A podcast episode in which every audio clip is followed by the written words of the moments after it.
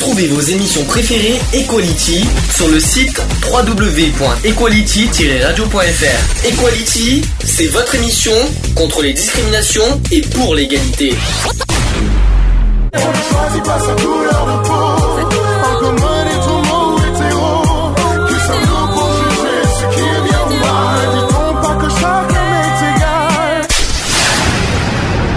L'union fait la force. Bonjour à tous, bienvenue dans l'émission Equality 15h11. On est en direct, on est un peu en retard. Merci la technique, merci les ordinateurs, merci les mises à jour au passage. toujours, euh, toujours les mêmes choses, toujours les mêmes refrains chaque semaine, mais le principal, nous sommes là, euh, même avec 10 minutes de retard, nous sommes là quand même. Euh, numéro, nu- émission numéro 197. Qu'est-ce que le temps passe vite et, et la 200e qui approche à grands pas. Ouais. Et je peux vous affirmer, et je peux enfin annoncer la date officielle de la 200e émission. Je pense que vous l'avez vu un peu sur Facebook. Tu l'as vu, toi, Eva, maintenant, le, la, la- la date de la 200e Oui, c'est le jour de l'anniversaire de mon frère, donc je ne serai pas là. Ça commence bien. je savais pas. C'est quand, le- tu veux dire que le 2 décembre, t'es pas là? Ah ouais Ah zut Ah bah écoute, on va essayer de trouver, on va trouver, on va trouver un créneau. C'est quand t'étais pas là toute la journée ou juste la soirée? Oh, On va au moins voir euh, jusqu'à... Ah non, ça y est, j'ai compris. Ça y est, j'ai compris le piège. Non, non, non, non, non, non, non, non, ça y est, ça y est, elle a trouvé l'excuse pour pas venir à la 200e. Ah, parce que la semaine dernière, je sais pas si vous vous souvenez tout le monde, elle m'a fait le coup de- d'avoir, euh, le- pour des raisons médicales, santé, euh, Oui, j'étais dans le coma. ouais, du côté dans le coma. Et puis d'un coup, tiens, c'est l'anniversaire de ton frère le 2, tiens, pourquoi pas? Je sais pas si c'est vrai, mais en tout cas, euh, Oui, oui, il est né le 2 décembre, d'accord. en 74. D'accord, mais tu es pas, t'es, t'es quand même, euh, t'es- t'es- tu seras peut-être là quand même un peu dans la journée, pas forcément, euh, non? Ou t'es vraiment absente de toute la journée? Oh, attends, il faut pâter, il faut fêter ça. Hein. Ah d'accord, tu tu t'es cru à Noël euh, pour un anniversaire, non? Tu crois pas? C'est, pas Noël Ouais, hein Noël, Hanouka. Oui. Bon, quoi qu'il en soit, euh, ça sera le 2 décembre, effectivement. On n'a pas encore dit l'heure, hein, et c'est fait exprès justement parce qu'il faut qu'on voie avec tout le monde la semaine prochaine, euh, lors de la réunion, euh, les disponibilités de chacun, pour qu'on soit, pour qu'on, on va essayer d'être ensemble, on va dire le plus de monde possible avec les adhérents et les sympathisants qui nous suivent depuis des mois, des années. Voilà, ça serait bien qu'on soit plus ensemble, pas, que tous les trois ou quatre, il faudrait qu'on ait, euh, bah, qu'il y ait plus de monde que ça pour la 200e, je le souhaite, en tout cas, c'est l'appel que je lance, en tout cas à tout le monde aujourd'hui. Euh, chers adhérents, chers sympathisants, nous vous donnons rende- rendez-vous pour la 200e, le 2 décembre prochain, en direct. Venez le plus nombreux possible, plus nombreux on sera, et plus et on fera la fête tous ensemble. Voilà, j'espère que... Ah, tu veux faire une orgie, en fait. Pardon? Tu veux faire une orgie, en fait. Pourquoi? C'est-à-dire? Tu dis, plus on est nombreux, plus on va s'amuser. Et j'ai pas, pas dit que sera, j'ai pas dit que ça va être une journée par tous non plus, hein. Euh, j'ai pas dit ça non plus. J'ai juste dit que, qu'on va, que, que c'est vrai que euh, pour faire la fête, et il faut être le plus nombreux possible. C'est ça que je veux dire. Voilà. Euh, Et donc voilà, ça c'est dit, ça c'est fait. Niveau nouvelle des de la sauce, euh, bon Lionel n'est pas là, je sais pas quand s'il va arriver aujourd'hui parce qu'il m'a pas prévenu qu'il, euh, s'il est absent ou présent aujourd'hui, mais là, il m'a pas prévenu ce matin. Euh, moi j'ai pas de nouvelles de la sauce, sauf que la semaine prochaine on va avoir le- la réunion de l'association le 25 novembre prochain. On va pouvoir se réunir, on va avoir l'occasion euh, ce jour-là de faire les demandes de subventions.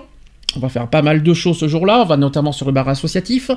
On va aussi ben, mettre en place ce, fa- ce fameux règlement intérieur que j'ai que j'ai proposé à tous les adhérents. Ben, Personne ne m'a encore répondu, mais quoi qu'il en soit, le 25 novembre, ce fameux règlement sera effectif et euh, officiel avec le vote des adhérents. Donc euh, enfin, on a un règlement intérieur avec tous les problèmes qu'on a eu euh, pendant des années. Enfin, on va mettre en place ce fameux règlement et au moins ça, ça mettra les choses au clair et au moins il y aura plus de problème. Ça c'est c'est fait. bien. Ah non, mais il fallait le faire parce que là, à un moment, à un moment je, je- je- je faisais confiance à certaines personnes. Il y a beaucoup de personnes qui m'ont poignardé par derrière. Maintenant, les choses, avec ce règlement, les choses seront beaucoup plus claires. Euh, mais ça, ça sera que le 25 novembre, hein, avec la réunion. Ensuite, euh, donc euh, la 200e, je vous l'ai dit. Et puis, bah, il y aura plus beaucoup de choses à faire. Tous les, sujets, les sujets suivants jusqu'au 16 décembre sont prêts. Il y a plein plein de sujets qui, qui vont arriver au niveau de la radio. Aujourd'hui, d'ailleurs, le sujet, ça va être sur la sécurité des agents cynophiles. En deuxième partie d'ailleurs, on aura un petit débat. On aura un petit débat sur euh, le, les vidéosurveillance en ville, dans, les villes. Aujourd'hui, ça s'appelle plus vidéosurveillance, ça s'appelle les vidéoprotections maintenant. Euh, on, euh, va, on va en discuter, on va en débattre, savoir si oui ou non vous êtes pour ou contre, parce qu'il y, en a, qui sont pour, il y en a qui sont contre, et on va donner notre nos opinions là-dessus. je peux vous donner aussi les, sujets suivants. La semaine prochaine, on va parler de la prévention sur le suicide. Ça va être un grand, grand sujet, suivi d'un autre débat sur la violence faite aux femmes. Ça, ça sera pour la semaine prochaine. Dans 15 jours, le 1er décembre, on aura un sujet que je me trompe pas, parce que je ne les ai pas en tête malheureusement, euh, sur les gaspillages alimentaires. Ça, ça sera le 1er décembre, numéro 199. Ensuite, on aura la 200e le 2 décembre. Et après, on aura le Téléthon le vendredi 8 décembre en soirée. Attention, c'est bien le vendredi soir et pas samedi. Euh, parce que le 9 décembre, il y aura beaucoup d'absents. Donc, euh, ça sera le vendredi soir, en tout cas, le Téléthon. Euh, à quelle heure? Je pense que ce sera 18 ou 19h. on, va essayer de voir, on va essayer de trouver un créneau aussi pour, pour manger avant, pour être tranquille. mais en tout cas, ça sera en direct vendredi 8 décembre en soirée. Et enfin, le 16 décembre, il y aura un petit sujet sur la pourquoi on est si fatigué, pourquoi euh, voilà qu'on trouver un bon sommeil, etc. Donc ça, ça sera le 16 décembre. Voilà le programme en tout cas avant la, avant la pause de Noël euh, que je vous propose. J'espère que ça vous plaira. Mm. En tout cas. Euh, donc les nouvelles de l'assaut, je l'ai dit. avant de, mettre la pause entrée, j'ai trois coups de cœur à, partager. J'en ai trois. Cette semaine, au niveau télévision, qu'est-ce qui s'en est passé des choses? Premier coup de cœur que je voudrais passer, c'est l'émission Zone Interdite de M6 de dimanche dernier. C'était sur le sujet des transgenres. Franchement, je, pense que beaucoup l'ont vu. Euh, super émission, très bien construite, très bien fait. Euh, c'est rare en plus qu'on voit euh, des sujets des transgenres. On voit en fait leur les, phases de transformation. En fait, on voit la phase de transition au niveau des transgenres. Je trouve que c'est et puis en prime time en plus. Euh, c'est rare, c'est très rare de voir ça à la télévision et euh, franchement M6, merci d'avoir d'avoir consacré euh, cette émission au transgenre. Au moins ça a donné plus de visibilité et au moins ça, j'espère que ça aura fait comprendre les gens, certaines personnes et certains réfractaires, bah pourquoi ils ont ils ont envie de, changer de sexe, c'est leur choix de toute façon, personne a, son mot à dire. mais au moins on comprend plus, le, ça permet de plus comprendre pourquoi ils ont ils en sont ils en arrivent à ce stade. Et franchement il est bien fait. Je pense que tu l'as pas vu, euh, Eve, parce que tu n'as euh, pas les chaînes de France, mais en tout cas sur Internet, euh, si tu as l'occasion de voir sur Internet, je ne sais pas si c'est encore en replay, regarde cette émission, franchement, elle est bien faite.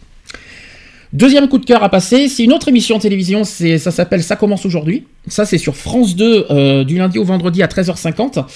Alors, c'est une émission de témoignages. je pense que je ne sais pas si certains l'ont vu. Moi, j'ai découvert récemment. C'était une émission qui, a commencé, je crois, en septembre-octobre.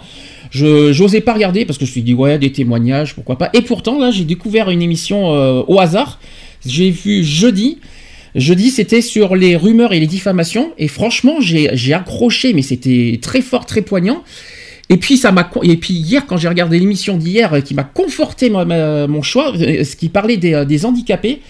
notamment les, les, personnes qui des personnes qui, qui sont une personne valide qui est amoureuse d'une personne handicapée un couple avec une personne et une personne handicapée, qu'ils arrivent à vivre ensemble euh, euh, malgré euh, ce problème handicap. Ils ont témoigné en disant que l'amour est plus fort que le handicap. Et franchement, c'était super beau, c'était touchant. Hein. Et on a vu un replay aussi, c'était hier après-midi, on en a vu un autre. C'était sur les frères et sœurs séparés. Ça, c'était beau aussi, c'était touchant. C'était magnifique. En tout cas, je voulais faire ce coup de cœur de cette émission parce que franchement, bah, je recommande pour ceux qui ne le connaissent pas. Je sais qu'il y, en a, je sais qu'il y en a qui travaillent à 13h50, il y en a pas qui peuvent pas le voir. Regardez au moins un replay euh, sur euh, France TV, euh, France Télévisions, France 2. regardez au moins une fois ces, ces genres d'émissions. Je dis pas que toutes les émissions soient regardées. Il y a des thèmes, voilà, notamment sur les sentiments, l'amour. Il y a peut-être des, des, des, des, témoignages qui sont pas forcément forts et intéressants à regarder. Mais il y a certains témoignages, il y a certains thèmes et certains sujets qui mérite d'être vu et qui qu'il faut regarder. Voilà, comme hier, comme avant-hier. Euh, les frères et sœurs séparés, c'était mardi, je crois, si je me trompe pas. Euh, donc euh, voilà, ces genres de thèmes, ça accroche et je voulais, je voulais en faire part. Et le troisième, le troisième coup de cœur que je voulais passer, et alors je sais que je vais faire des, je sais que je vais mettre en crise beaucoup de personnes, que ça risque de de de pas, être, bah, il y en a plein qui vont pas être contents du tout de ce que je vais dire. touche mon poste. C'est TPMP, c'est touche pas à mon poste, effectivement. Euh, je sais qu'il y en a beaucoup qui n'aiment pas cette émission, que beaucoup n'aiment pas Cyril Hanouna, que beaucoup euh, détestent euh, sa façon de faire, qu'il y, a encore, qu'il y a encore dans la tête de beaucoup de monde les polémiques qu'il y a eu la saison précédente au sujet de l'homophobie, etc. Mais là, l'émission d'hier soir, mais alors là, toi tu l'as pas vu Eve, je suppose, comme, voilà, tu l'as pas vu. l'émission d'hier soir, mais franchement, visuellement, c'était un bonheur.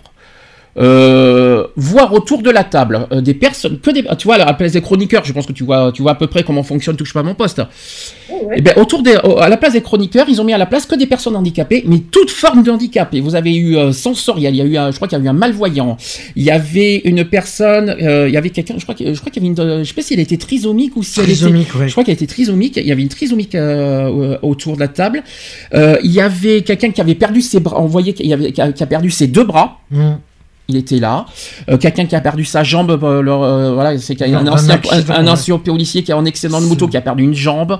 une personne qui était qui a un handicap moteur aussi, qui était sur, sur, fauteuil roulant. Et toutes ces personnes qui étaient autour de la table pour parler un petit peu de, bah, à la fois de la télévision, parce que ça fait partie il y avait un autiste, il y avait... Il y avait un autiste, effectivement, j'ai oublié, effectivement, il y avait un autiste.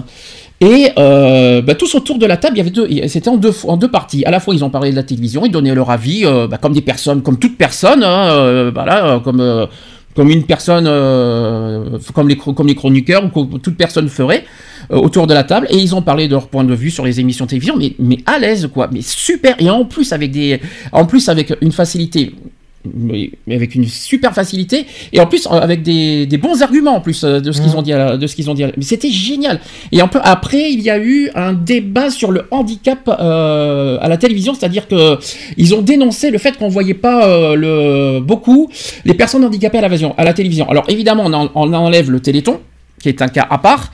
Mais si on enlève, si, si on oublie, à part le Téléthon, est-ce qu'on voit souvent des personnes handicapées à la télévision? Non. Jamais. Jamais. Et eh bien justement, c'était ça qu'il voulait dénoncer hier soir. Et ça m'a donné une idée. Le problème, c'est qu'il ne rentre pas dans les normes. On se dit, oui, euh, si on présente, par exemple, quelqu'un en fauteuil roulant, euh, parce qu'il lui manque les deux jambes, ou parce qu'il en manque une, ou parce qu'il lui manque un bras, mhm. ben, on, va dire que ça risque de choquer les téléspectateurs, donc faire moins d'audience. Donc, comme ça risque d'entraîner une baisse d'audience, et eh ben, c'est pas intéressant. Ouais, parce que comme, on dit, euh, comme ils ont dit hier soir, ils l'ont dit très bien eux-mêmes d'ailleurs, ils ont dit que la différence gêne et ça, et ça, et ça repousse les gens. Eh ben, au moins, moi, je trouve que euh, là, Cyril Hanouna, il a pris, il a, il a pris un défi, mais magnifique. En plus, il s'est comporté super bien hier soir, j'ai trouvé. Il était, mm. il était très sérieux euh, sur le sujet. en plus, j'ai adoré la manière qu'il, à un moment, il y a eu, pour moi, il y avait un moment d'émotion forte, c'est quand il a voulu danser avec. Eh bien, j'ai pas son nom malheureusement. Sophie. Sophie, voilà exactement. Sophie qui est la trisomique de, de, la bande. Euh, et franchement, c'était un beau moment. Mais c'était, mais c'était génial hier soir. Et je me demande pourquoi Cyril Hanouna n'a pas eu cette idée plus tôt. C'est dommage. Euh, au bout de, la septième, euh, de sa septième saison de faire ça, il aurait dû faire ça plus tôt parce que franchement, il a, grâce à cette émission hier soir, il a donné une nouvelle dimension à son émission, quelque chose qu'il aurait dû faire plus tôt.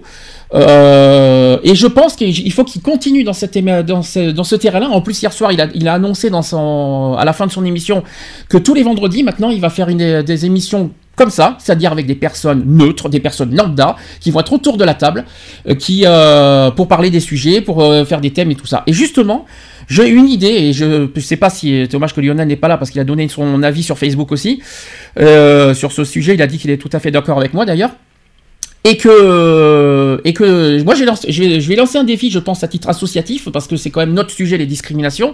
Et je pense que pourquoi pas tous les vendredis qu'ils fassent ce, euh, ce, même sujet ces mêmes ces mêmes euh, ces mêmes défis mais avec d'autres avec diverses personnes. Allez je vais vous donner un exemple. Euh, un vendredi avec autour de la table que des SDF allez chiche. Pourquoi pas et pourquoi pas mmh. et c'est vrai après tout. Bah, et ce sont des personnes des SDF et puis on peut comme ça, ils pourront faire euh, à la fin un petit débat sur pourquoi on voit pas les SDF à la télévision, euh, à part des fois dans les infos, mais à part euh, sinon on les voit jamais à la télé. Je peux faire ma mauvaise langue. Pourquoi? Vas-y. T'es sûr que Cyril ne fait pas ça juste pour faire oublier euh, l'épisode du mauvais canular? Non, non, je crois pas, parce que non, non, franchement, hier soir, euh, ça s'est ressenti qu'il était très sérieux et très à fond dans son dans son défi, parce que si vraiment il voulait vraiment, euh, si vraiment il voulait faire oublier l'histoire d'homophobie, toutes les polémiques qu'il avait fait. Je pense qu'il aurait été, bah, qu'il ferait le, qu'il ferait le jeu le foutiste et qu'il qu'il n'était pas aussi, on va dire, il était bien, bien à fond sur le sujet hier soir, j'ai trouvé. Il était très impliqué, il est très à fond. Donc non, je crois pas. Je pense pas qu'il a... Je crois pas. Parce que c'est trop grave pour, pour dire que c'est pour faire oublier. Et puis en plus, ça n'a rien à voir. L'homophobie n'a rien à voir avec le handicap. Hein, donc euh, c'est deux sujets différents. une nouvelle image, puisque quand même leur image a été ternie. Mmh. Et se dire, ben voilà, voyez, on est tout gentil, tout doux. Euh, Peut-être, peut-être, mais je crois pas, parce que si vraiment il voulait faire oublier euh, uniquement cette polémique-là, il aurait uniquement, dans ce cas euh, fait hier, euh, uniquement des, personnes LGBT autour de la table. À ce moment-là, oui, là, là, là, tu pourras te poser la question, mais là, ça n'a rien à voir, c'est le sujet du handicap. Donc, je pense pas que, je pense pas qu'il y avait un intérêt là-dessus. Je crois pas. Ça ne change pas qui il est, ça change pas si rien mais moi, je pense que s'il se comporte comme il a fait hier et tout le temps, là, il risque de, de, de, voilà. Je pense pas, je pense pas. Je et puis d'ailleurs, c'est rare de voir Cyril Hanouna comme on l'a vu hier. Hein. C'est rare. Hein. On l'a jamais vu aussi sérieux, aussi, aussi impliqué, aussi. Euh... Moi, personnellement, ça m'a troublé même d'avoir vu comme ça hier euh, TPMP. Ça m'a troublé. C'était différent. C'était pas du tout comme d'habitude. Il, parlait toujours des émissions télé, hein, comme d'habitude. Il changeait pas l'objectif de l'émission. Mais par contre, c'était euh, c'était différent. C'était pas du tout euh, les TPMP comme on voyait complètement déconner, délire, faire n'importe quoi, dire des conneries. Euh, ben non, hier soir, c'était pas le cas. Voilà, c'est ce qu'on peut dire aussi. Donc je pense pas que c'était vraiment pour... Euh, non, je pense pas. Puis a été très sincère à la fin. Il a, même autour de la table de poser la question euh, directement aux handicapés, aux personnes handicapées autour. Est-ce que vous vous êtes senti bien pendant l'émission? Est-ce que vous avez des choses à reprocher? Non. Non, parce que franchement, il aurait, sinon il aurait pensé qu'à lui. Non, non, non, je crois pas. Euh, en tout cas, je, vais, je lance un défi, euh, voilà, comme j'ai dit à Cyril Hanouna. Donc, par exemple, un jour, euh, voilà, que des SDF autour de la table, pourquoi pas faire pareil une, Un autre vendredi, pourquoi pas mettre autour de la table des origines différentes une personne noire, une personne chinoise, d'origine chinoise, un juif, tout ce que vous voulez un autre jour des religions différentes. Ah, alors là, ça serait, ça serait le comble, mettre carrément euh, autour de la table, euh, pourquoi pas euh, un catholique, à côté un musulman, à côté un juif, un côté un bouddhiste, tout ce que... Mais ça serait énorme de faire ça, mais ça mm. serait génial de, de, faire, de mettre autour de la table des, des personnes de religions différentes et qui, qui, qui, puissent débattre autour de la table sur des émissions, je sais pas moi, n'importe quel truc. Puis après, je pense qu'après, le, autre défi aussi, mais ça, je pense qu'il le fait, je pense qu'il déjà l'idée en tête, c'est de mettre autour de la table des personnes qui ont des métiers. Euh, allez, je vais vous faire un exemple. Euh, pâtissier, par exemple. pâtissier, par exemple, pour parler euh, du, de, de, de l'émission Le meilleur pâtissier. Moi, je pense que ça serait plus logique d'avoir des personnes qui connaissent la pâtisserie plutôt que ce soit des médias qui en parlent sur la pâtisserie, alors que ça serait mieux que ce soit des personnes qui sont, qui sont concernées qui puissent parler des émissions télévisées. Mmh. Là, je pense que faire ça toutes les semaines, ça serait génial. Et avec un débat comme hier soir, comme, euh, comme ils ont fait sur le sujet du handicap, euh, notamment pour euh, à la fin de, c'est ce qu'ils ont fait, hein, ils ont fait un débat sur le handicap, la visibilité du handicap à la télévision. Et ben voilà, il faut qu'ils fassent toujours un thème de ce genre à la fin de l'émission. Et ça, franchement, ça, voilà, j'encourage en tout cas. Je lance un défi moi personnellement à Cyril Hanouna sur ce terrain-là. je pense que je vais lui écrire une lettre à titre associatif, je pense. Je vais essayer. Je vais lui, je vais lui proposer ce défi euh, et, euh, et on verra s'il va me répondre euh, par écrit et, et, pourquoi pas, pourquoi pas, en direct à la télévision, qui sait. En tout cas, je sais pas si vous êtes d'accord avec ça, hmm. avec cette proposition. Qu'est-ce que en penses, Wave le défi, le défi est lancé, on, le fait ou pas? On lance le défi? on, peut tenter. Qui ne tente rien à rien. On peut le tenter, ouais. Bon, bah voilà. Et puis, et puis c'est pour une bonne cause. Pour des bonnes causes, il faut pas l'oublier. Et, c'est en direct en plus. Hein. Il faut quand même le faire. Une Hier soir, c'était en direct l'émission. Il ne faut pas l'oublier. Des personnes handicapées qui puissent témoigner, qui puissent parler et en direct, c'est fort. Il n'y en a pas beaucoup qui le font, ça. Sauf le Téléthon, bien sûr. C'est le cas. Donc voilà, je voulais faire, je voulais partager mes trois petits coups de cœur, euh, des gros coups de cœur cette, de, cette semaine. Euh, concernant l'émission de Zone Interdite, on en parlera dans les actuels LGBT tout à l'heure. que voilà, je vais vous partager quelques témoignages à ce sujet-là. C'est bon? Ça vous va? Oui. Allez, on va faire. On va faire la pause d'entrée avant notre sujet du jour sur la sécurité. Euh, je vais vous passer euh, le nouveau Louane qui s'appelle Si t'étais là. Mhm. Voilà. Et on se dit à tout de suite Pour la suite. pour la suite.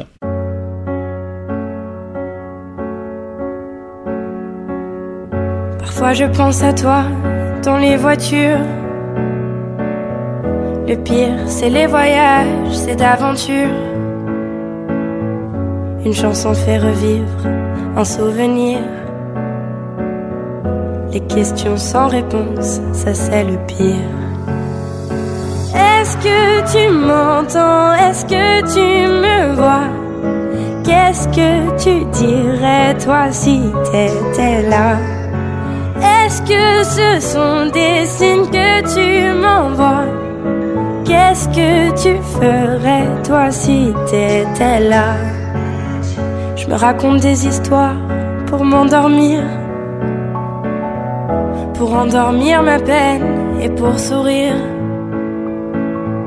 J'ai des conversations imaginaires Avec des gens qui ne sont pas sur la terre est-ce que tu m'entends? Est-ce que tu me vois? Qu'est-ce que tu dirais toi si t'étais là?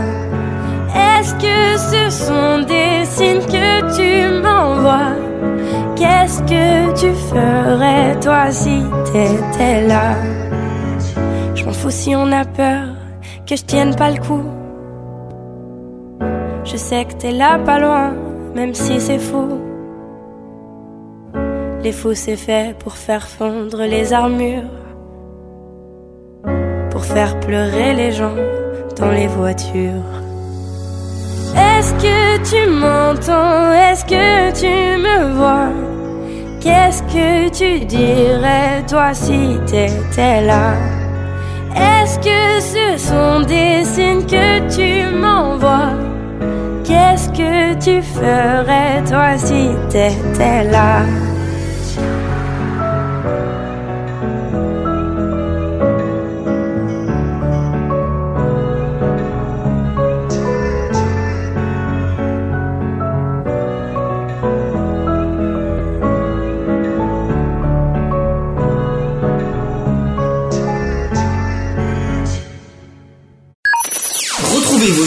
Préférées Equality. Tous les samedis à 15h avec des débats, des sujets de société, des chroniques, les actus politiques et les actus LGBT de la semaine. De retour dans l'émission Equality, en direct, 15h35. Bon, sans transition, sujet du du jour. Equality. C'est le sujet du jour.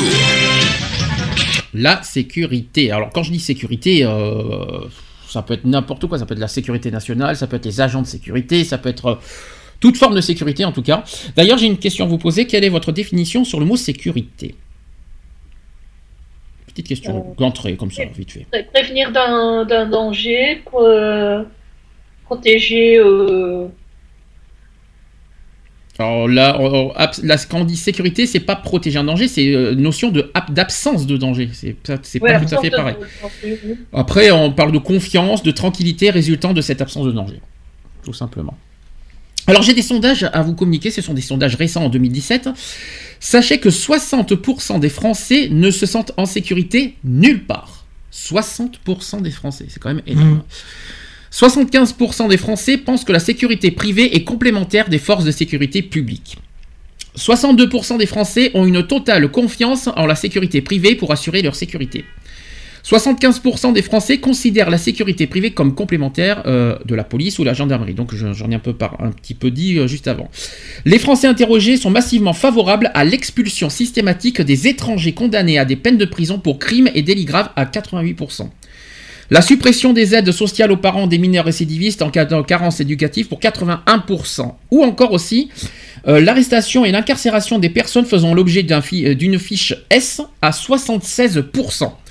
Et enfin, il y a le thème de la, sécurité et du terrorisme qui est seulement le deuxième sujet de priorité des Français. Et d'après vous, qui est, en première position? C'est quoi euh, la priorité des Français? Parce que la sécurité Bah, n'est que deuxième. hein. terrorisme, euh, Non, mais non, justement, c'est ce que je viens de te dire. Le terrorisme, Ah. est- le terrorisme n'est que deuxième. hein. Je Ah, sais pas ce euh, que. C'est quoi qui est premier Mais c'est ce que je sais la question que je vous pose. Moi, je le connais la réponse. Donc, euh, le, le vol en magasin? Non, non, non, non. La priorité des Français en, en toute, euh, toute catégorie confondue, hein, je parle. Hein. Tout sujet confondu. donc la sûreté nationale? Non, non, non. C'est pas sur la sécurité, hein, de toute façon. hein. La première, la première euh, préoccupation des Français, c'est le chômage.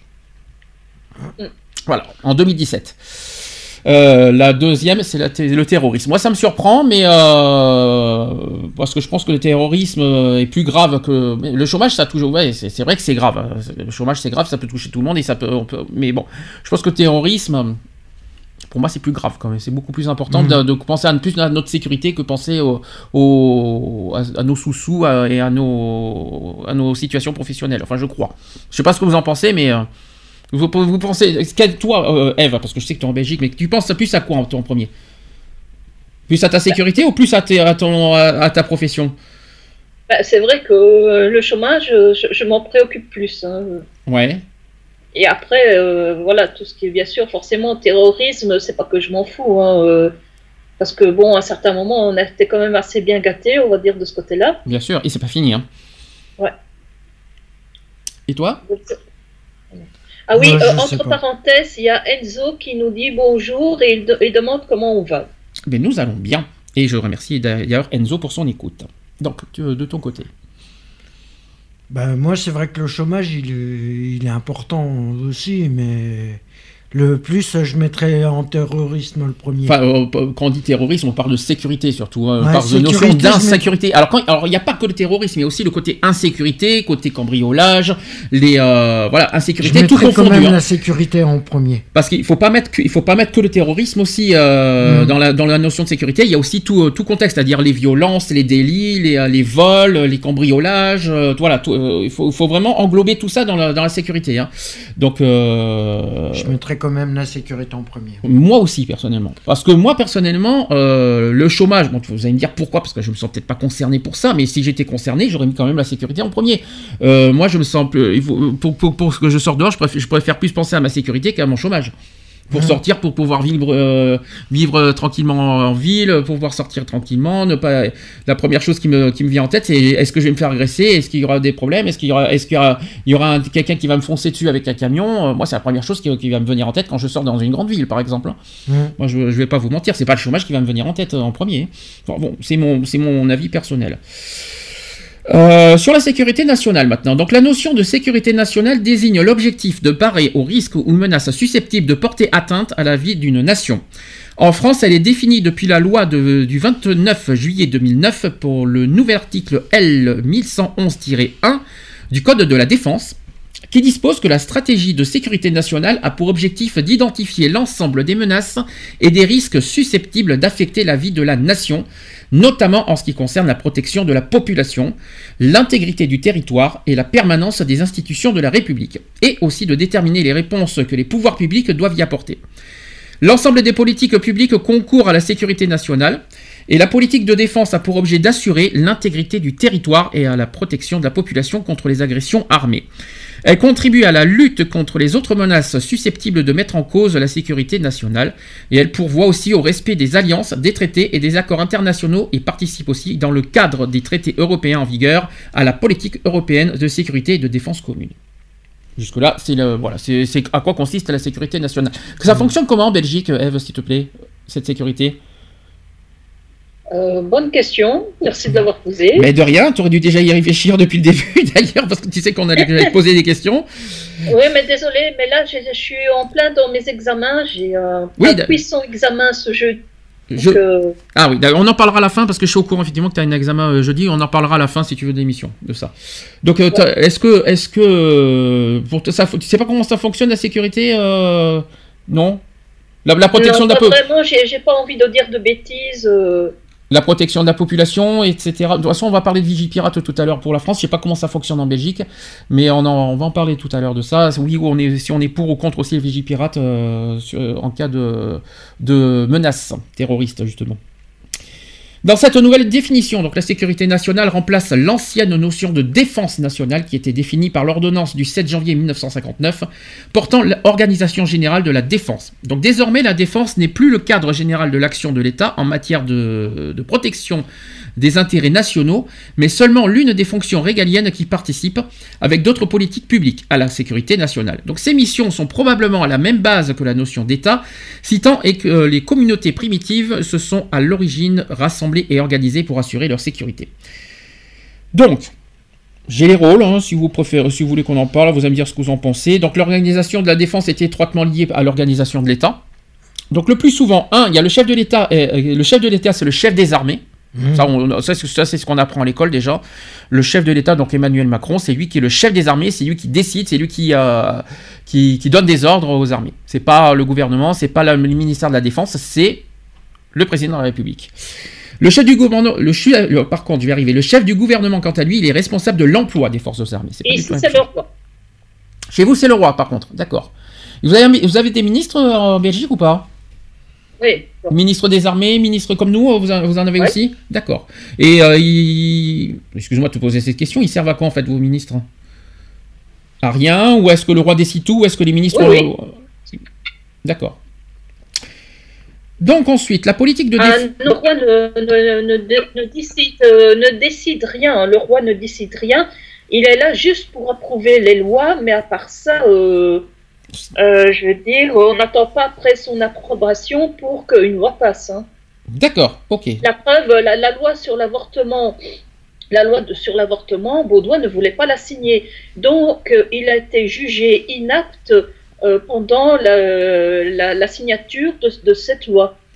Euh, parce que Baudouin, malheureusement, n'a jamais eu le, le plaisir d'avoir de- des enfants. Mhm.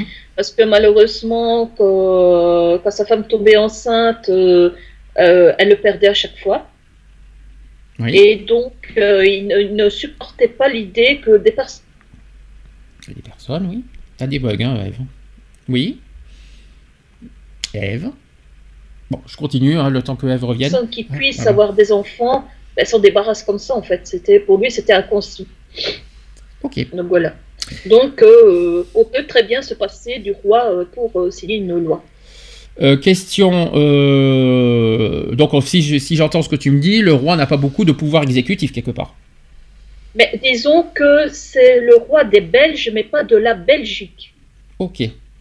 C'est pour ça. D'accord. Et tandis que les ministres, eux, ils ont tout pouvoir en fait. Tout pouvoir, tout pouvoir, c'est relatif. Hein. D'accord. Alors, qui c'est qui décide dans ce cas des lois? Oui, il, il pro- il propose des lois, mais bon, euh, voilà, c'est pas pour autant que ça va être euh, approuvé. Hein. D'accord. Mais qui c'est qui décide des lois chez vous? Euh, la chambre. Ah oui, exact. Ça y est, je m'en souviens. Parce que quand on avait parlé de- du mariage et des, des lois en Belgique, je m'en souviens. Oui, voilà, je vois ce que tu veux dire. C'est un petit peu comme nous avec le Parlement, l'Assemblée nationale et le Sénat, quoi. Oui. D'accord. voilà. Alors ensuite, euh, il y a la politique, de défense qui est définie par le gouvernement. Je reviens en France, hein, je précise. Euh, il y a des instances interministérielles, euh, le Conseil de défense et de sécurité nationale, le secrétariat général de la défense, ainsi que la sécurité nationale, qui sont chargés des prises de décision en matière de défense et du suivi de leur application et de la coordination des administrations concernées. Quant au ministère de la Défense, qui est en France, il est responsable de l'organisation, de la préparation des forces armées et de leur mobilisation. Il assure non seulement l'administration la- et la direction des armées, mais aussi celle des services communs, dont en particulier les services de renseignement, dont l'intelligence économique est l'une des composantes essentielles, et les services d'acquisition d'équipements militaires et d'armement. Donc en France, c'est ce qu'on appelle la DGA. Mhm. Voilà. Donc il existe plusieurs organisations selon les pays, sachant qu'en France, il s'agit de l'organisation de la défense nationale, donc le ministère de la Défense.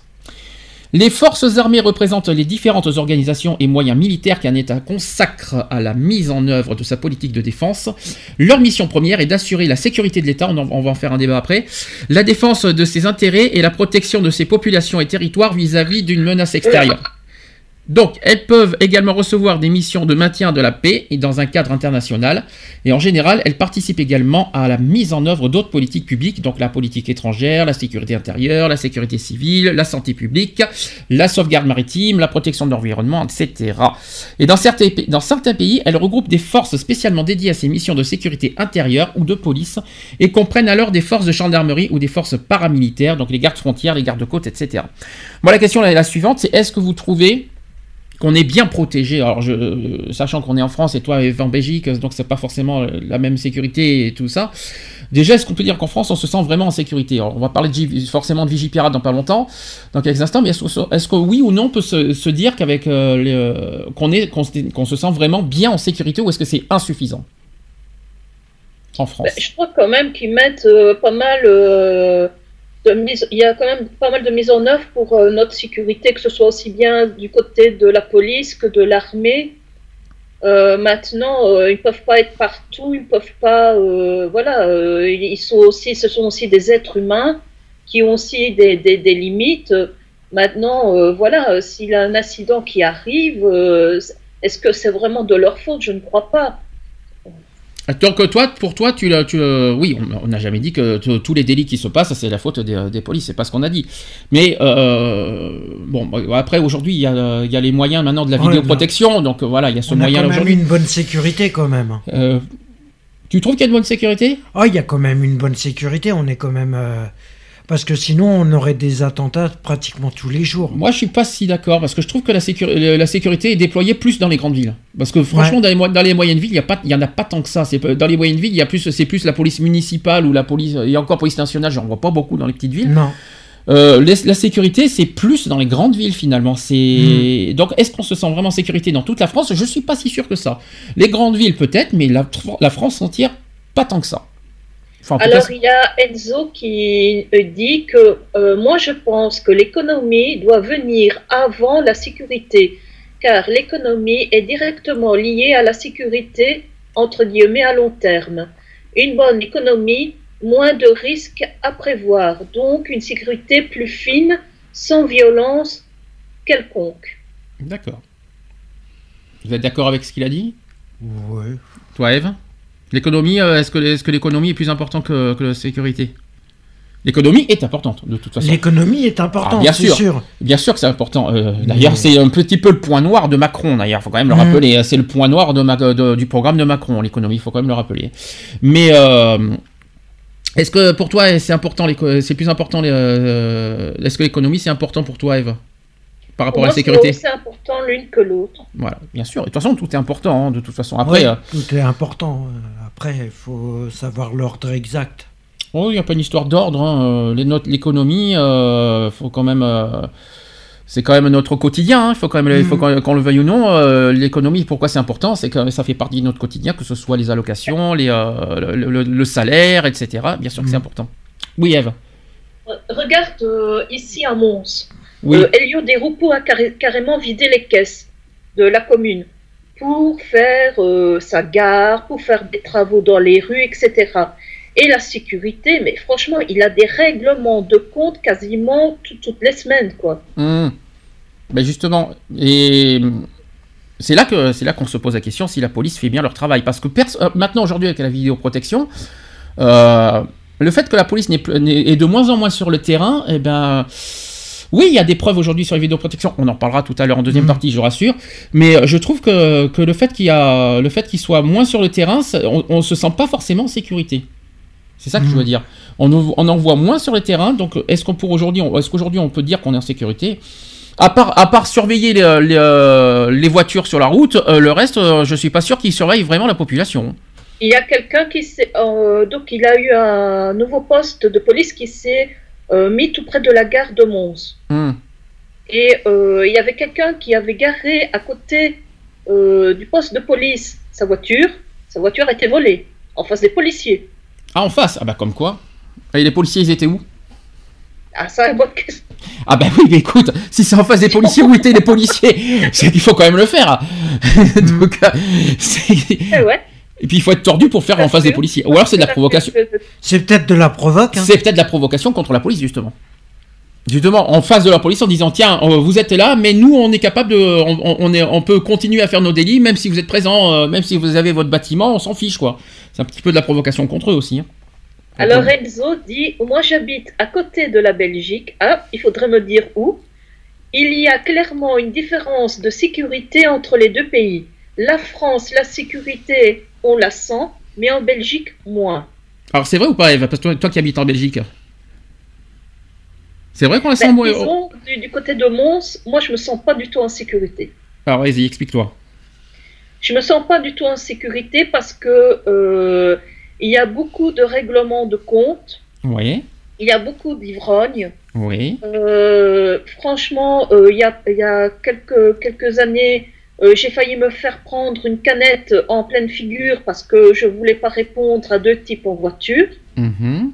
Euh, donc voilà, franchement, euh, moi, que- question de Mons, c'est en déclin. Ça tombe, de- je vais dire, de façon très négative dans la sécurité. Bien que Elio donc notre ancien Premier ministre, essaie de, de, de soi-disant mettre ça en ordre, franchement, euh, non, c'est- plus, c'est plus une ville où il fait bon vivre. alors je te rassure hein, ce que tu viens de me dire c'est partout des ivrognes on en croise partout dans les grandes villes aussi euh, Oui, mais, Mais mais ce qui est, là, mais ce qui est étonnant Euh, mais ce qui est- il y a une ville, une ville euh, en Belgique qui s'appelle Charleroi. Oui, Charleroi, elle, elle a une, vraiment une réputation, mais épouvantable, comme Mhm. quoi c'est l'agressivité au quotidien, comme quoi c'est la sécurité au quotidien. Et bien moi, je dis que Mons est pire que Charleroi. Est-ce que tu as, est-ce que t'as un message à faire passer sur la sécurité de, de- de ton pays? Tu te, as un coup de gueule à passer Parce que tu as l'air euh, déçu de la sécurité euh, de, de ton pays? Tu as un message à faire Euh, passer? Oui, euh, au, au lieu de, se lancer dans des travaux euh, sans queue ni tête, euh, dans des budgets qu'on a difficile à boucler, par exemple, regarde la gare de Mons qui va être finie, on ne sait même pas quand, qui devait être finie en 2015. Euh, ils ont fait faire des travaux inutiles dans les rues, plutôt que de dépenser de, l'argent comme ça euh, à gauche, à droite, inutilement euh, essayer quand même de faire en sorte que la sécurité soit un peu plus renforcée. D'accord. Mais justement, ils font quoi la police chez toi? Ils, ils tournent les pouces? Ben, disons que c'est quand ils passent aux camionnettes, c'est vite vite quoi. Euh, ils, ils- ils passent mais en, en 5 secondes. Donc en gros, ils sont payés. euh, Ils sont, payés, ils sont payés à rien foutre. Euh, À la manière que tu dis ça, euh, ils, sont, ils sont censés se protéger les, les citoyens, mais ils, ils- ils sont là pour faire pour tourner, mais à rien faire quoi.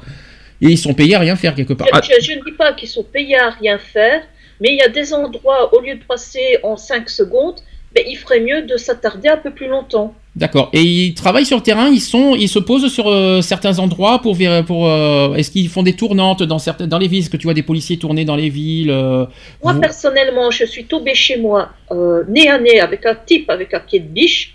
Ah bien, quand même. Ah Ah oui J'ai appelé la police. Ils sont venus une demi-heure après. Ah 30 minutes, c'est bien. Entre temps, ils pouvaient voler avec son pied sur pied Voilà. 30 minutes. Hein. Euh, mais les deux types, parce qu'ils étaient deux, il y avait le type qui était passé derrière, que je suis tombée dessus, il y avait un type devant qui faisait le guet, donc ils se sont taillés tous les deux. Le policier, les policiers sont venus une demi-heure après. Donc, si tu veux, j'avais un petit jardin devant chez moi. Donc, le policier, il s'est mis devant le petit jardinet, donc qui donne sur la rue.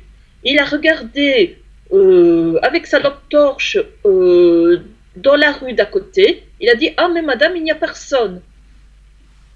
Ah oui. Et euh, ils sont partis. En même temps, au bout de 30 minutes. euh, Ben, euh, c'est ça que j'ai dit, mais euh, vous attendez quoi que, que- Qu'ils attendent devant la maison au bout de, euh, en prenant une tasse de café en disant Mais ils vont pas tarder Oui, ou alors il attend euh, sagement. Tiens, je vais boire ma petite canette en attendant qu'ils arrivent. Bien sûr, mais c'est logique. Hein.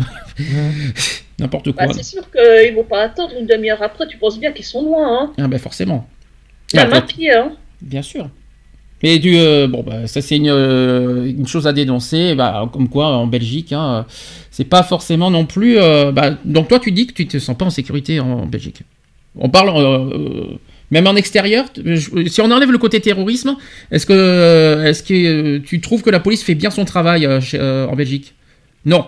Mais je dirais que euh, ça dépend, euh, comme dans, dans tous les domaines, il y en a certains qui prennent leur métier à cœur, qui sont consciencieux, qui vont faire leur travail correctement, et il y en a d'autres, c'est du je, je m'en foutisme, limite cow-boy, je fais ma loi, Ouais. moi je suis policier, je fais ce que je veux. euh, Ça, c'est Voilà. quelque... Alors ça, c'est quelque chose qu'on peut dire, parce qu'on l'a déjà dit une fois, hein, il y, a, il y a un petit moment dans l'émission radio, quand on avait parlé des policiers. Je me souviens, c'était en 2014, je crois qu'on avait parlé de ça, et que euh, on avait dit qu'il y a certains policiers euh, qui, qui abusent de leur euh, pouvoir.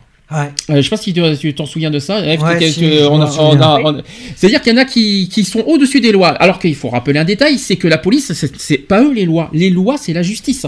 Qui c'est pas les policiers qui ont qui ont des euh, euh, c'est pas eux de décider des lois. Mm. Et c'est pas eux qui condamnent. exemple, euh, moi, j'ai eu un harcèlement d'un d'un militaire. Un militaire voulait que je sorte avec lui absolument. Moi, je ne voulais pas. Donc, il m'a harcelé. Hmm. J'ai porté plainte à la police. Le policier l'a menacé. Il a arrêté. Et c'est le policier qui a pris la relève. Oui. Donc, le policier commençait à me harceler avec son GSM, donc son portable de service. Mhm. D'accord. Bon, en tout cas, pour en venir à ce qu'on vient de dire, pour le policier, il a un rôle de défendre, on va dire, de, de, ré- de, De faire, de faire respecter les lois. Mais c'est pas lui qui, est, qui fait la loi. C'est ça que je veux Mhm. dire. C'est-à-dire qu'il n'a pas à dire devant vous, euh, tu, tu, il- il n'a pas à ordonner. En, en tout cas, euh, il, a, il a juste à faire respecter la loi. C'est ce qu'il dit et c'est ce qu'on voit souvent dans les émissions télé. On voit par Mhm. exemple en France euh, 4 minutes enquête, on voit plein plein d'émissions télé en ce moment sur ce sujet-là. On a même euh, un peu beaucoup d'ailleurs, je trouve entre on C'est a un peu plus trop, ça ouais. va, plus ça va, plus il y en a des émissions télé là-dessus d'ailleurs. Mm. Il y en a peut-être un peu trop maintenant. Même si c'est intéressant, je trouve quand même. Et, euh, Et c'est ça que c'est ça que je regrette parce que moi moi personnellement j'ai énormément de policiers dans la famille j'ai énormément de gendarmes Euh, j'ai même eu un, mon grand oncle qui était dans les paracommandos Euh, donc tu vois j'ai grandi avec l'uniforme et euh, il y en a beaucoup qui disent que euh, malheureusement la police de il y a quelques années n'est plus la police d'actuellement Ah oui, forcément. Ah oui, oui, c'est vrai. Non, je suis d'accord. J'ai l'impression qu'aujourd'hui, la police d'aujourd'hui, c'est un petit peu le débat que je veux dire. C'est depuis qu'il y a ces, vi- ces vidéoprotections, ils sont un peu euh, Ils sont moins présents sur le terrain. moins présents sur le terrain, puis ils sont moins là. Donc du coup, ils sont derrière un écran, euh, à, à agir uniquement ce qu'il y a dans l'arrière-écran. Mais ce qu'ils ont oublié, c'est que le temps qu'ils agissent et que euh, sur le terrain, bon, euh, voilà. Après, ils font, euh, il y a des vidéos de protection partout. C'est bien, c'est génial. Mais des fois, ils n'arrivent pas à retrouver parce qu'ils sont pas sur le terrain. Le temps qu'ils arrivent sur le terrain, ben, ils ont le temps de tout foutre en l'air et de se barrer. Donc côté sécurité, c'est pas ça pour moi. Tandis que sur le terrain, ça c'était l'époque, la bonne époque.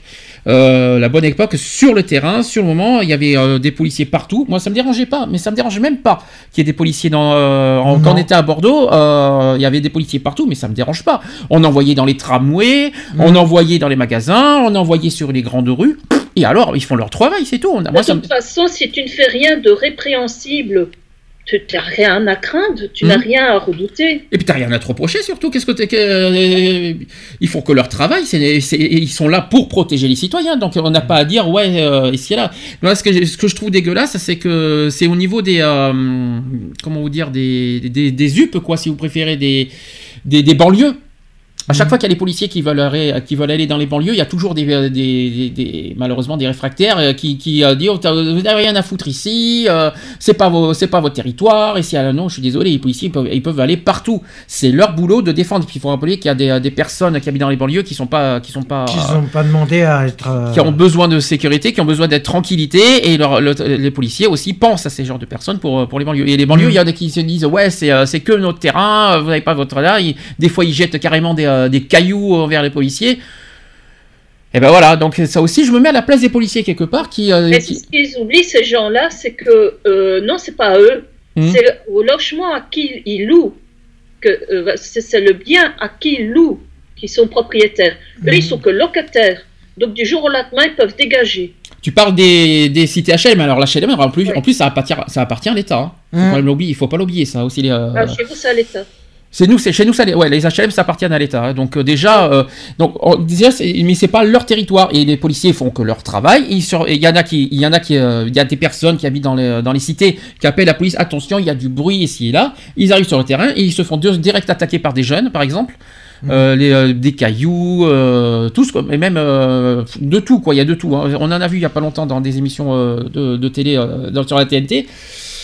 Donc à la fois on peut dire que nous on ne se sent pas en sécurité, mais des fois les policiers Ils se sentent pas en sécurité. ils sont pas non. forcément tout le temps en sécurité non plus, hein, parce que euh, parce que euh, ils font leur travail, même mais les médecins, même les médecins, ils n'osent même plus aller. Ou les pompiers. Hum.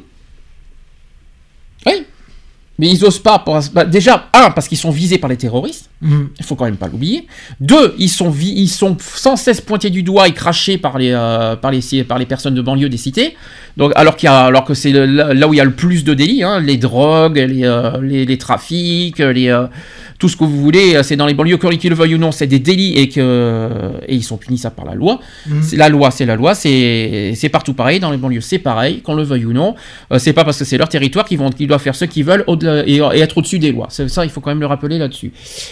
Euh, et de deux, euh, les policiers, ils, ont, il y a eu un témoignage il n'y a pas très longtemps qui, n'est pas faux. Qui, n'est pas faux.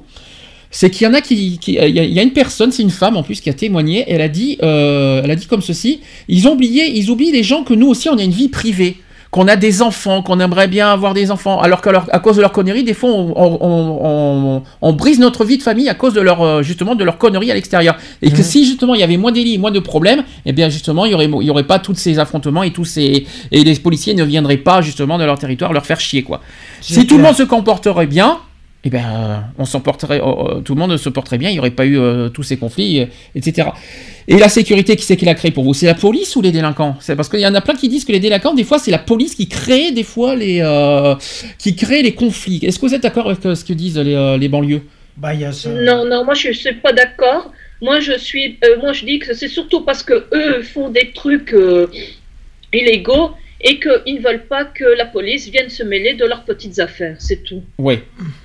Mais s'ils si- dépassent les lois, euh, la, police peut agir. C'est leur droit, c'est tout à fait normal qu'ils agissent. Si, euh, si, euh, si ils, a- ils agiront pas si, si tout se passe bien.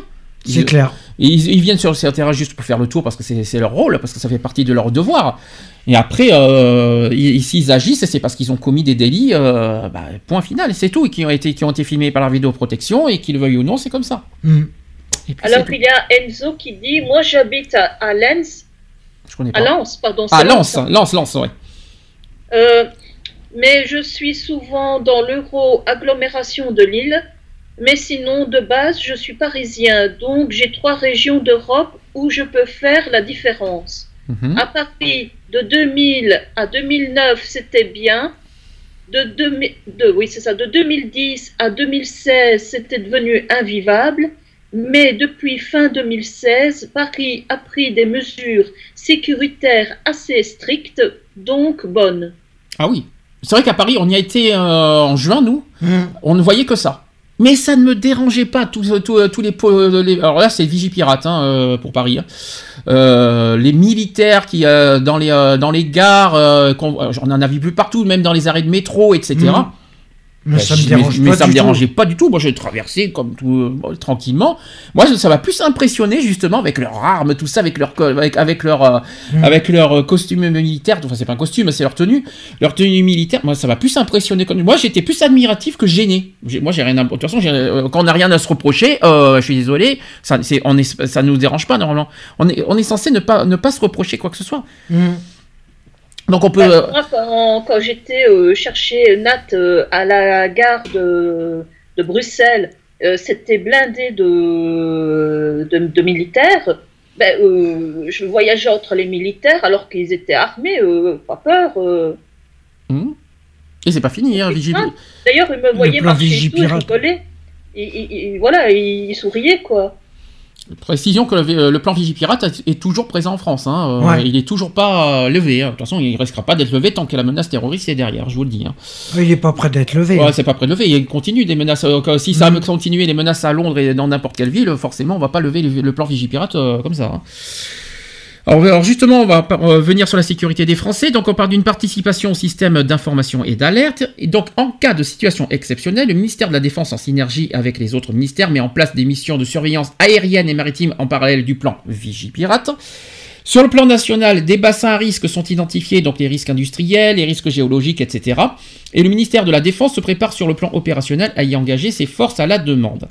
Et enfin, le ministère de la Défense euh, met aussi ses moyens à disposition pour assurer la sécurité des personnes et s'implique directement dans le dispositif d'alerte envers enlèvement. Ça, on n'en a pas parlé de ça, les alertes enlèvement d'en- d'enfants mineurs. Euh, le plan alerte enlèvement. Ça, c'est bien. Par contre, ça, c'est très sérieux, c'est très, euh, très pointu. Dès qu'il y a un enfant qui est enlevé, tout de suite, on est au courant à la télévision. Ça, franchement, c'est c'est beau. C'est- Ça, on n'avait pas ça à l'époque. Mais ça, là-dessus, j'ai rien à, j'ai rien à reprocher là-dessus. Euh, Le Non, plan c'est alerte- clair. le plan alerte enlèvement, côté efficacité, j'ai rien à dire. Je sais pas comment ça fonctionne chez vous en Belgique, mais en tout cas, en France, euh, ça- en Belgique, c'est Child Focus. Ça a été mis au point après le, le problème de Julie et Mélissa avec Marc Dutroux. D'accord. Enfin, en tout cas, nous, en France, c'est très efficace ce plan Mhm. alerte. hein. Euh, C'est bien le seul qui est efficace. bien efficace, euh, direct. Et puis, il perd pas de temps. Ça, c'est direct. euh, En même, en même pas une heure, on est au courant. toute la France est au courant de la- Mhm. de l'alerte enlèvement. Et, et la plupart du temps, on retrouve bien sûr les enfants euh, perdus. Alors, dans, tout, dans diverses situations, mais en tout cas, c'est efficace. Il n'y a rien à dire là-dessus. Alors, Vigipirate, donc tout comme le ministère de l'Intérieur et le ministère de la Défense concourt au dispositif Vigipirate, qui est mis en place pour assurer la sécurité nationale euh, face aux actions terroristes. Et ce dernier est actualisé en temps réel en fonction de l'évolution de la situation nationale, sachant qu'il y a plusieurs niveaux, il faut Mhm. quand même le rappeler. hein. Euh, Il y a aussi des militaires pour surveiller le ciel. Bah tant mieux, c'est bien. L'armée de l'air qui utilise des moyens pour protéger la population contre les menaces venant du ciel. Et agissant dans un cadre interministériel, les aviateurs veillent 7 jours sur 7 et 24 heures sur 24 afin de détecter et identifier tous les appareils survolant le territoire national. Cette défense aérienne repose aussi sur des accords euh, diplomatiques et garantissant une coordination avec les pays limitrophes. Mm. C'est bien ça. Ah, Il faut oublier le mal. 11 septembre. hein. Alors ça c'est aux États-Unis le 11 septembre. Mm. Oui, mais ça peut toucher n'importe quel autre pays. C'est pas parce que ça a touché le- les Éta- les États-Unis que ça peut pas arriver dans un autre pays. Ben, c'est ce qui s'est passé. Mm. De toute façon, regarde toutes les menaces qu'on a eues ces dernières années. Et toutes, Oui, par les, la plupart du des attaques aériennes, euh, parce que là, c'était beaucoup de, des explosifs, des, des, des, des- des voitures, des camionnettes. euh, Hmm. Le problème, c'est que l'armée de l'air peut pas, ne ne peut pas, euh, pour moi, détecter les avions qui ont été détournés. Non. Ouais.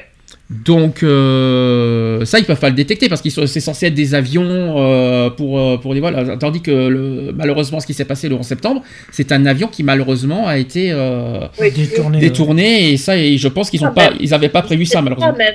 Pardon? C'était trois. Les deux qui ont touché le, le, le, le World Trade Center et celui qui devait euh, toucher le Patagone qui s'est scratché. Au départ, au départ, c'était euh, la Maison Blanche qui était visée, oui. Mm. Je confirme. Malheureusement, ça a été. euh, je sais pas ce qui, je me rappelle plus ce qui s'était passé, hein, mais euh, c'était, euh, bah, ça a été euh, détourné avant, quoi. Enfin, le- en tout cas, le, le- le- le- on va dire le. La cible a été mal visée, quoi. C'est ça. C'est pour ça que Mm. le- c'est pour ça que la Maison Blanche a été entre guillemets épargnée, on va dire. Entre guillemets. Et, Alors il y a Enzo qui dit mais il y a un problème avec la police, c'est le racisme. Il ne faut pas se voiler, euh, se, vo- attends, se voiler et euh, dire la vérité. La bonne partie des policiers font une différence entre une racaille blanche et une racaille noire. C'est vrai, j'en ai entendu parler, on en avait parlé il n'y a pas très longtemps. Euh, et puis il y a autre chose qui, moi, me dérange. C'est la manière qu'ils traitent, on va dire, certaines personnes. Je parle de certaines. euh, c'est- D'accord, ok, il faut être honnête. Puisqu'il faut aussi un petit peu euh, dire les choses. Le nombre des délinquants, les, euh, au niveau pourcentage, c'est plus que des personnes qui, ont, qui sont des origines euh, maghrébines, tout ça. Voilà, il Mm. faut être honnête là-dessus. C'est le, c'est le, c'est le pas les sondages, mais les chiffres qui sont clairs là-dessus. Le nombre de pourcentages, c'est le- le- les plus de délinquants, les voleurs, les cambriolages, tout ça, sont plus des euh, personnes d'origine maghrébine, tout ça. En revanche, est-ce que vous êtes d'accord pour dire que parce que ce sont des personnes d'origine maghrébine, la police doit, doit les traiter différemment, de manière euh, de, de les traiter même mal, quoi, que ce soit verbalement, de tout ça. Il y en a qui, ça existe, il y en a plein qui les traitent de moins que rien et même comme des sous-personnes, quoi. Et ça, je suis pas d'accord. Il faut les traiter comme tout, tout- comme tout le monde, comme tout français, comme euh, voilà, tout français, toute personne, à, à égalité. Comme on dit, la loi est claire. Toute personne est innocente jusqu'à preuve du contraire. Donc, euh, ça, c'est la loi qui le dit. Et de toute façon, euh, c'est là, comme je l'ai dit, la police n'a pas à, faire la loi, il doit juste respecter la loi. Après, c'est à la justice de décider oui ou non, il doit y avoir des poursuites, etc. Mais la police n'a pas à traiter physiquement mal euh, autrui, tout ça parce qu'il a euh, des origines différentes. Et c'est pas parce qu'il a deux origines, et je vais rajouter une chose, c'est pas parce qu'il a des origines différentes qu'il est automatiquement coupable ou que c'est lui qui a, fait, euh, qui, a, qui a, fait une connerie, etc. Et malheureusement, il y en a plein aujourd'hui qui s'imaginent euh, que parce qu'il est d'origine, euh, parce qu'il a des origines, automatiquement c'est un délinquant. Automatiquement, attention, lui, il y en a plein qui s'imaginent ça aujourd'hui, même chez nous en France. Automatiquement, il y en a plein qui, dès qu'ils voient quelqu'un qui est, qui est, qui est qui, a des origines différentes, ça y est, euh, il est automatiquement euh, pour, euh, à ses yeux un délinquant. Il faut arrêter ça aussi, parce que il n'y a pas que la police aussi qu'il faut, qu'il faut changer de mentalité, il y a aussi les Français, parce que les Français, leur racisme, ça, ça suffit aussi, leur connerie. Il y en a plein qui, qui ont des images sur les, sur les, comment dire, sur les, sur les Maghrébins, euh, bien probablement parler qu'il faut en oublier. Toutes les personnes maghrébines ne sont pas des délinquants, point final. Et la police, mhm. même chose, n'ont pas à traiter euh, toutes les personnes maghrébines euh, comme des délinquants. Moi, je trouve ça dégueulasse. et en plus, il faut des preuves pour les, euh, pour les, euh, Et puis je rappelle un détail, il y a une histoire des droits de l'homme avec la dignité. Les mhm. personnes, la, police n'a pas à abuser leur pouvoir en, en, traitant comme des moins que rien tout ça. Euh, n'importe quelle personne. Faut, en plus, je trouve que la police abuse de leur de leur de leur de leur tenue quelque part. Certains policiers. Certains policiers, peut-être, mais je peux te dire une chose parce que c'est souvent ce que j'ai vu dans les émissions. Il y en a plein qui reprochent aux policiers d'abuser de leur tenue. Est-ce que mmh. vous êtes d'accord avec ce qu'ils disent? Oui ou non? Parce que justement, c'est justement les banlieues qui disent ça à, la police. Et c'est pas peut-être. On entend peut-être des paroles méchantes de la banlieue, mais ils sont pas forcément tort. Il y en a qui, il y a des plein de personnes de la banlieue qui disent t'aurais pas la tenue, tu, euh, tu euh, pas ta tenue, tu serais rien. Mmh. Vrai ou faux ça? Ah bah c'est clair. Vrai ou faux Qu'est-ce que C'est clair, c'est pas parce qu'ils ont une tenue automatiquement qu'ils sont les plus forts. Hein. Justement. Mais moi, je suis d'accord avec ce qu'ils ont dit. Moi, je suis désolé, il y a des personnes de mon lieu, ils ont pas tort. C'est pas parce que les policiers ont une tenue que ça y est, ils sont les plus forts, ils sont les plus si, ils sont plus là. Et justement, ils, disent que sans ta tenue, tu n'es rien. Mmh. Tu ne vaux rien. C'est vrai en plus quelque part. Donc c'est des êtres humains. Hein. Ça reste des personnes. Et justement, en tant que police, ils ont, les policiers, et c'est pas parce qu'ils ont une tenue qu'ils ont à traiter une personne comme des merdes. Euh, même, même, même le pire des délinquants, même quelqu'un qui a volé, on n'a pas à le déchiqueter les bras, à le mettre plus bactère, à le mettre, euh, à mettre sa tête, euh, à, le pencher, à pencher son dos comme, comme, comme une merde. Je sais pas comment expliquer. Ils le menottent, ils le mettent dans la voiture, point final. Ils n'ont pas le traité physiquement comme, comme un fou, quoi. même, même pendant les, pendant les, comment s'appelle les. Vue. Oui, euh, avant les gardes à vue, tu sais, quand il y, a normalement les, les, entrevues, là, les entretiens, là. Les interrogatoires. Les interrogatoires, voilà, c'est ce que je cherchais. Même pendant les interrogatoires, ils n'ont pas non plus à élever la loi en, les, en, les, mettant déjà coupables. Parce que ça aussi, c'est l'erreur des policiers. Ils les mettent déjà coupables sans. Euh, sauf, bien sûr, s'il y a des preuves au niveau vidéo, on n'a rien à dire. Hein. S'il y a des preuves vidéo. Qui sur le fait aussi dessus, en disant écoute, mon gars, euh, on, vient de tomber dessus. Parce que, attends, il y en a certains quand même qui se font prendre la main dans le sac et ils ont quand même le culot de nier. Hmm. Et le policier dit bah, Attends, euh, mon gars, euh, arrête de me prendre pour un con, t'as pris quand même la main dans le sac. Je suis d'accord. À un moment, il faudrait peut-être arrêter de prendre les gens pour des cons. Bien sûr, je suis d'accord. Je, je, je ne suis pas encore à ce niveau-là. Je dis pour l'instant, et puis il y a les vidéos aussi, les vidéos de surveillance, tout ça qui, mm. qui prouve aussi euh, euh, visuellement que, que le délinquant est vraiment délit. C'est pas la peine de dire non et, tout ça. Alors c'est vrai que si on prend pour un con le policier, forcément le policier va prendre un ton au-dessus en disant arrête de me prendre pour un con. Là je suis d'accord avec toi, Là-dessus, c'est vrai qu'il faut pas prendre non plus pour, le policier pour un con. On a fait un tort, on l'assume. En revanche, le, c'est pas une raison à l'inverse que le policier abuse de son pouvoir et le traite physiquement comme une merde. C'est ça que je veux dire. Mmh. Euh, c'est ça que je veux dire. Je parle physiquement. Attention, j'ai pas dit verbalement. Verbalement, il y a des limites à ne pas franchir non plus, euh, notamment les contrôles de police au niveau, au niveau des cartes d'identité. Euh, ça à Bordeaux, j'en ai beaucoup reproché là-dessus parce que je trouve qu'ils abusent un petit peu sur la manière qu'ils demandent les, les, papiers d'identité. Oui, bonjour papier d'identité. Euh, c'est obligatoire d'ailleurs de présenter les papiers d'identité Normalement, c'est obligatoire.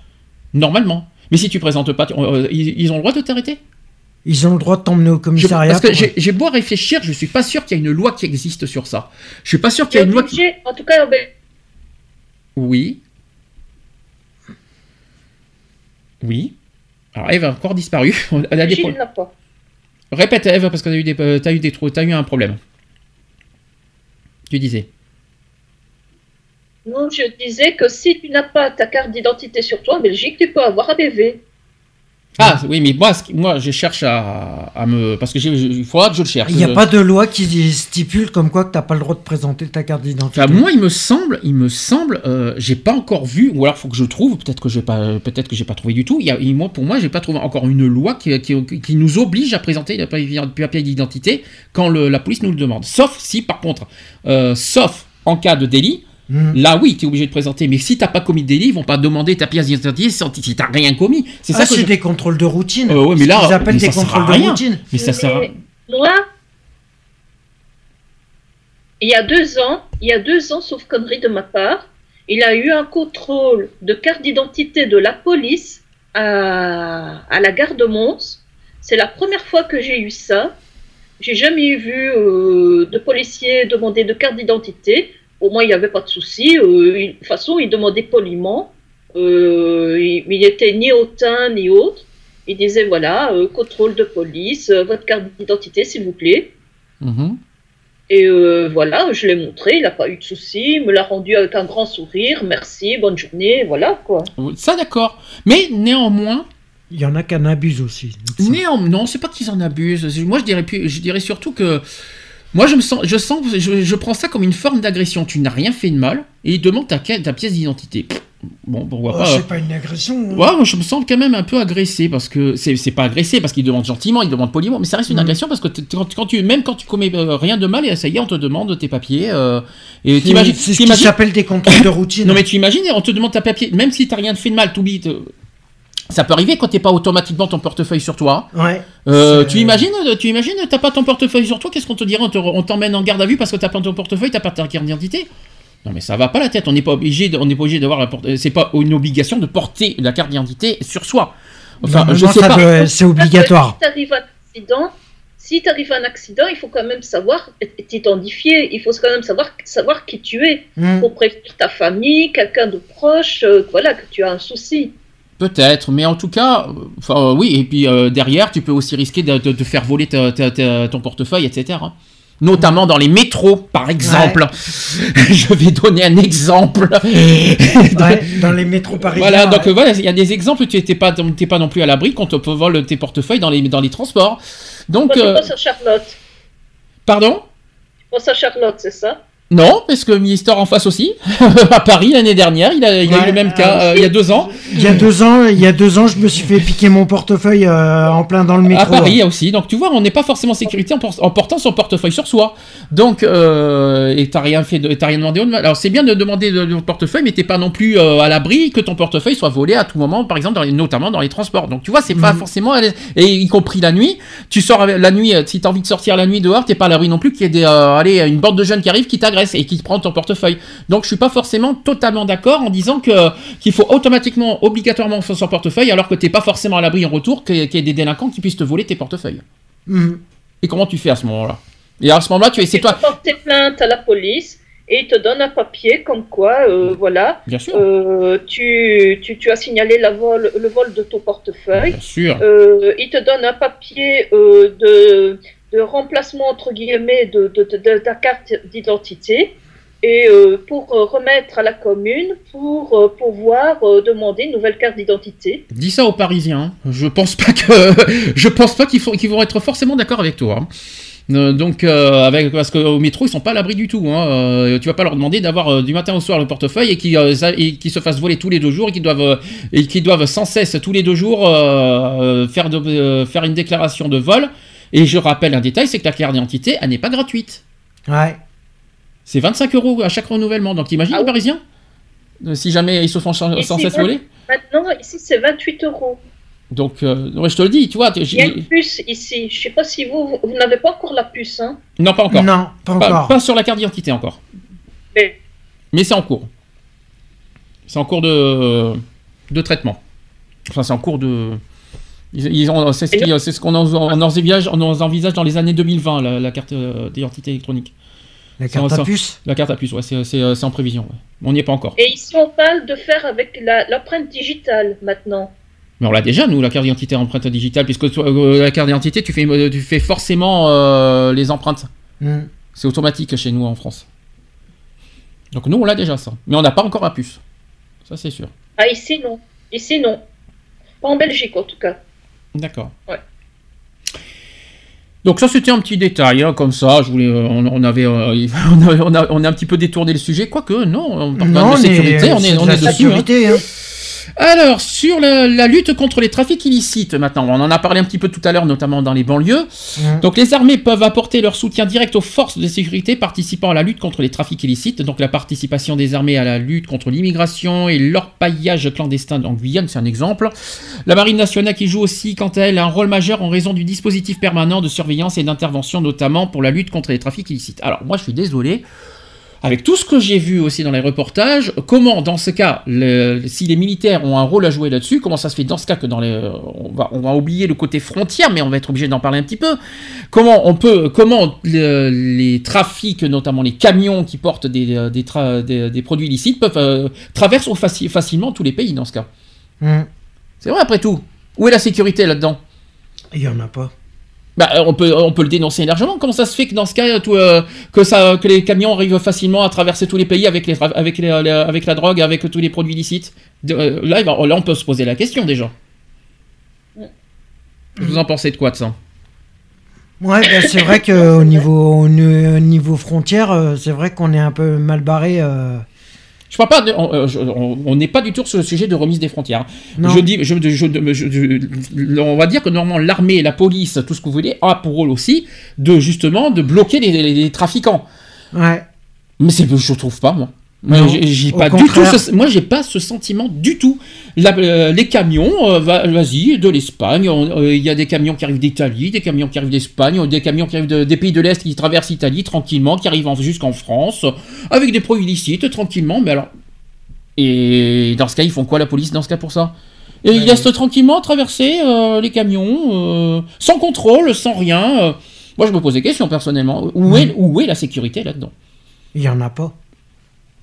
Et toi, Eve Bah, ici en Belgique, il faut, faut pas oublier que, par exemple, on peut avoir un plan de cannabis chez soi déjà. On peut avoir une certaine dose de drogue sur soi, de cannabis. Euh, je crois que c'est un gramme Oui, ben en toute légalité. D'accord, sachant que nous, c'est pas le cas, mais bon, si tu... on va pas parler que de cannabis, hein. il y a aussi l'héroïne, il y a les drogues dures. De Euh. drogue, etc. Euh, donc voilà, donc euh, je veux dire d'un pays à l'autre, c'est pas toujours euh, identique. Mais c'est vrai que euh, il faudrait, même si on ne remet pas les frontières, renforcer la sécurité déjà aux frontières, aux ex-frontières. Donc la remise des douanes. Donc Et là-dessus, hmm. Contrôler, faire des contrôles comme ça, euh, peu importe le véhicule. mettre, Euh, des... mettre des douanes entre les, entre les pays, mais sans fermer les frontières, c'est ça que tu veux dire Hum. Oui, ben déjà en Belgique, il y a, il y a encore les douanes volantes. hein. D'ailleurs, il n'y a pas longtemps, il y a quelques jours, je les ai vues euh, au soir. Euh, il, il y a, il y a pas mal de contrôles euh, de douanes volantes. Mhm. Mais bon, c'est vrai que euh, aux ex-frontières, ce serait pas mal quand même de, de- de renforcer encore. D'accord. D'ailleurs, c'est... Attends, attends, il y a Enzo qui marque non, c'est impossible de faire ça sur Paris. Euh, nous, notre carte d'identité, c'est dans la poche de Jean. Mhm. Je comprends pas ce qu'il veut dire. Je pense que c'est un rapport avec... C'est à la poche de jean. euh, c'est un rapport, c'est un rapport avec ce qu'on a dit sur les cartes d'identité. Ouais. Un rapport avec ça. Ah oui, c'est dans la poche de jean, oui. Ah oui, c'est sûr. Alors, vaut mieux pas. hein.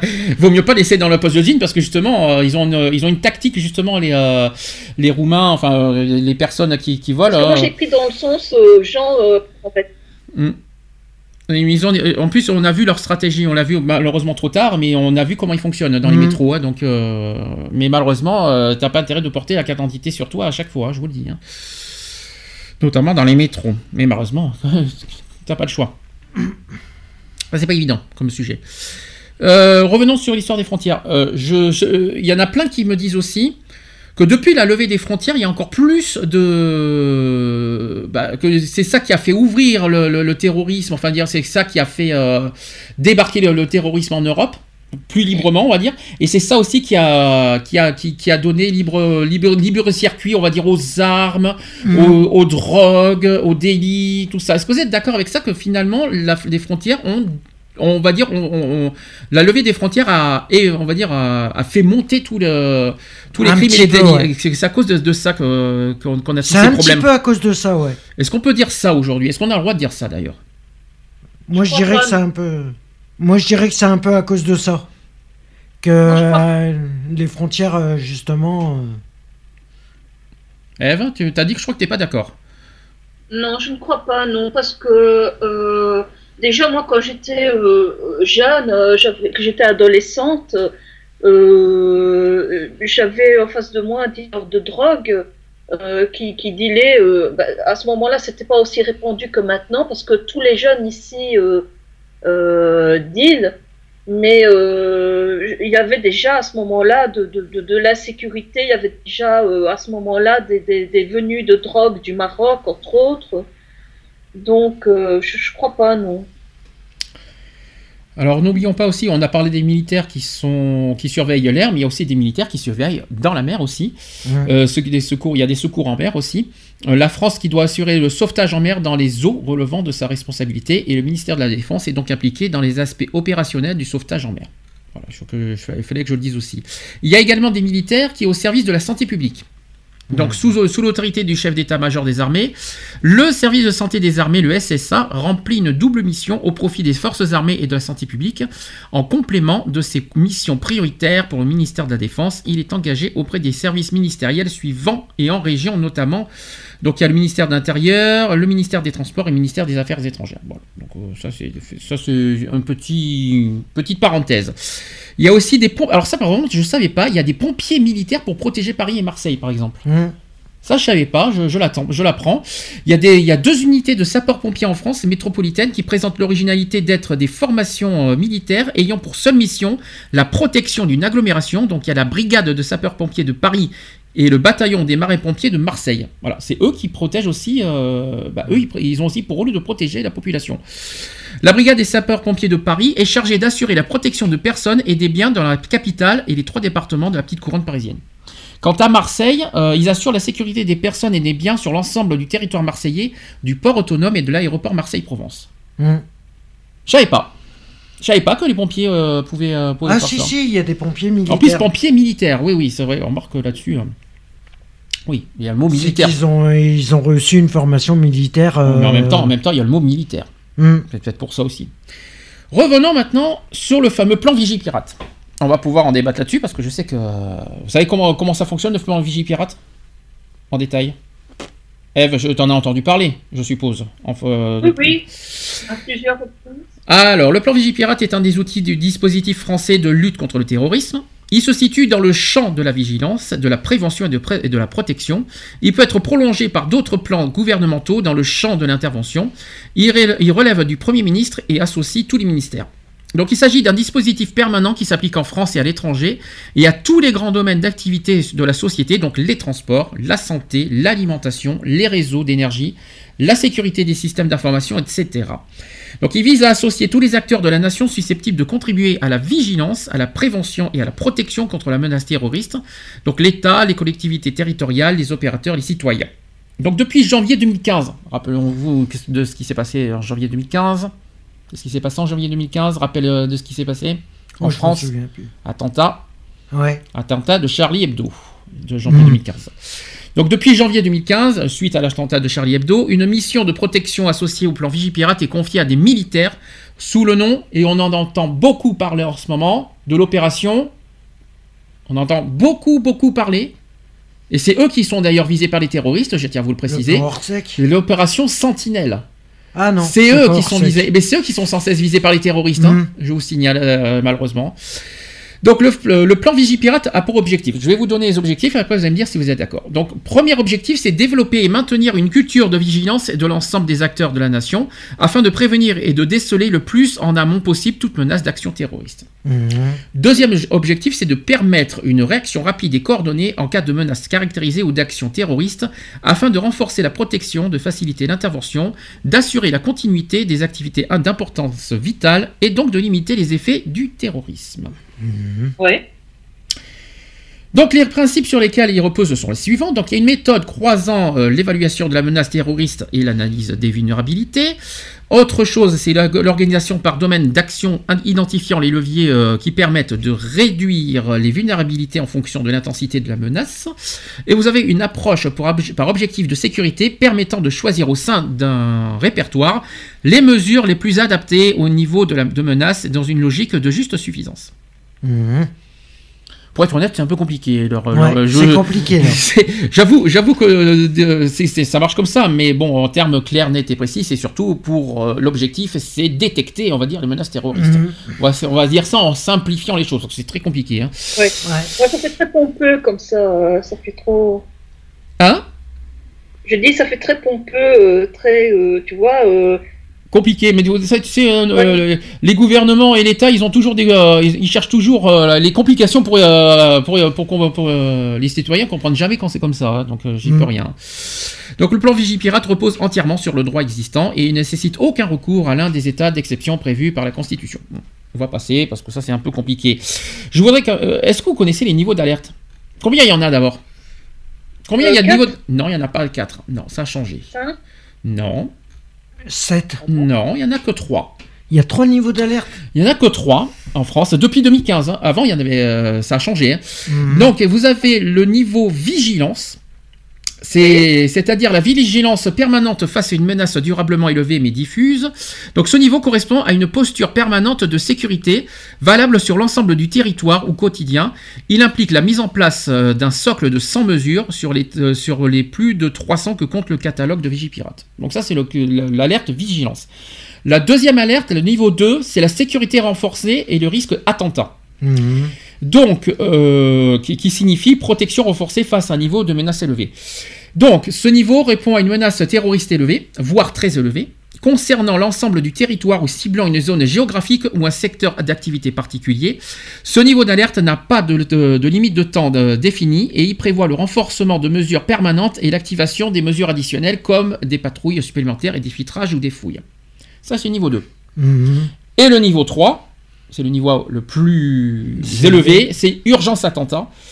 Euh, c'est le niveau 3, donc c'est, euh, c'est qui signifie que la protection renforcée face à une menace d'attaque terroriste documentée et imminente ou à la suite immédiate d'un attentat.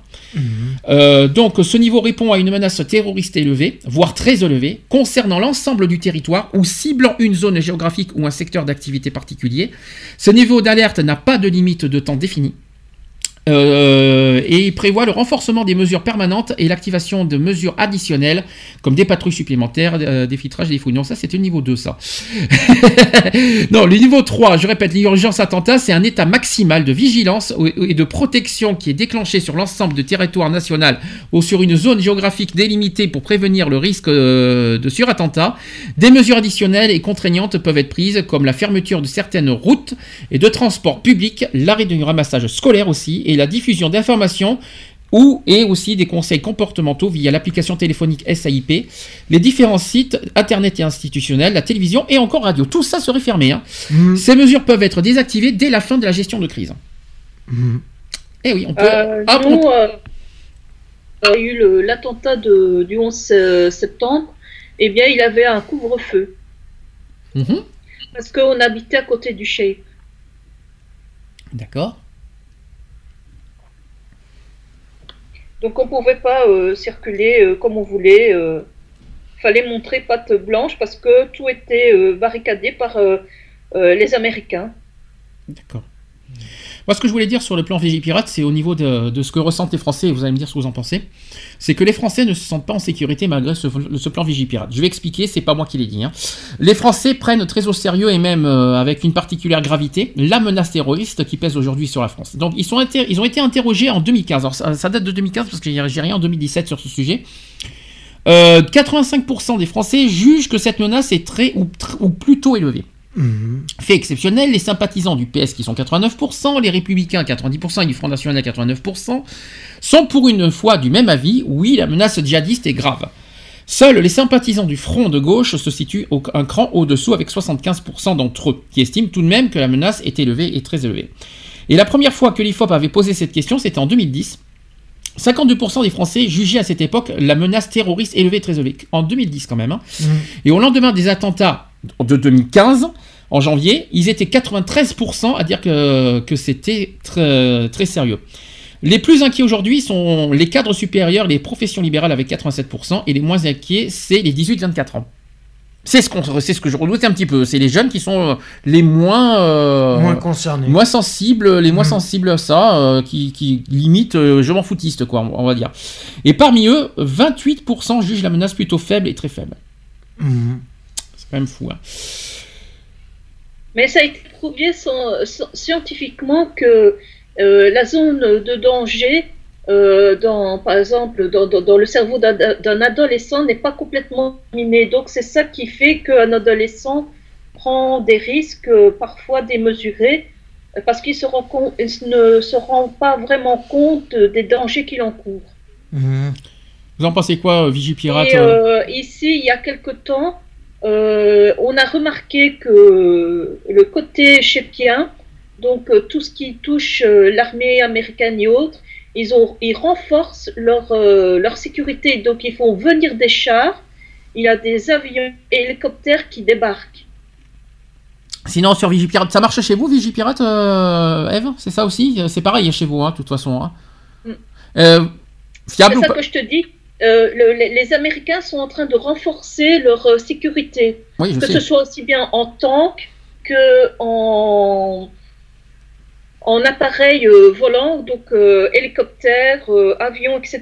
Rappelons que Trump, euh, il limite, il est limite euh, dans son programme vouloir faire la guerre mondiale euh, à la Syrie, enfin euh, Mm. envers les, euh, les terroristes. Hein. Faut quand même le rappeler ça. C'est Ouais. ce qu'il a prévu au- au- au- dans son programme. C'est limite ce qu'il cherche, hein, donc euh, faut pas l'oublier ça. hein. Euh, autre chose.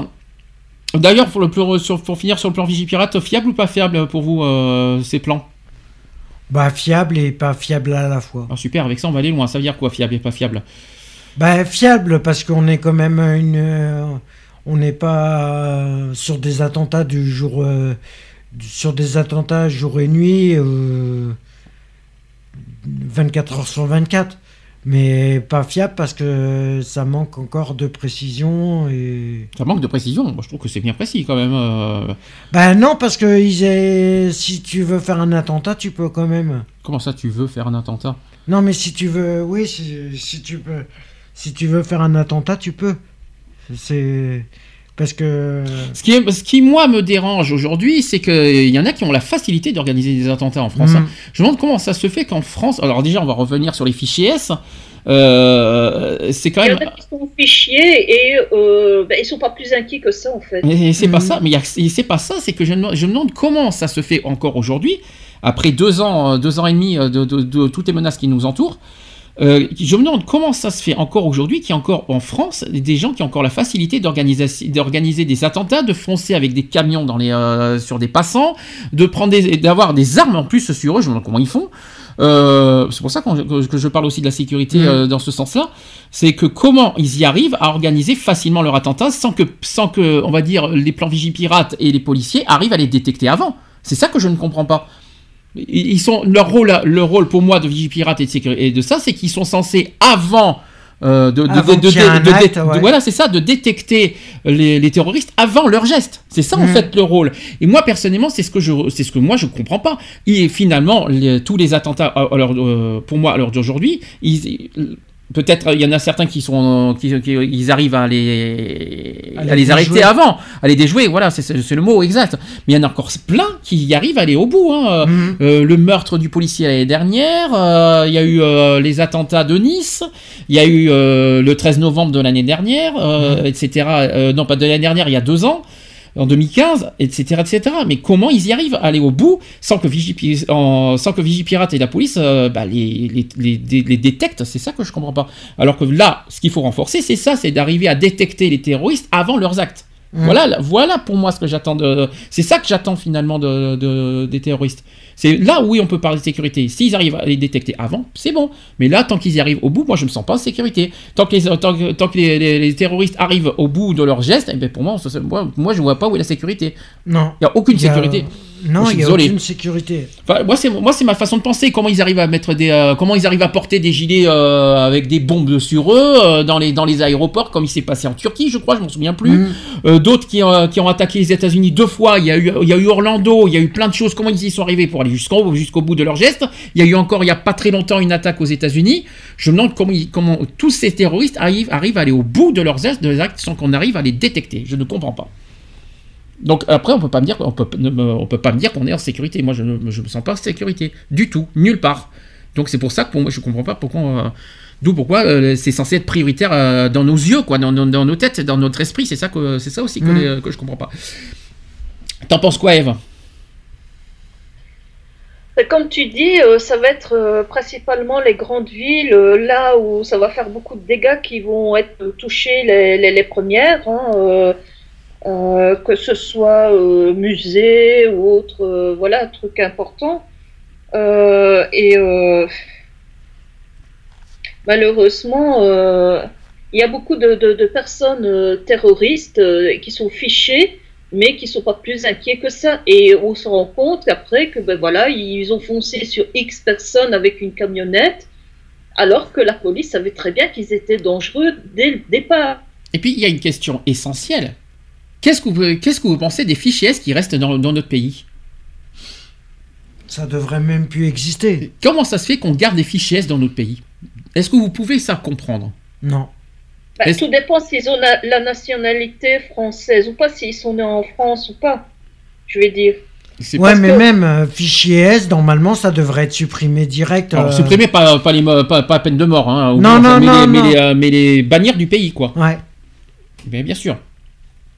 Évidemment. Oui, mais par exemple, allez, imaginons qu'un terroriste est né d'une mère française et d'un père algérien. J'invente, hein, bien sûr. Mhm. Vous, vous, comptez l'envoyer dans quel pays exactement? Ben, Dans l'Algérie, puisque c'est sa deuxième, euh, c'est son origine. Hein? C'est toi qui tu viens, tu, tu juste. pourrait dire oui, mais attendez, le gars il est né en France, il est de mère française. Oui, certes, il est de père algérien, mais vous, euh, vous les Français, vous nous envoyez vos merdes alors, si je comprends donc, et toi, tu préfères garder les fichiers S et, à tout moment, et à tout moment, ils peuvent euh, passer à l'acte? J'ai pas dit ça. J'ai pas dit ça. Maintenant, ce serait un Algérien qui débarque en France et qui fait des attentats, qu'on veuille le retourner en Algérie. Hmm. Là, je comprends. Mais un, un, type qui est né en France, de mère française et de père algérien, donc il aura grandi en France toute sa vie. On peut demander à l'Algérie, parce que son père est algérien, de prendre, euh, entre guillemets, le déchet de la France. Oui, mais je vois pas. Ouais, mais ça. Mais, mais c'est pas une raison pour. Après, euh, après, il fait, après, il va où il veut, mais je vois pas en quoi nous, on doit garder les fichiers S chez nous. Euh, qu'il aille faire ses trucs ailleurs, mais on n'a pas gardé quelqu'un en France qui, qui, à tout moment peut, peut passer à l'acte et, tuer n'importe qui, n'importe mhm. quand. Moi, je suis pas d'accord avec ça. Après, il va où il veut. Euh, c'est pas parce qu'il est d'origine algérienne qu'il est obligé de vivre en Algérie. Il peut aller où il veut après. Hein. Mais euh, après, pour moi, oui, euh, c'était le débat de la déchéance de nationalité. Vous vous en souvenez de ça? C'était même François Hollande qui l'avait proposé cette, ce débat-là. Moi, j'ai été complètement pour hein, ce sujet, je vous dis franchement, euh, parce que c'est tellement trop dangereux. Et regardez, les menaces sont toujours là. Il y a et ça se prouve, euh, il y en a encore plein en ce moment qui, qui sont autour, qui peuvent agir à tout moment. Mhm. Euh, et c'est à cause de ces personnes-là qu'à tout moment, n'importe qui, n'importe quand peut se faire tuer demain. Et moi, je suis désolé, c'est hors de question qu'il y ait le moindre risque en France à cause de ces personnes-là. Je suis désolé. Euh, on ne peut pas parler de sécurité si on garde ces genres de personnes en, dans notre pays. C'est hors de question. C'est pas possible. Donc après, euh, si on parle vraiment de sécurité, elle est là la vraie sécurité. Moi, je suis désolé, on peut pas parler de sécurité si on garde des, euh, des, futurs délinquants chez nous et des futurs euh, meurtriers. C'est pas possible. C'est pour moi, c'est inconcevable. Enfin, en tout cas, c'est ma, ma, façon de penser. Après, ce n'est que mon opinion. penser personnellement parce qu'il avait un jeune. Donc, je parle pas de terroriste. Hein, c'est un jeune qui parlait hein, du parti du Front National. Il disait, voilà, ma mère est française et je crois que son père était antillais ou quelque chose comme ça, je sais plus. Euh, il n'était pas, il pas français en tout cas. Et, le, jeune homme disait, voilà, euh, moi j'ai grandi en France, ma mère est française, mon père n'est pas français de naissance, voilà. Euh, où est-ce que vous me voyez? Et le, le, le, type du Front National, il a dit, vous allez où vous voulez, mais en tout cas, vous ne polluez pas la France. Oui. Vous ne restez pas sur le territoire français, pas besoin de vous. Alors que le garçon, je parle, bien sûr, c'est pas un terroriste, hein, c'est un jeune homme euh, tout à fait convenable, qui fait des études, etc. Donc ce, jeune homme grandit sur le territoire français, il est de mère française, mais le Front National ne, le considère pas comme français. Mmh. Parce ah que son, son grand tort, c'est d'avoir un père qui est de nationalité autre que française. Alors, je te rassure de suite, hein, j'ai pas du tout l'esprit du Front National et je ne les défendrai jamais de toute façon. Hein, je rassure là-dessus, j'ai toujours été contre le Front National. C'est pas parce que j'ai, euh, je suis contre les fichiers S que j'ai des idées du Front National. Je rassure tout le monde là-dessus. J'ai jamais été pour là-dessus. Euh, après, ça ne veut pas dire que sur ce sujet-là, euh, ils sont stupides parce qu'ils ont pour une fois quelque part raison, hein, mais, euh, mm. mais sur le, en matière de fichiers S, pas en matière d'immigration, parce que euh, sur le côté d'immigration, oubliez tout de suite, je j'aime pas du tout leur, façon de penser. Euh, et puis, puis et puis et puis, moi c'est mon avis personnel et je me base pas sur les, idées du Front National, je rassure. Qu'est-ce que je voulais dire? J'ai aussi au niveau, en matière de sécurité, j'ai aussi les stratégies que notre cher président, Monsieur Macron, va proposer pour la suite. Mm. Sachez qu'il va, qu'il propose, pour, euh, et ça va être euh, dans pas très longtemps, il, il, va y avoir une police de sécurité du quotidien qui va être expérimentée en début 2018. Cette police est censée renforcer le lien avec les citoyens. Le chef de l'État a assuré que celui-ci n'est pas le retour à la police de proximité, c'est ce qu'avait instauré euh, Lionel Jospin à l'époque, puis supprimé par Nicolas Sarkozy, qui assurait légalement également les démissions de prévention. Alors par ailleurs, il ne souhaite pas d'unité spécialisée dans les commissariats. Donc Macron, Monsieur Macron, n'a pas donné plus de détails sur les missions et le rôle de cette police de sécurité du quotidien qu'on appelle le PSQ mais à préciser d'une concertation, d'une concertation. Donc il y aura les préfets, les gendarmes, les policiers qui cherchent euh, et les chercheurs qui devraient se réunir en groupe de travail durant ces deux prochains mois. Et le dispositif devrait être expérimenté pour le début 2018 dans une quinzaine de, villes. Il y a Lille, Lens, Roubaix, Toulouse ou encore Aulnay-sous-Bois. Mmh. Ça bien puisqu'on a entendu Enzo, euh, bah, il y a Lens qui est concerné. Alors ensuite là-dessus. Deuxième, stratégie de Macron, il va faire un nouveau plan national contre la radicalisation. Donc un comité interministériel qui doit se réunir, euh, qui a dû se réunir il n'y a pas très longtemps pour arrêter un nouveau plan national contre la radicalisation, en dressant une liste de territoires qui feront l'objet d'une surveillance spécifique. Des plans d'action seront établis par les préfets de leur département, impliquant de nombreux autres services de l'État pour prévenir les menaces et mettre en place des, des organisations pour identifier les comportements les plus à risque et coopérer en coopération étroite avec les magistrats. Ensuite, il veut simplifier et raccourcir les procédures d'asile. Mhm. Alors là, je sais qu'il y en a beaucoup qui vont pas être très d'accord. Donc, ce sera l'un des objectifs du projet euh, de loi attendu début 2018, 2018 qui prévoyait dans sa première mouture un doublement à, 90 jours de la durée de rétention pour les, pour les étrangers en situation irrégulière Emmanuel Macron a souhaité, euh, que, souhaite que nous reconduisons de matière intraitable les étrangers n'ayant pas de titre de séjour, euh, tout en accueillant de manière exigeante et conforme à nos valeurs, les, les réfugiés ainsi que les personnes en règle. Mmh. Donc voilà. Il veut aussi répondre aux menaces euh, visant policiers et gendarmes, c'est ce qu'on a dit tout à l'heure, notamment visé mmh. sur l'opération Sentinelle. Donc depuis le début de l'année, 10 gendarmes et policiers ont été tués quand même. Ah quand même. Hein, depuis en, 2017, 10 gendarmes et policiers ont été tués en accomplissant leur mission et, à plusieurs autres, euh, il y a aussi plusieurs autres qui ont été blessés. Le chef de l'État souhaite durcir la réponse aux menaces lâches et intolérables les visant. Donc il a dit ceci. Aux menaces et mises en place physiques sont venues récemment s'ajouter des mises en cause indirectes de leurs proches. C'est ce qu'a déploré le président de la République. Il a dit ceci, je souhaite que nous puissions aller plus loin, que le droit de l'anonymat inscrit par la loi, euh, oui, voilà, ajouté, que, a souligné que la multiplication des refus d'obtempérer et appelle une réponse aussi ferme et exemplaire. Il a également appelé à la vigilance quant aux menaces dont les forces de l'ordre font l'objet de la part d'une mouvance organisée, structurée et engagée dans une démarche insurrectionnelle. Depuis quelques années, la supposée répression d'État est en effet exploitée pour légitimer euh, des actions violentes et concertées à l'encontre des forces de l'ordre.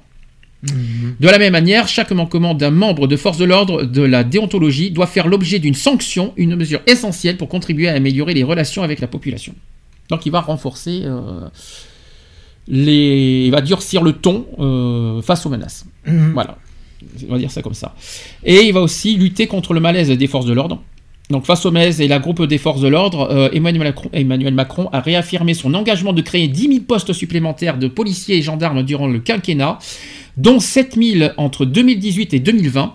Le budget consacré à la sécurité augmentera de 1,5% en 2018. Voilà une bonne nouvelle. Mhm. Ça, c'est une bonne nouvelle. Je ne vais pas vous mentir, c'est une bonne nouvelle. Réclamée de longue date par les syndicats policiers, la réforme de la, de la procédure pénale permettra aussi de libérer du temps en allégeant la lourdeur de tâches inutiles et totalement obsolètes, voire ridicules.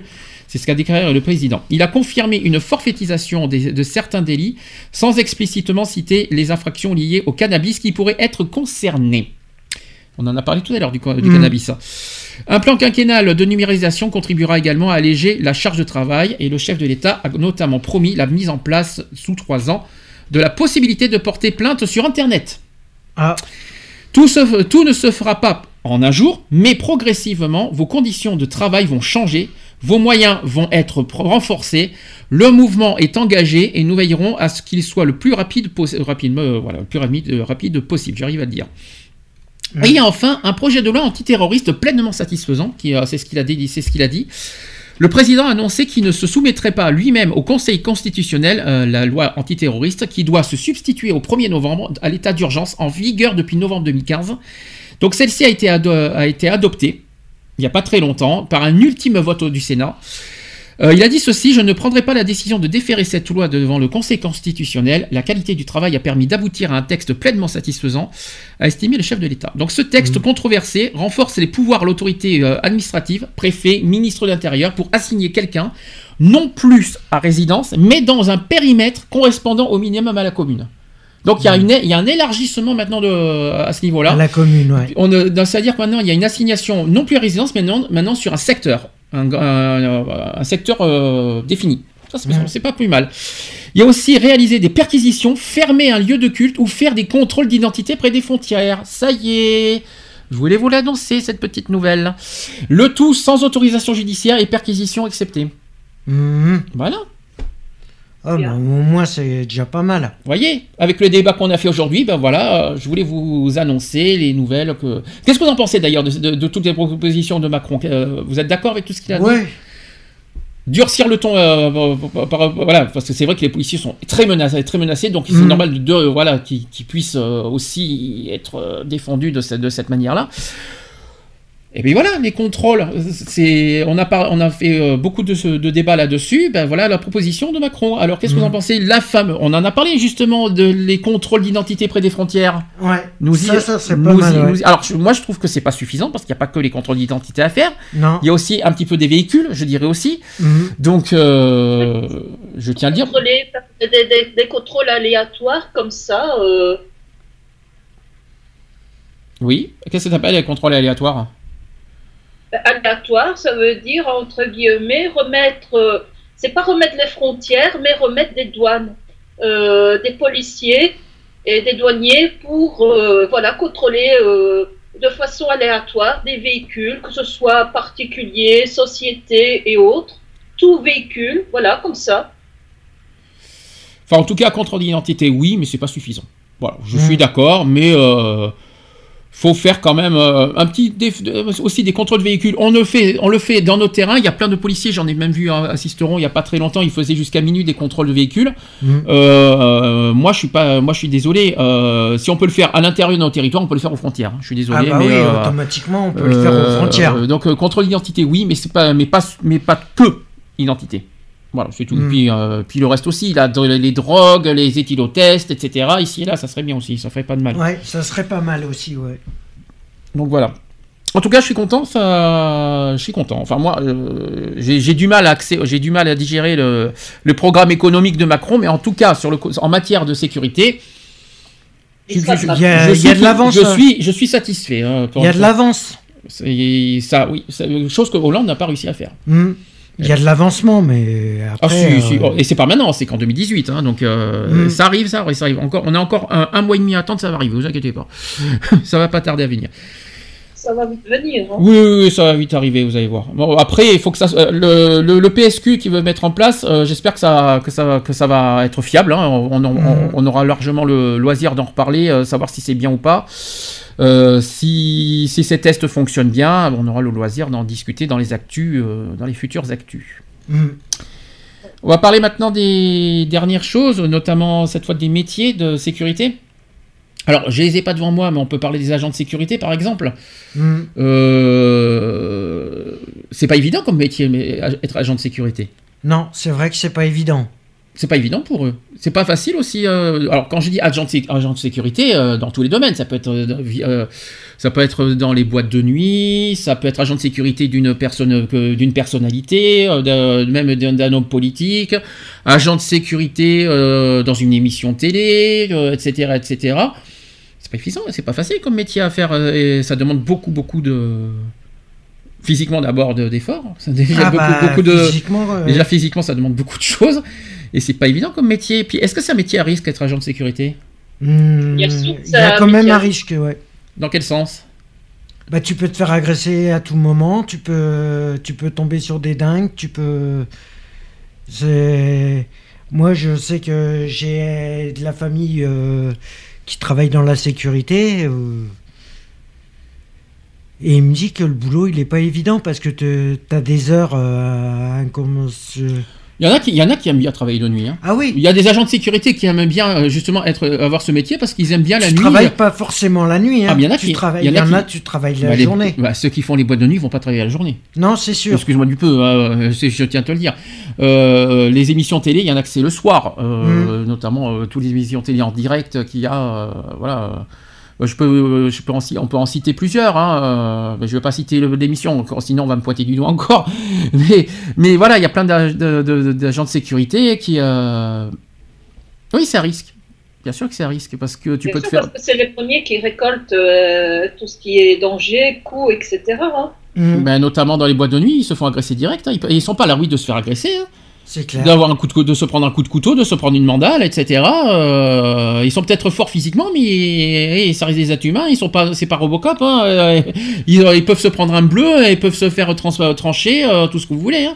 C'est pas facile comme métier. Est-ce que est-ce que c'est un métier que vous aurez pu faire et que et que vous aurez, que vous aurez envie de faire Je sais qu'il y a un Lyonnais qui m'a semblé avoir, il, nous a dit qu'il avait fait euh, agent de sécurité dans, euh, dans les années 2000. Dommage qu'il soit pas là pour en témoigner. Mais, euh, Mais moi, que- j'aurais bien voulu faire agent de sécurité. oui, mais pourquoi? Parce que c'est pas évident comme. Et en plus, t'as pas le, t'as pas le. Excuse-moi, t'as pas la carrure et t'as pas le, t'as pas le, le, t'as pas le corps pour faire ça. Mais, Mais c'est. c'est pas pour faire de la discrimination, mais il faut quand même une grosse qualité physique pour faire agent de sécurité. Ah oui, oui. Mais de toute façon, euh, voilà. euh, c'est un projet que j'avais au départ de. Alors, Ah, alors- alors là, c'est agent cynophile, j'en parlerai après. Mais euh, agent de sécurité sans chien, je parle. Ouais, Mais euh, il y a Nat qui a normalement, sauf erreur de ma part, euh, été euh, sorteuse euh, dans une boîte. Oui. Parce que justement, grâce à ce, comme elle a, elle a pratiqué euh, la boxe taille et euh, l'aïkido, euh, elle était engagée grâce à ça. Tu penses qu'il faut obligatoirement pratiquer des arts martiaux pour être agent de sécurité? Pas Oui. T'es sûr que c'est pas plutôt des épreuves militaires pour euh, plutôt? Non, moi je, je dis que c'est toujours utile de, de, de savoir euh, euh, répondre à une agression par euh, voilà de se protéger. Je dis pas agresser, hein. Mhm. Je dis je parle de se protéger. Par exemple d'un mauvais coup de couteau ou autre, savoir comment agir, comment faire pour se protéger, ne pas recevoir ce coup de couteau tout en euh, maîtrisant la personne, en attendant la- la- les forces de l'ordre. Elle t'a, témoigné de, de, de ce métier? Elle t'en a un peu parlé? Elle t'a dit euh, comment, c'est difficile? Euh, que- Qu'est-ce qu'elle t'a dit euh, dans son expérience? Ben, je sais qu'elle a déjà eu affaire à des types avec des couteaux, Oui. euh, que ça a failli mal tourner. Oui. Pour elle, tu veux dire pour elle D'accord. Oui, oui. Ok. Et euh, donc voilà, c'est- pas évident, quoi. C'est- vraiment un métier. Euh, pour elle, euh, autant que je me souvienne, c'est un métier où si tu n'as pas une base de d'art de combat, tu, tu, tu, tu, tu te fais euh, ramasser en moins de deux. Puis euh, psychologiquement, ça demande beaucoup de, de choses. hein. Il faut être fort psychologiquement aussi pour être, pour être Ah, agent de sécurité. Parce qu'il il faut, oui. peut-être être fort physiquement, mais psychologiquement aussi. Parce qu'il faut aussi avoir le self-control face à une agression Mhm. aussi. Euh, Il faut avoir, euh, il faut avoir, euh, il faut avoir, il faut être mentalement bien, voilà, mentalement, être mentalement fort pour affronter les agressions, pour affronter les, euh, les délinquants, pour affronter les, euh, les, euh, les, euh, bah, les personnes qui, qui foutent le bordel, quoi. On va dire, c'est, être- c'est pas évident d'être, c'est pas facile d'être agent de sécurité pour ça aussi. Hein. Non, c'est clair. Voilà. Donc euh, moi personnellement, j'avais un, un exemple à vous donner. C'était pas les, c'était les agents cynophiles. Mhm. Voilà. Qu'est-ce que ça veut dire, agent cynophile Avec un Ouais, chien, Euh, maître cynophile. chien. Avant c'était maître chien. hein, Ça, ça- c'était. euh, maintenant ça s'appelle agent cynophile. Mhm. Euh, oui. Non, mais ça s'appelle plus maître chien aujourd'hui. Oui, je sais. Donc euh, ça a changé de nom. C'est, joli comme nom, cynophile. Ouais. T'aimes bien ce, ce mot, euh, Eve, euh, les agents cynophiles c'est, Ouais. mignon, hein, ça, passe- ça passe encore. Alors pour ceux qui savent pas euh, dire, euh, pour ceux qui savent pas comment ça s'écrit, c'est C Y N O P H I L E. Voilà. Donc l'agent cynophile de sécurité elle exerce l'activité de prévention sécurité de jour comme de nuit sur toute forme de site, très souvent le seul avec son chien. Mhm. Il peut être en surveillance postée ou itinérante et doit être capable de. Alors je vais vous dire, il a, il a, il a- voilà toutes les capacités qu'il faut pour être euh, agent de sécurité et agent cynophile. Il faut être pour les deux. Un, il faut filtrer et contrôler les locaux.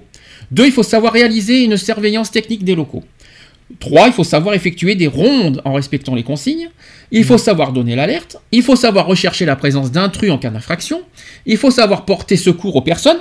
Donc il y a aussi du secourisme à faire. Mhm. Il faut intervenir sur un feu naissant, il faut accueillir et renseigner éventuellement, prévenir et dissuader, il faut rendre compte oralement et par écrit.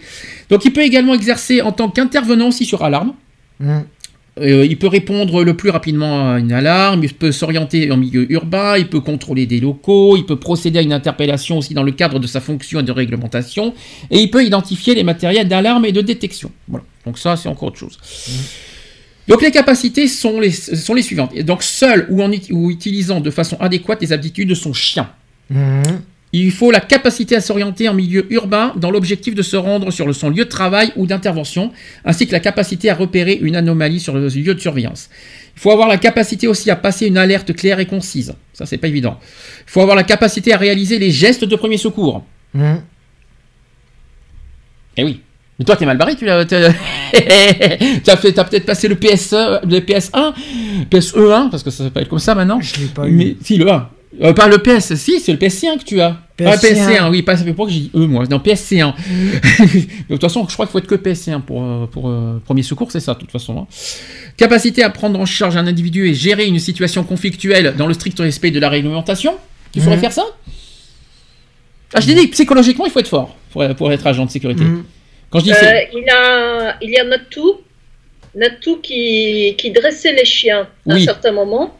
Et donc, euh, soit c'était pour l'obéissance, soit pour l'attaque. Ah oui, de toute façon, c'est un des deux. Hein. Ou, ou- ou de défense. De toute façon, c'est soit l'attaque, soit la défense. Mhm. T'as pas, t'as pas de. Euh, elle, elle mettait la tenue et tout, euh, et donc elle entraînait les chiens euh, à l'attaque, à mordre.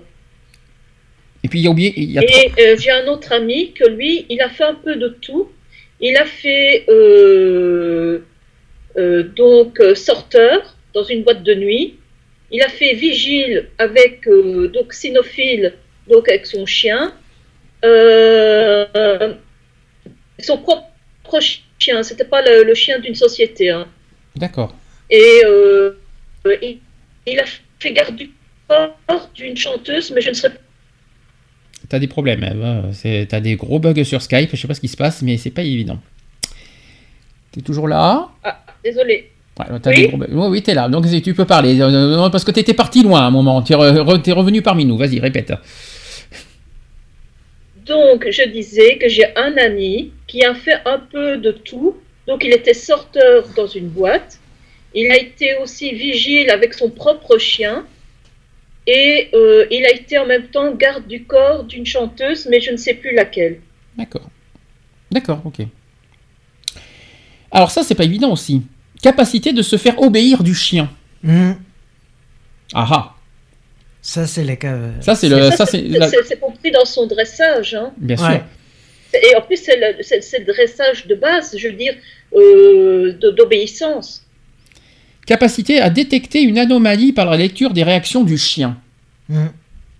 Donc il faut qu'il lit sur le sur le chien quoi en fait euh, sur la Ah, faut que selon le si le chien il a un mauvais comportement, il faut qu'il arrive à trouver. il faut qu'il arrive à lire on va dire sur le comportement du chien et la réaction Ouais. du chien. Ouais. C'est pas évident ça aussi hein.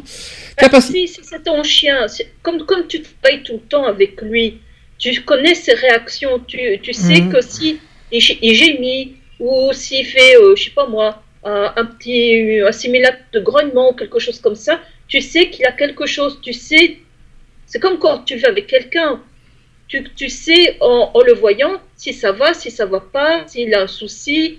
Eh ben, avec ton chien, quand tu es maître au chien, tu, tu le sais par son comportement qu'il a quelque chose qui ne va pas. Mm. Capacité aussi à utiliser son chien dans le cadre de la défense et capacité à travailler au sein d'une équipe et d'une entreprise et d'une filière. Alors quand il y a le chien, comme on dit, il y a, le, il y a trois possibilités. Soit l'attaque, Mhm. soit la défense, mais il y a aussi une autre capacité que le chien peut avoir, euh, la truffe. Mm. La capacité à dénicher la drogue. Et c'est les agents cynociles, je crois, qui font des, euh, qui Ouais, dénichent les drogues aussi. mais hein. ça c'est au niveau de euh, la police. Oui, mais c'est quand même agent cynophile. Avoir un Ouais. chien, ça reste cynophile. hein, donc Ouais. euh, voilà. Donc euh, il me semble, voilà, il y a ces trois euh, pos- possibilités, quoi. Euh, par la voie de la formation, les compétences et aptitudes sont réparties en trois unités capitalisables. Alors, il y a l'UC1, UC2 et UC3. Ça te dit quelque chose Toi qui, toi qui as eu connaissance, toi qui voulais faire ça. Alors, Ouais, UC1 c'est euh, ouais c'est UC1, c'est des niveaux. euh, c'est le niveau. UC1, c'est la surveillance générale. Ouais. Surveillance générale et secourisme correspondant à- par un décret relatif au travail en sécurité. Donc il faut s'exprimer clairement et rendre compte. Il faut exercer l'activité de sécurité et de surveillance dans le respect de la réglementation juridique. Et il faut gérer les premiers secours. Donc c'est la base, Mm. en fait. C'est la base. L'UC2, c'est la connaissance et adaptation euh, au milieu professionnel d'agents cynophiles de sécurité. Mm.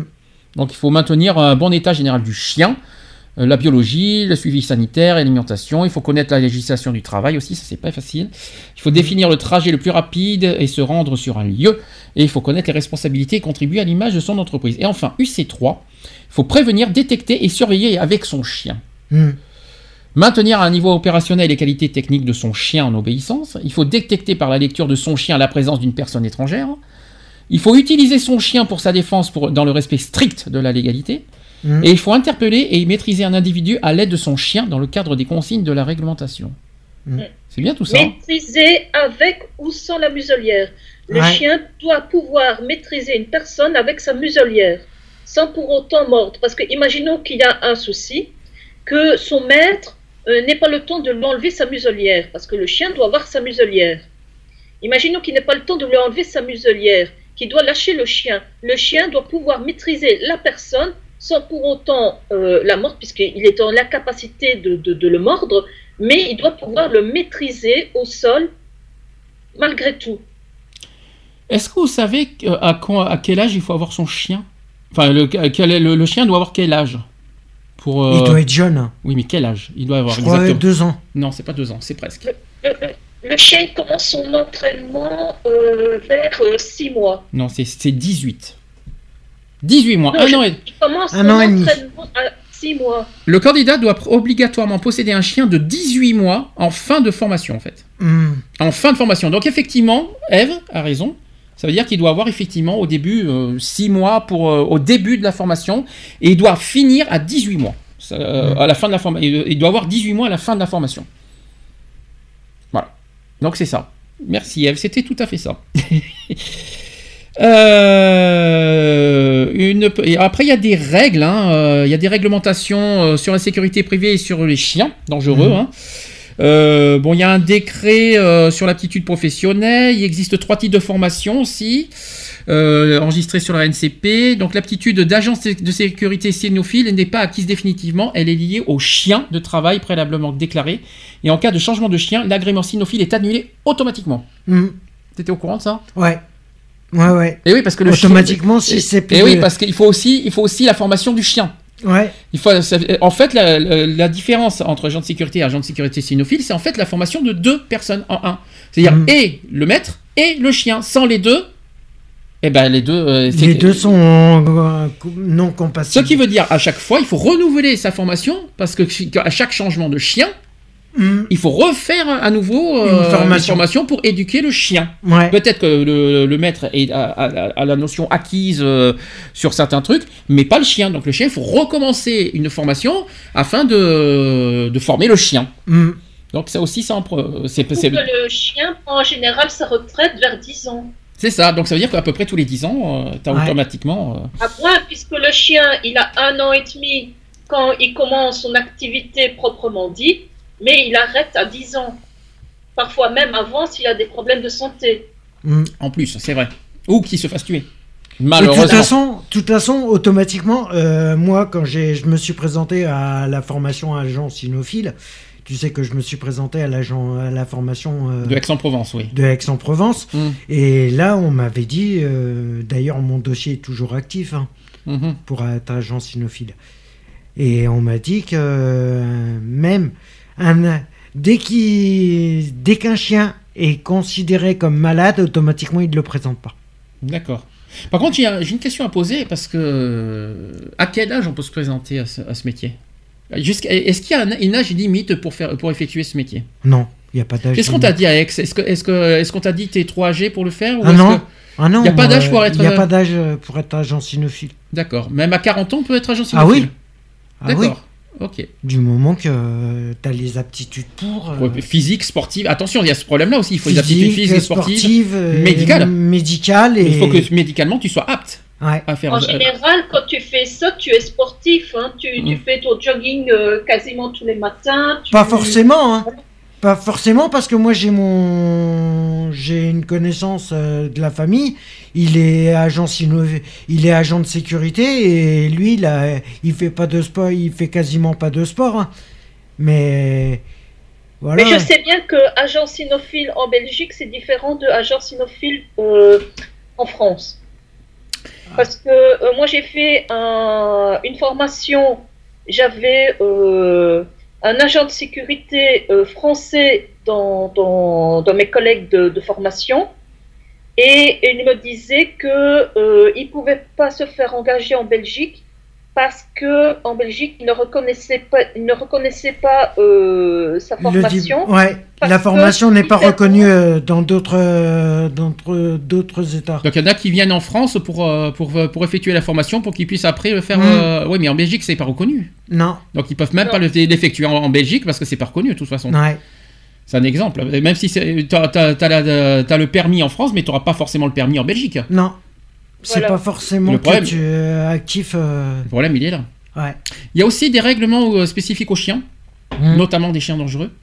Il y a la détention de chiens de première ou de deuxième catégorie en raison de leurs caractéristiques morphologiques et de leur puissance en- est soumise qui a des règles, à des règles particulières. Donc, Ouais, avec- le chihuahua. Oui, bien sûr, ouais. Ouais, ouais, ouais, ouais, ouais, ouais. Je pense, je, je pense. Le teckel Non, je, je, je pense que je pense que je vais demander, euh, je pense que je vais faire euh, un Yorkshire, je pense. hein. je vais, je vais essayer de, d'avoir- de, de, de prendre un Yorkshire pour euh, pour, pour être agent cynophile, je pense. Il y a, il y a aucun souci là-dessus. Ouais, un caniche, si vous voulez, il y a, il y a pas de problème. Tu as déjà essayé de caresser un chihuahua, toi Les Euh, trois quarts, ils veulent te bouffer. Puis hein, excuse-moi. Ils sont mal éduqués. C'est comme les, les gosses d'à côté. Bien sûr. Donc, n'importe quoi. À dater du 1er janvier 2010, les agents cynophiles doivent être titulaires d'un permis de détention. Ouais. La délivrance de ce permis de détention par le maire de la commune de résidence de l'agent est conditionnée à la présentation de justificatifs d'identification, de vaccination contre la rage, d'assurance responsabilité civile, de stérilisation pour la première catégorie, d'attestation d'aptitude et d'évaluation comportementale. Hum. Voilà Ça, je confirme, ma voisine, elle n'a pas été vaccinée contre la rage. Donc, elle a transmis à ses enfants. C'est QFD. Donc, quoi qu'il en soit, obligatoire pour le chien, il faut l'attestation d'identification, le tatouage, Mhm. ou autre, hein, les, les puces, hein, les, les- les- les puces euh, hein, qu'on connaît, les vaccinations à jour, notamment l'arabique, Hum. euh, l'assurance couvrant l'animal, l'assurance RC, et il faut l'attestation d'aptitude, not- not- notamment la formation de 7 heures. Mhm. Voilà, ça c'est obligatoire pour avoir la permis de détention. Eh ouais. Donc, attends, répète. Une formation de 7 heures. Là, ça c'est l'attestation d'aptitude. Ensuite, il faut la vaccination à jour. l'attestation d'identification, donc euh, par exemple le tatouage, Mhm. et une assurance euh, qui couvre l'animal. Mais maintenant, le, le tatouage, ça n'existe plus, hein, c'est la puce. Oui, mais tu peux toujours te faire tatouer ton animal. Ouais. Le tatouage, c'est France, toujours. Mais la puce, la, La puce, pu- euh, la puce, la c'est mieux. en Belgique, en- ici en Belgique, euh, le tatouage n'existe plus, c'est la puce électronique. Ouais, alors nous on l'a. Non mais on l'a nous en la France. puce, on l'a aussi, hein. Nous on l'a en France, mais c'est vrai que la puce est plus recommandée parce qu'en cas de perte de l'animal, on peut le retrouver grâce à la puce. Donc Mhm. euh, c'est vrai que c'est plus recommandé. C'est pas très cher en plus la puce, hein. Parce que nous on l'a fait pour notre chat. euh, il est pas, c'est pas très cher. Ça va. Parce que euh, il y, a y eu certains problèmes avec l'encre aussi hein, pour les tatouages.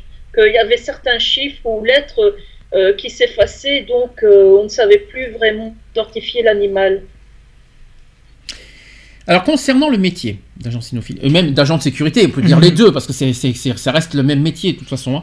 Donc euh, c'est juste qu'un agent cynophile, c'est un métier, c'est agent de sécurité avec un chien. C'est juste, Mhm. c'est, juste ça la différence. Donc si le choix de la profession d'agent cynophile est souvent en relation avec le fait de travailler avec un chien, il peut aussi provenir de la volonté de travailler avec, sur des secteurs très divers. Des interventions dans de nombreux domaines euh, où ont de quoi satisfaire le plus grand nombre, différents domaines d'activité privés ou publics, ponctuels ou réguliers, on peut aussi répertorier de nombreux lieux où travaillent les agents cynophiles. L'un d'entre eux vous convaincra peut-être d'entrer dans cette profession ou de vous recycler dans votre carrière. Les différents lieux d'action d'un agent cynophile dépendent, en tout premier point, du domaine dans lequel ils ont choisi de se spécialiser et de la formation qu'ils ont choisie. Avec son chien, l'agent cynophile peut aussi bien intervenir en montagne Mhm. pour rechercher et sauver des personnes, par exemple. Ouais. Ça, euh, il faut le c'est savoir. agent cynophile de montagne. Il peut suivre des pistes euh, aussi dans les Mhm. montagnes.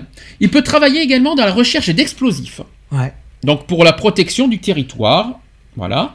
Il peut dépister la drogue, c'est ce qu'on a dit tout à l'heure. Mhm. Il peut sécuriser un lieu, en extérieur ou en intérieur. Et euh, alors que le, du certificat de qualification professionnelle d'agent de sécurité cynophile à l'agent de sécurité cynophile, c'est vrai qu'il y a deux, voilà, il y a deux, deux piliers, deux, deux étapes. hein. Il y a la- Mhm. le certificat de qualification, puis le, la- directement agent cynophile, quoi, le, métier Mhm. direct. Voilà, en recherche d'explosifs. Dans le domaine aéroportaire- aéroportuaire, donc les, euh, voilà, des Mhm. aéroports aussi, hors du domaine euh, aéroportuaire, il y a la formation à suivre, vous et votre chien, qui peut se révéler différente et vous entraîner dans un créneau plus précis. Ce sera donc la première réflexion qui vous sera nécessaire en décidant dans quel type ou dans quel lieu de travail d'agent cynophile, euh, vous souhaitez vous spécialiser. Si tu aurais été agent cynophile, tu aurais pu faire la montagne par exemple. Mhm. Puisque c'est, on, on est en montagne nous, donc... euh, enfin, on est en montagne. On n'est pas- on est qu'à 300 mètres d'altitude, on n'est pas non plus à, on n'est pas comme au Mont Blanc, hein, donc je vous rassure non plus. donc, euh, donc aussi, est-ce qu'on doit choisir le privé ou le public? Donc c'est l'une des particularités de la profession, les possibilités de travail d'un agent cynophile dans les différents lieux qui proviennent également des différents emplois qui peuvent envisager aussi bien dans le privé que dans le public. Mhm. Dans le second secteur, donc dans le public, on pense évidemment à la gendarmerie nationale. On, Ouais. peut être, on peut devenir gendarme en étant agent cynophile. Ah oui Mais il y en a, hein. Oui, mais je tiens à le dire parce qu'il y en a plein qui ne savaient pas. On pense aussi à l'armée ou à la police. Mhm. On peut, euh, donc au niveau public, on peut être gendarme, on peut, être, on peut aller dans l'armée, à la police, dans des postes de maître chien. Mhm. Voilà. Qui peuvent déjà ouvrir de belles carrières dans des domaines très variés. Donc, dans- de la détection de produits à la recherche de personnes. Ah oui, tu vois, maître chien, finalement, c'est un niveau encore supérieur au agent cynophile. Je crois que j'étais persuadé que, que maître chien, c'était agent cynophile. Alors, en fait, non.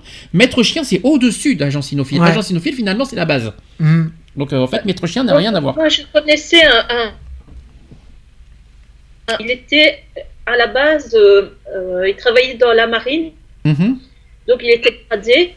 Et euh, une fois qu'il a quitté euh, l'armée, euh, il, il est devenu maître chien.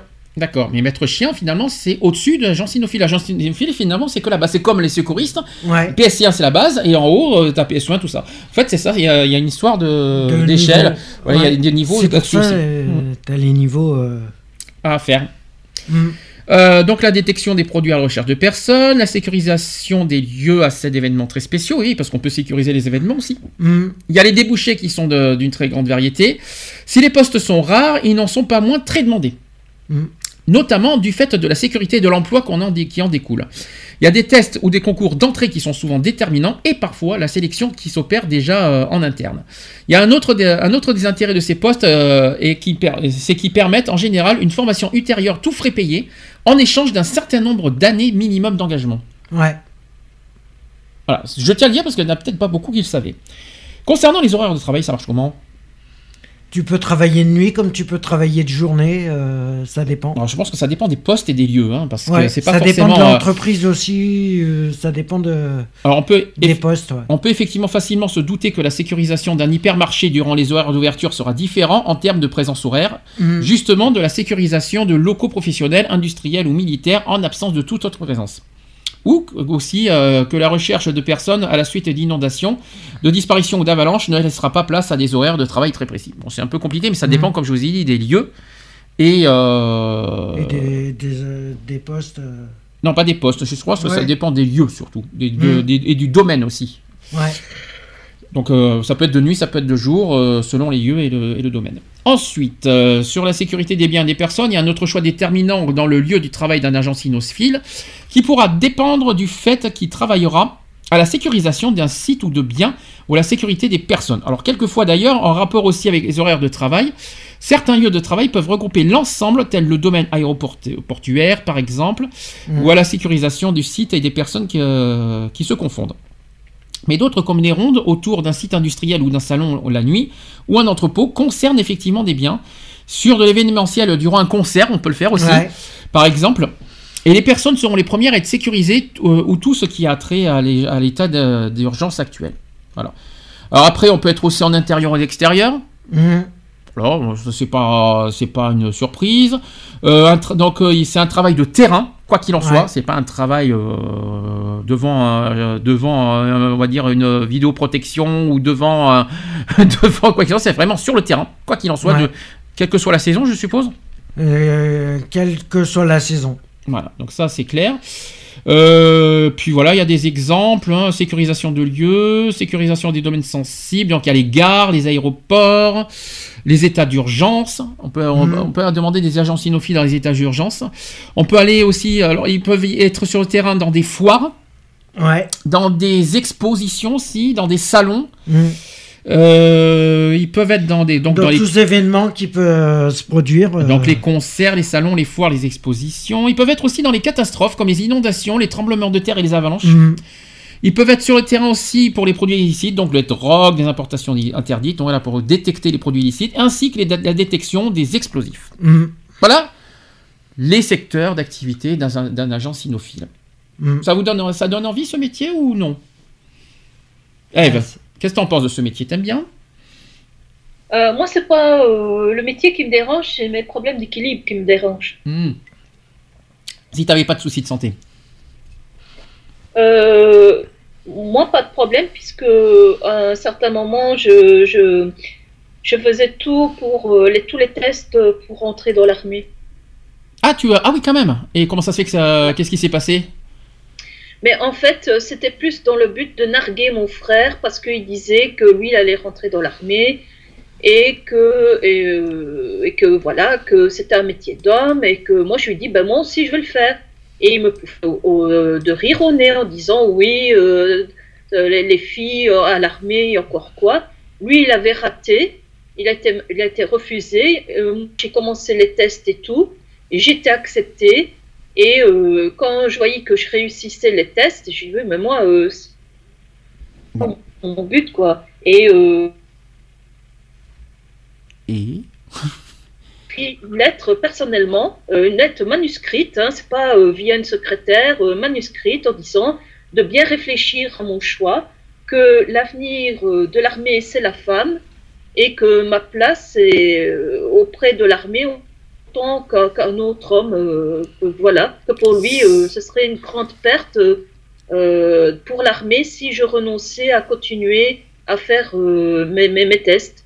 Moi, si je que peux... je réussissais brillamment apparemment. Si je peux me permettre à ce que tu dis, il faut faire quand on veut faire un métier, c'est pour soi, c'est parce qu'on a envie de faire ce métier, c'est pas pour faire plaisir aux autres. Mhm. Euh, je sais pas comment expliquer. euh, si tu as envie de faire un métier, euh, si tu as envie de faire l'armée, c'était pour toi, pas pour euh, pas pour euh, confronter ton frère ou pour faire euh, pour lui montrer qui Ah tu es. mais bon, Mais bon, c'est un exemple. C'est comme les agents de sécurité, il faut prendre ça au sérieux. C'est pas un amusement, c'est pas c'est Ah pas. non, je prenais, Oui.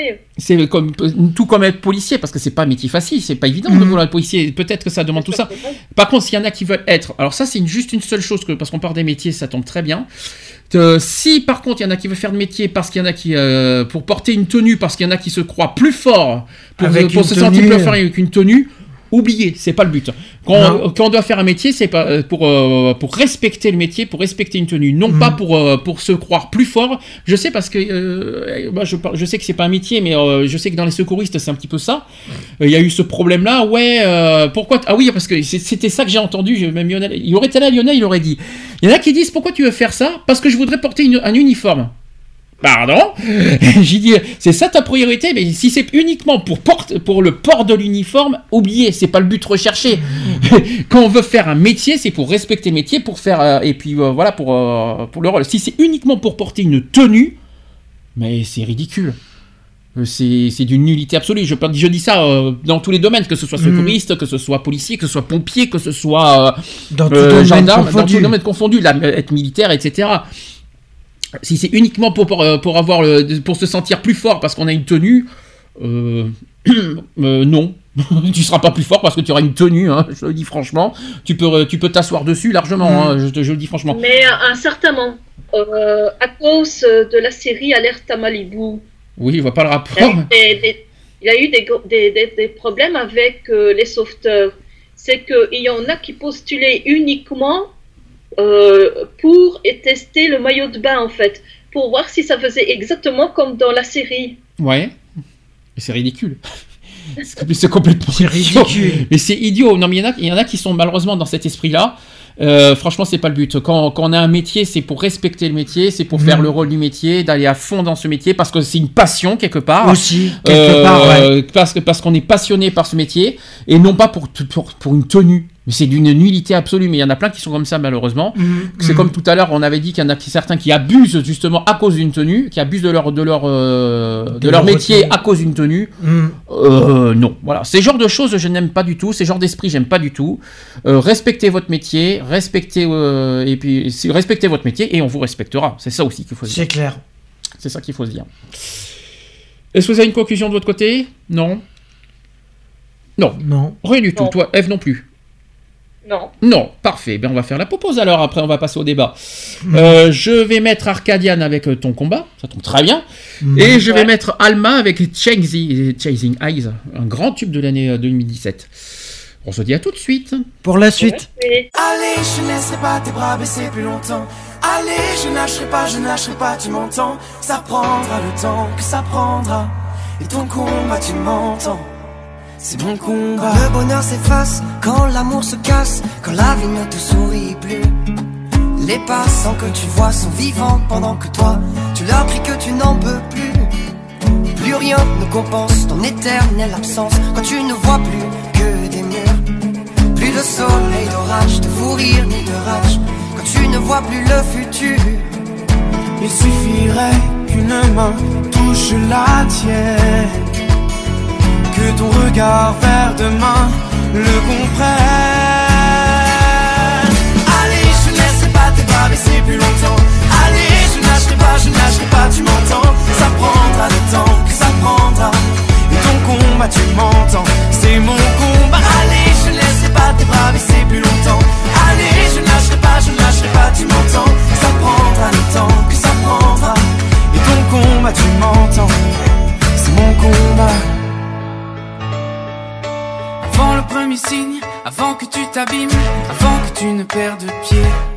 On mettra tout en œuvre, on ira vers ton bonheur, qu'importe ce que ça doit coûter. Je t'emmènerai dans les coins où ça chante et ça résonne et personne, personne ne juge personne. On te reconstruira une vie. Pas à pas, tu guéris, tu guériras. Il suffirait que ta main touche la mienne que ton regard vers demain le comprenne. Allez, je ne laisserai pas tes bras baisser plus longtemps. Allez, je ne lâcherai pas, je ne lâcherai pas, tu m'entends. Ça prendra le temps que ça prendra.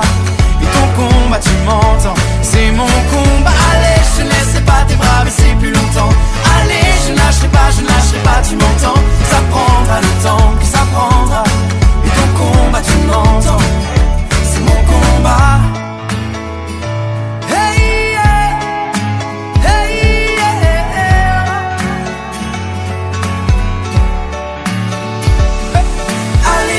laisserai pas tes bras baisser plus longtemps. Allez, je ne lâcherai pas, je ne lâcherai pas, tu m'entends. Ça prendra le temps que ça prendra. Et ton combat, tu m'entends. C'est mon combat. Allez, je ne laisserai pas tes bras baisser plus longtemps. Allez, je ne lâcherai pas, je ne lâcherai pas, tu m'entends. Ça prendra le temps que ça prendra. Et ton combat, tu m'entends. C'est mon combat. 2 a.m. fading in the dark, like floating in the ocean. People need the poison. 3 a.m. You just touched my hand and made me lose my focus. I almost didn't notice. And I better know what to do. Who's gonna be the first one to move? I wanna get closer to you.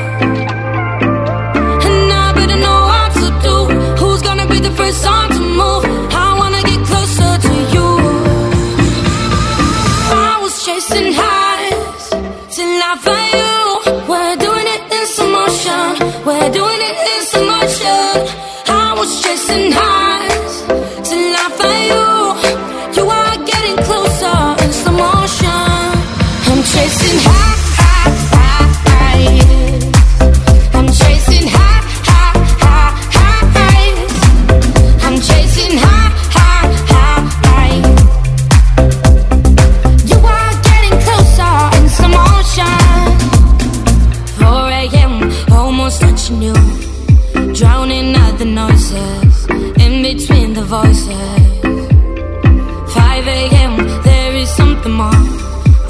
the look you gave me.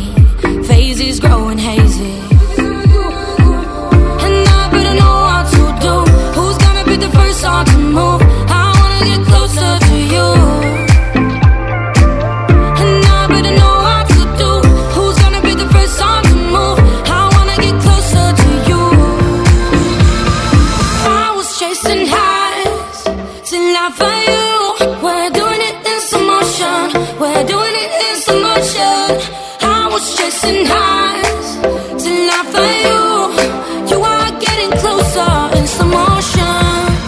chasing high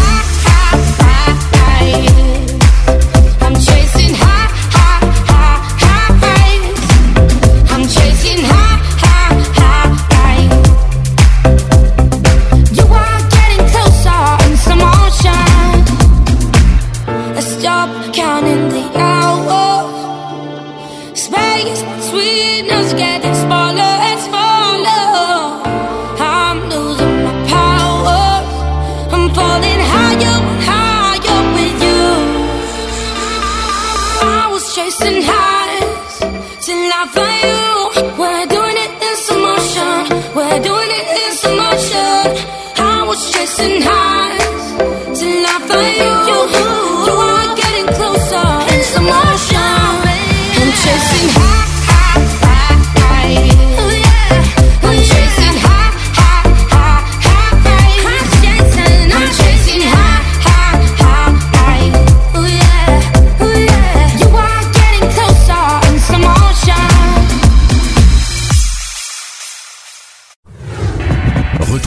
L'émission Equality tous les samedis à 15h avec le débat du jour. Sujet de société, actu politique, actu LGBT et messages de prévention. Et messages de prévention.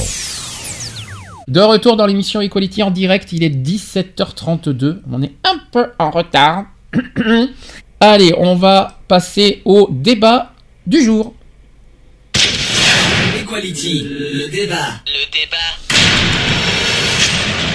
Le débat, un- ça fait un peu suite au sujet du jour. C'est un petit, euh, on va faire un débat cette fois. Donc, on fait pas un sujet. C'est sur les vidéoprotections. Vous savez ce que c'est que les Mhm. vidéoprotections Oui. C'est quoi les vidéoprotections Les caméras Euh, euh, toutes ces qu'il y a en petites ville. caméras qu'on met au coin des rues.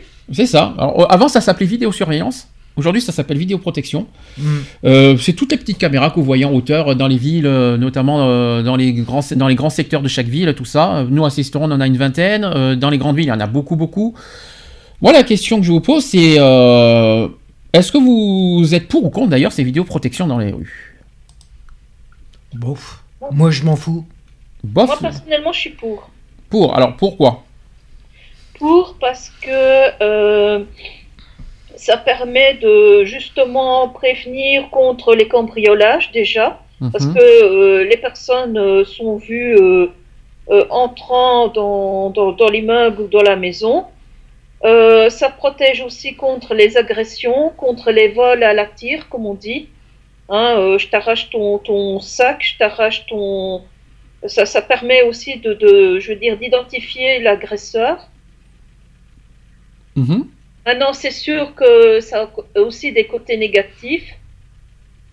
Ça a été utilisé contre des, des personnes euh, qui n'avaient rien fait de spécialement. Enfin, si, j'allais dire une bêtise.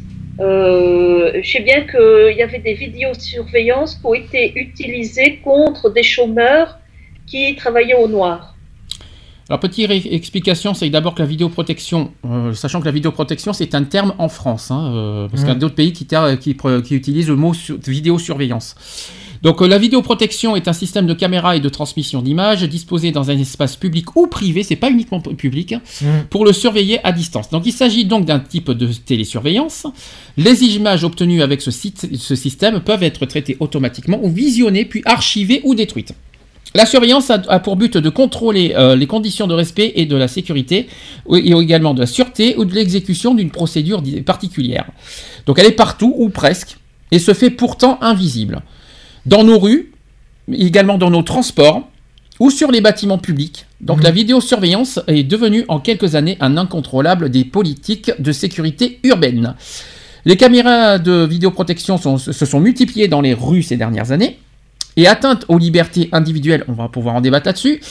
Euh, pour certains, c'est une mesure euh, sécuritaire nécess- nécessaire pour d'autres.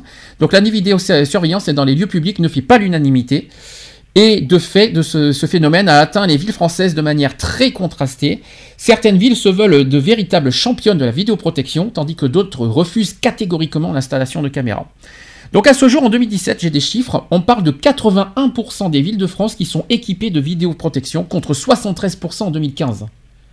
Mm. Et contre 55% en 2010. Ouais, ça fait. Ça vaut, maintenant, on est à 81% des villes en France hein, qui, euh, qui Ah sont... bah, ça euh, va. Oui, ça va, oui et non, parce qu'on va, on va en parler après, si oui ou non, c'est... Voilà, il y en a plein. Quand je... tout à l'heure, je vais vous faire des... J'ai des opinions de, de personnes qui ont de- donné leur point de vue sur des pour et des contre, et vous allez, vous Mhm. allez me dire si vous êtes d'accord ou pas d'accord là-dessus. On en parlera tout à l'heure. En moyenne nationale, une ville... En moyenne nationale, hein, une ville possède une cinquantaine de caméras. Mhm. Nous, c'est 28, si j'ai bien compris, assisteront. euh, je, sais que, je crois que c'est 28. Oh. Les petites villes en possèdent beaucoup moins comme nous, et tandis que les grandes villes en possèdent beaucoup plus. Mhm. Quelque part, c'est normal, c'est Logique. En termes d'ob- d'objectifs, la, vie- la vidéoprotection est prioritairement orientée sur la protection des biens et des personnes dans les villes de France, davantage qu'elle ne sert à gérer ou verbaliser les infractions liées à la circulation. Seules quelques villes de France mettent en œuvre la vidéo-verbalisation, essentiellement euh, celles confrontées à, des- à une densité de la circulation comme en Ile-de-France ou dans les Bauches-du-Rhône. Mhm. Euh, en effet, la- le rôle de la vidéoprotection reste dans une grande majorité de villes un moyen de prévenir les atteintes à la sécurité des personnes et des biens dans les lieux particulièrement exposés et d'aider à la résolution des crimes et délits. C'est un simple rôle d'enregistrement à des fins judiciaires. Maintenant, c'est maintenant c'est valable au, au niveau juridique. Avant, vous savez que c'était pas valable de- de- d'enregistrer des vidéos. Ouais. Vous savez que judiciairement, c'était pas c'était invalide. Ouais. Aujourd'hui, ça l'est maintenant. Toute vidéo, maintenant, toute Est vidéo recevable. est recevable au niveau juridique. Ça, Ah. avant, ça, avant, ça n'y était pas, ça. Ça, c'est, ça, c'est une nouveauté que je ne suis pas contre, par contre. Mhm. À signaler aussi l'utilisation dans quelques villes de caméras nomades et dans les lieux exposés aux dégradations, aux dégradations et trafics. En termes d'adéquation des effectifs pour un surveil- une surveillance en direct, il faut tenir compte du fait qu'il est difficile de demander à un agent de superviser plus d'une dizaine de caméras à la fois, plus de 8 heures par jour. Mhm. Donc il y a forcément des détournantes. Déroulement. Puis il peut pas, il peut pas superviser à lui seul 10 caméras en même temps. Non. Il peut pas. C'est pas possible. S'agissant du partage en direct euh, du flux d'informations, les villes de France équipées en matière de vidéoprotection précisent dans deux tiers des cas disposer d'un système de basculement immédiat des images avec la police nationale. Et seules 26 villes des 74 dotées de, de tout ça ne disposent pas de cette possibilité, ce qui peut poser des problèmes de réactivité en cas de flagrance ou d'urgence en matière de sûreté. C'est là qu'on a, c'est ce qu'on a un petit peu dit tout à l'heure. C'est justement ce bémol qu'on a parlé tout à l'heure dans le sujet de, de sécurité. Finalement, la vidéoprotection, c'est bien, mais c'est pas forcément fiable à totalement. Ouais. Notamment pour, pour, pour voir les flagrants délits. Euh, la vidéosurveillance ça sert à prouver finalement le flagrant délit, mais quelque part ça ne sert pas uni, euh, aux policiers à, à détecter euh, de suite en direct le flagrant délit. Euh, et puis sur 100 caméras, il peut pas, il peut pas vérifier sur 100 caméras le flagrant délit. Et, ou alors il faut plusieurs surveillants qui, qui surveillent, on va dire 10 images. Il faudrait qu'il y ait une personne pour 10 images et qu'il y en ait plusieurs qui. Ce sont le, selon le quota des villes, on va dire, selon le quota des caméras par ville aussi. Mhm. Bon, c'est compliqué. Alors, les objectifs de cette euh, vidéosurveillance ou vidéoprotection. euh, L'objectif de ce type d'installation étant la prévention des risques de délinquance et la protection des personnes à proximité ou devant les lieux, bâtiments et installations publiques, et aussi sur la voie publique. La vidéosurveillance urbaine peut être utilisée pour la protection des biens et des personnes dans les lieux particulièrement exposés à la délinquance, donc les vols, les agressions par exemple, Mhm. pour la défense nationale aussi et en prévention d'actes terroristes, Mhm. et également pour le contrôle du trafic routier et la constatation euh, d'infractions du code de la route.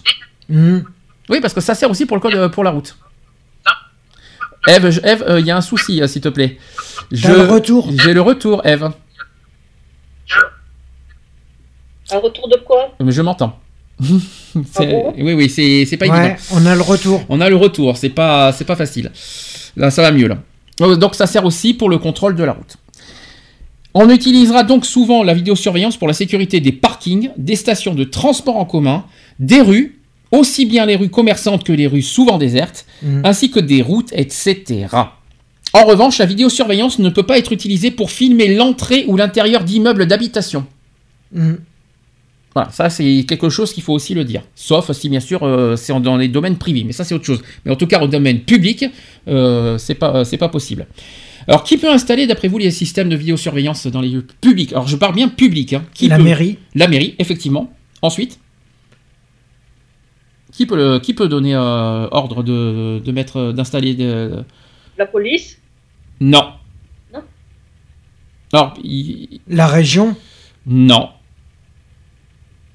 Bah, il y a que la mairie. Mairie et le préfet. Et le préfet, ouais.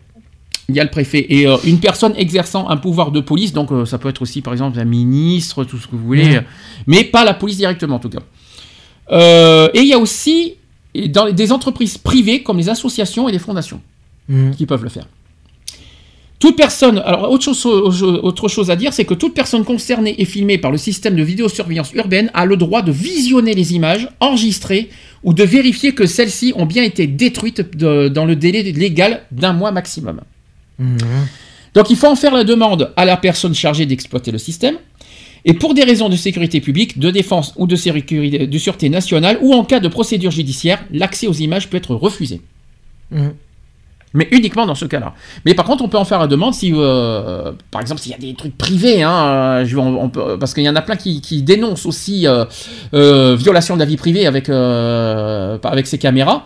Donc on peut détruire les, ces- les images en cas de violation de la, vie privée. C'est un exemple.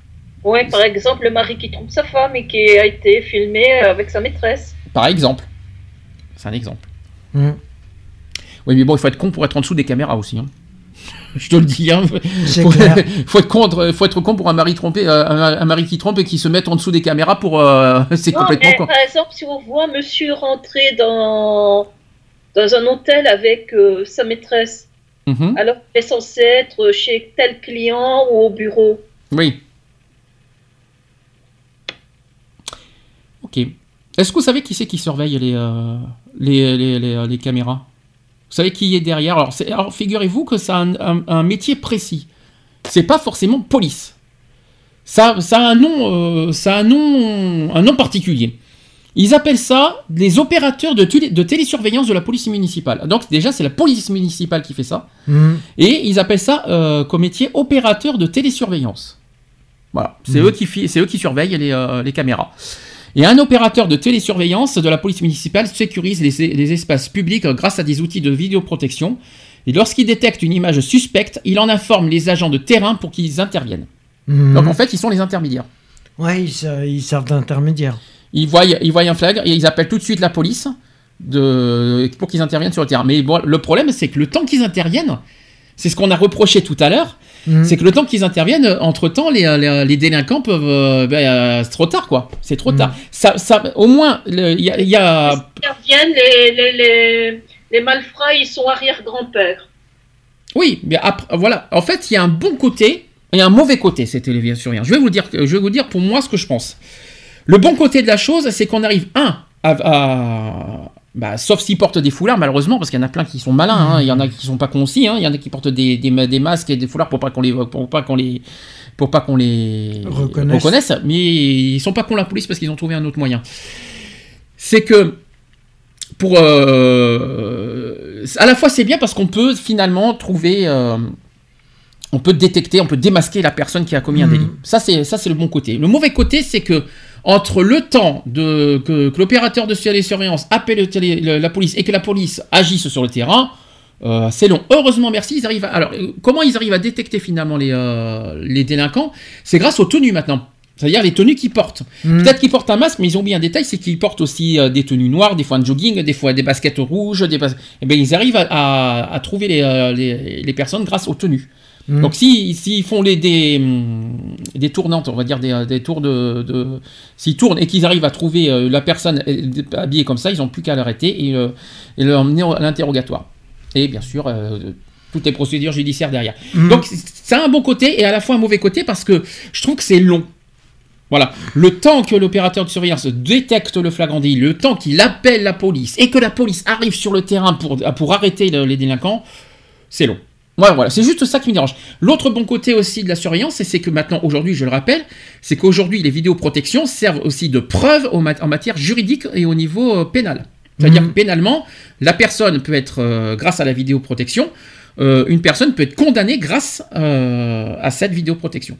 Mhm. Ça, par contre, c'est pour moi la, le, le, le, le- le plus grand progrès qu'on peut dire, parce qu'avant, on ne pouvait pas se servir de vidéo pour, Mhm. euh, pour, bah, pour condamner une personne. Maintenant, aujourd'hui, c'est le cas. Ça, c'est le plus grand problème. Voilà, ça, c'est mon, ça, c'est mon, mon point de vue. Je sais pas ce que vous en pensez, vous. Toi, Eve, tu as dit que c'est bien pour, ça- pour ça aussi, je pense. Oui, Voilà, tu as, trouvé ça. D'accord. parce que je me souviens d'appels à témoins euh, de plusieurs personnes, par exemple, qui étaient en banque. Donc, ils allaient euh, prélever de l'argent sur leur compte. Et euh, il y avait un, un- un type qui surgit derrière eux, donc euh, euh, avec un suite, avec la capuche de mise, une écharpe, tu vois, quelque chose pour pas, pour pas être reconnu, et euh, qui, ben, qui agresse la personne Bien sûr. et qui donc il part avec euh, l'argent de cette personne-là. Et donc on disait voilà si vous reconnaissez euh, la personne, euh, veuillez contacter la police et autres.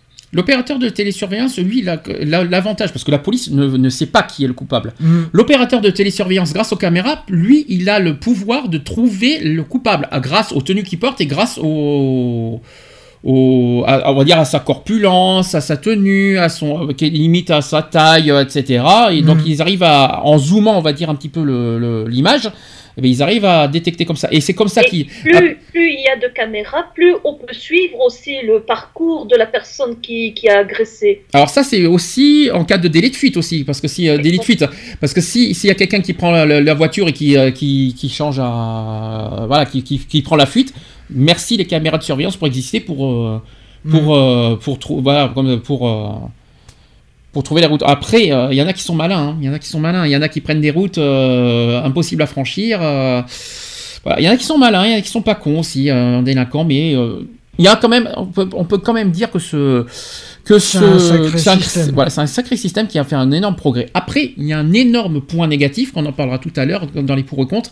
J'en parlerai tout à l'heure. Pour l'instant, je vais parler de- des opérateurs, de- des, des rôles des opérateurs de télésurveillance.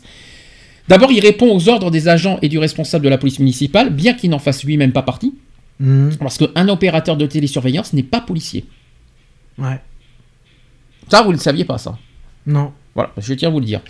Sa mission principale euh, consiste à visualiser et à analyser les images de vidéosurveillance. Un opérateur de vidéoprotection intervient au sein de, de collectivités locales, d'intercommunalités, de structures départementales, régionales ou nationales. Il arrive aussi qu'il soit sollicité par certaines sociétés privées pour surveiller des, établissements scolaires, des musées, des parkings, des cliniques médicales ou encore des parcs d'attractions. Ces missions sont très variées et reposent sur l'analyse d'images de su- vidéosurveillance. Mhm. Enfin, ça, c'est sa mission principale.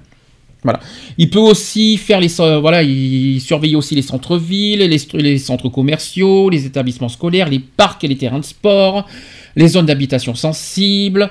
Et en fonction de l'heure, certains endroits sont davantage surveillés pour garantir l'ordre public et la tranquillité des riverains. Les principales missions de surveillance générale sont les suivantes. Donc c'est ce que je dis contrôler la circulation des personnes et des véhicules dans les lieux publics, le transport de marchandises, mais aussi l'accès à certains bâtiments. Pour cela, un opérateur de vidéoprotection analyse sur différents écrans d'image qui lui arrivent et pilote à distance les caméras ainsi que les différents moyens d'enregistrement mis à disposition, donc les bandes vidéo, les fichiers informatiques, les pupitres de télécommande, etc. Ensuite, il surveille le déclenchement d'alarmes et de signaux de contrôle, ça c'est bien ça, Mhm. en cas d'intrusion et d'incendie pour pouvoir réagir rapidement. Ça, Mhm. c'est son rôle, ça c'est un de ses bons rôles, ça. Il informe aussi les agents de la police municipale chargés d'intervenir sur le terrain lorsque des éléments ou des comportements sont jugés suspects. Et selon l'incident, l'opérateur peut directement contacter les services appropriés, donc les pompiers, les vigiles, les services médicaux. Il respecte pour cela les procédures établies par sa hiérarchie. Il veille également euh, au respect des mesures de sécurité établies au sein de certains bâtiments publics. Mhm. Il assure aussi des rondes de contrôle grâce aux caméras de vidéosurveillance et établir un compte rendu de synthèse des événements courants. Voilà. Voilà son, ses rôles. Mhm. Moi, je trouve ça. Voilà, donc il, il, il repère aussi les flagrants délits avec pour objectif final l'interpellation des malfaiteurs. Euh, L'opérateur de télésurveillance peut alors commander à distance les caméras pour les euh, faire pivoter ou encore zoomer. Et s'il repère et cible lui-même un comportement suspect, il s'agit de surveillance active.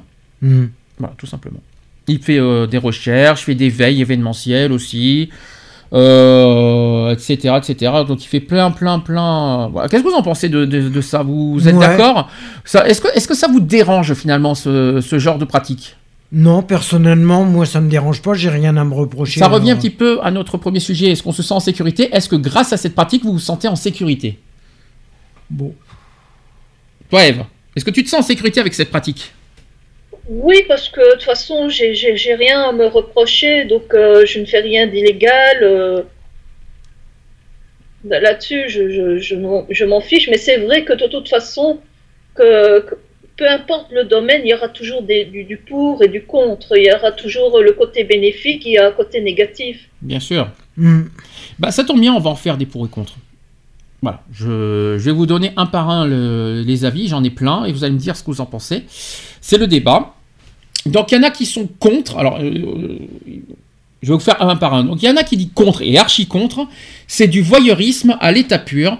En plus, on ne, on ne peut même pas plus, euh, on ne peut plus même sortir dans la rue sans faire 100 mètres en étant surveillé comme un délinquant potentiel. Non, je n'ai rien à me reprocher, punaise. On est dans un pays de liberté, non. On a droit à, le, droit à penser ce qu'on veut et avoir des opinions différentes, non. On dirait notre pauvre France qu'elle est devenue une dictature. Quand on va contre-sens de certains, on nous taxe direct des insultes. Qu'est-ce que vous en pensez de son opinion? Moi, je trouve que c'est un peu euh, l'opinion d'un parano, euh, dans le sens que, voilà, il faut arrêter euh, au- au- les, les- les personnes qui, surveillent, euh, enfin, qui sont derrière les caméras, ils en ont rien à faire de ta vie. Ils regardent si euh, globalement tout se passe bien, tout se déroule bien, s'il n'y a pas d'agression, s'il n'y a pas de. Voilà. Mais euh, de la, de, de- je veux dire, du passant quelconque, voilà, du monsieur X qui, va, qui sort de chez lui, qui va à la boulangerie pour aller prendre son pain, il n'en a rien à faire, le type. Alors, est-ce que. va- je vais synthétiser son, son propos. Est-ce que pour vous, cette caméra de surveillance, pour vous, euh, est-ce que ça fait état de voyeurisme sur vous, même si vous n'êtes pas délinquant? Est-ce que vous vous sentez. euh, Non. est-ce que vous vous sentez. euh, comment vous dire. euh, je sais pas comment expliquer, mais euh, vous voyez. ou. C'est ça que tu veux dire? Dans le, t'as dit quoi comme mot? Épier. Oui, on va dire ça comme ça, Ouais. Non. Moi, franchement, je m'en fous. complètement. Ouais, personnellement, je m'en fous aussi. Alors là. D'accord. Moi, ça me dérange pas. hein. Je- je- moi, dans les rues, moi, ça me, je vous cache pas quand je, je fais mes petits Pokémon euh, quand il fait pas froid, parce que là, il fait froid. hein. Je vous dis, euh, Mm. la nuit, je fais mes Pokémon. Il y a, je sais qu'il y a des caméras au-dessus de moi. Je me reproche pas. Je me mets en dessous de la caméra. je joue au Pokémon dessous de la caméra. J'ai rien à me reprocher. Je sais qu'il y a des caméras. J'ai rien. euh, je sais parfaitement. Qu'est-ce que tu veux On va pas m'arrêter parce que je joue au Pokémon. Et c'est complètement con. Si t'as, et puis c'est vrai. Si Voilà. et puis c'est vrai. Si t'as Si t'as quelque chose à te si, euh, si t'as si t'as du mal avec les caméras, c'est que t'as du euh, c'est quelque chose à te reprocher ou euh, tout ça. Après après sur la vie privée, on en parlera après. euh, C'est euh, différent. c'est différent, on en parlera après sur ça. Allez, on, euh, on passe à deuxième opinion. Il y en a un qui est pour. Il a dit pour que les habitants se sentent plus en sécurité pour prévenir la délinquance et retrouver d'éventuels voleurs. Ouais. Bon, ça, euh, oui. Ouais, Retrouve, oui. Ça peut aider. ça peut aider. Après, euh, c'est pas forcément sans. Je c'est- ne dis pas qu'on va retrouver à 100% chaque personne euh, qui agresse, c'est pas ce que je dis, mais au moins si ça peut aider à retrouver, euh, je sais pas moi, allez, 20-30% des délinquants, ce serait déjà pas mal. Mhm. C'est vrai. Alors, on continue. Je suis totalement contre, même si ça renforce la protection, je déteste me sentir observé, même si je n'ai rien à me reprocher. Ça commence avec des caméras dans les rues, bientôt ce sera quoi? Le côté, Non, le côté, le discours de parano. encore, voilà, tu penses que c'est vraiment de la paranoïa, de se sentir Ouais. observé? Mhm. Ok. Ensuite, je suis pour. Cela permet de réduire la violence dans les espaces publics et grâce à ça, qu'on attrape des criminels. Mais je suis aussi contre car il faut respecter l'intimité de chacun. Voilà un vrai Ah, débat. il est pour et contre en même Voilà, temps. voilà un vrai débat. Ouais. Ouais, mais euh, qu'est-ce qu'il entend par l'intimité de chacun Eh ben, excuse-moi, quand tu quand es dans la rue, que tu embrasses quelqu'un, c'est pas forcément euh, que tu as la caméra qui te regarde, et ben forcément. euh, Ah oui, parce que euh, il croit que parce que euh, allez, le type embrasse sa copine, que le, le gars qui est derrière la caméra, il n'a rien que d'autre à foutre que de les regarder en fait. je ne sais pas, on ne sait pas. On Et si sait c'est pas. et si c'est de nuit, par exemple, euh, il n'y a pas beaucoup de monde Mhm. Parce que ça, c'est pas automatiquement la journée. Quoi, Ouais, quoi. Alors, si on dit que le type qui est derrière sa caméra, quand il regarde un couple s'embrasser, c'est du voyeurisme. Mais Mhm. alors, un couple qui s'embrasse dans la rue, les gens qui passent à côté et qui les regardent, c'est du voyeurisme aussi alors? Oui, mais c'est ce, c'est ce que les personnes se, causent- et, euh, se posent. Je tiens à rappeler aussi qu'on ne sait pas qui est derrière les caméras. Même si on connaît les rôles, ça ne veut pas dire pour autant, humainement parlant, qu'il n'est pas... Tu connais que- pas. ouais. on ne sait pas quel... euh, même, par, par exemple, quand il s'ennuie, qu'il n'y a rien qui se passe et qu'il voit par exemple deux personnes un d'un coup sur la caméra qui sont sur un banc et qui voient s'embrasser, forcément il va les regarder euh, en train de s'embrasser. Côté intimité... Mhm. Excusez-moi, quoi. C'est vrai que c'est pas, c'est parfait. Je peux comprendre. Je le comprends. Maintenant, faut, il faut, se mettre dans la, faut mettre, euh, faut faire comprendre à certaines personnes que c'est aussi pour notre protection. On sait jamais parce qu'il s'est oublié un détail, c'est qu'à tout moment, ces deux personnes qui sont sur le banc peuvent se faire agresser à tout moment et euh, heureusement, merci que l'opérateur de sur- télésurveillance existe en cas d'agression pour les sauver. Ouais. C'est ça qu'il faut, c'est comme ça qu'il faut aussi inverser les choses. Tu vois, Ouais. euh, C'est comme ça qu'il faut se dire aussi. Parce qu'à tout moment, n'importe qui peut se faire agresser. Et heureusement, l'opérateur il existe pour euh, les sauver quelque part. De, pour les, et pour être témoin de cette agression, euh, Mm. d'une éventuelle euh, agression qui peut arriver à tout le monde.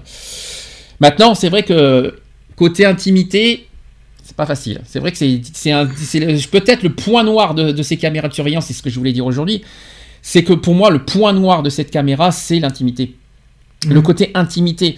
Euh, quand tu veux rencontrer une personne sans que tu veux que sans que sans que tu veux pas et que ça que as envie de le garder pour toi, bah les caméras. euh, Bon en- après, après, il faut être honnête, faut être aussi logique, faut être tarte pour se ver- euh, pour être si on veut être en intimité pour se mettre en dessous d'une caméra.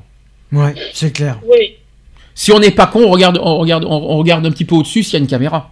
Puis voilà. Si, vous, si on veut être en intimité, faites, euh, et que vous voulez pas être vi- visible, eh ben, ne, mettez, ne vous mettez pas devant- sous une caméra, tout simplement. Mhm. Voilà, c'est tout, c'est tout Ou con. alors restez chez vous. Ou par exemple. Par exemple. Après, tu vas pas demander, tu vas pas demander, de, tu vas pas demander de pas, aux, de gens de pas être libres de leur mouvement, de ce qu'ils font à l'extérieur. Non, mais c'est pas ça, mais euh, euh, en gros, la personne, j'avais l'impression qu'il qu'il disait ouais, on peut pas se plotter tranquille, quoi. En gros. C'est un peu ça. Ben, pour être honnête, ça. si t'as envie de te plotter et que t'as pas envie d'être vu, bah tu te plottes chez toi. Oui.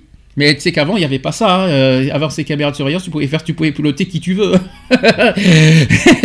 Dehors. Là, aujourd'hui, euh, grâce aux cam- avec ces caméras, maintenant, tu ne peux plus être libre de faire ce que tu veux. Donc, c'est un petit peu ça. D'ailleurs, en parlant de liberté, c'est C'est aussi. assez De toute façon, caméra ou pas caméra, tu es visible par les autres personnes.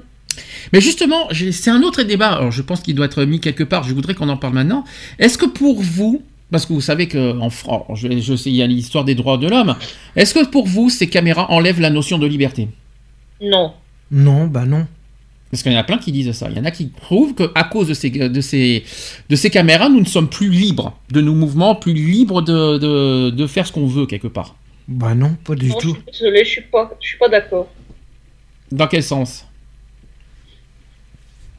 Bah, que moi, si je suis avec quelqu'un que j'ai envie de l'embrasser, qu'il ait une caméra ou qu'il en ait pas, je m'en fous.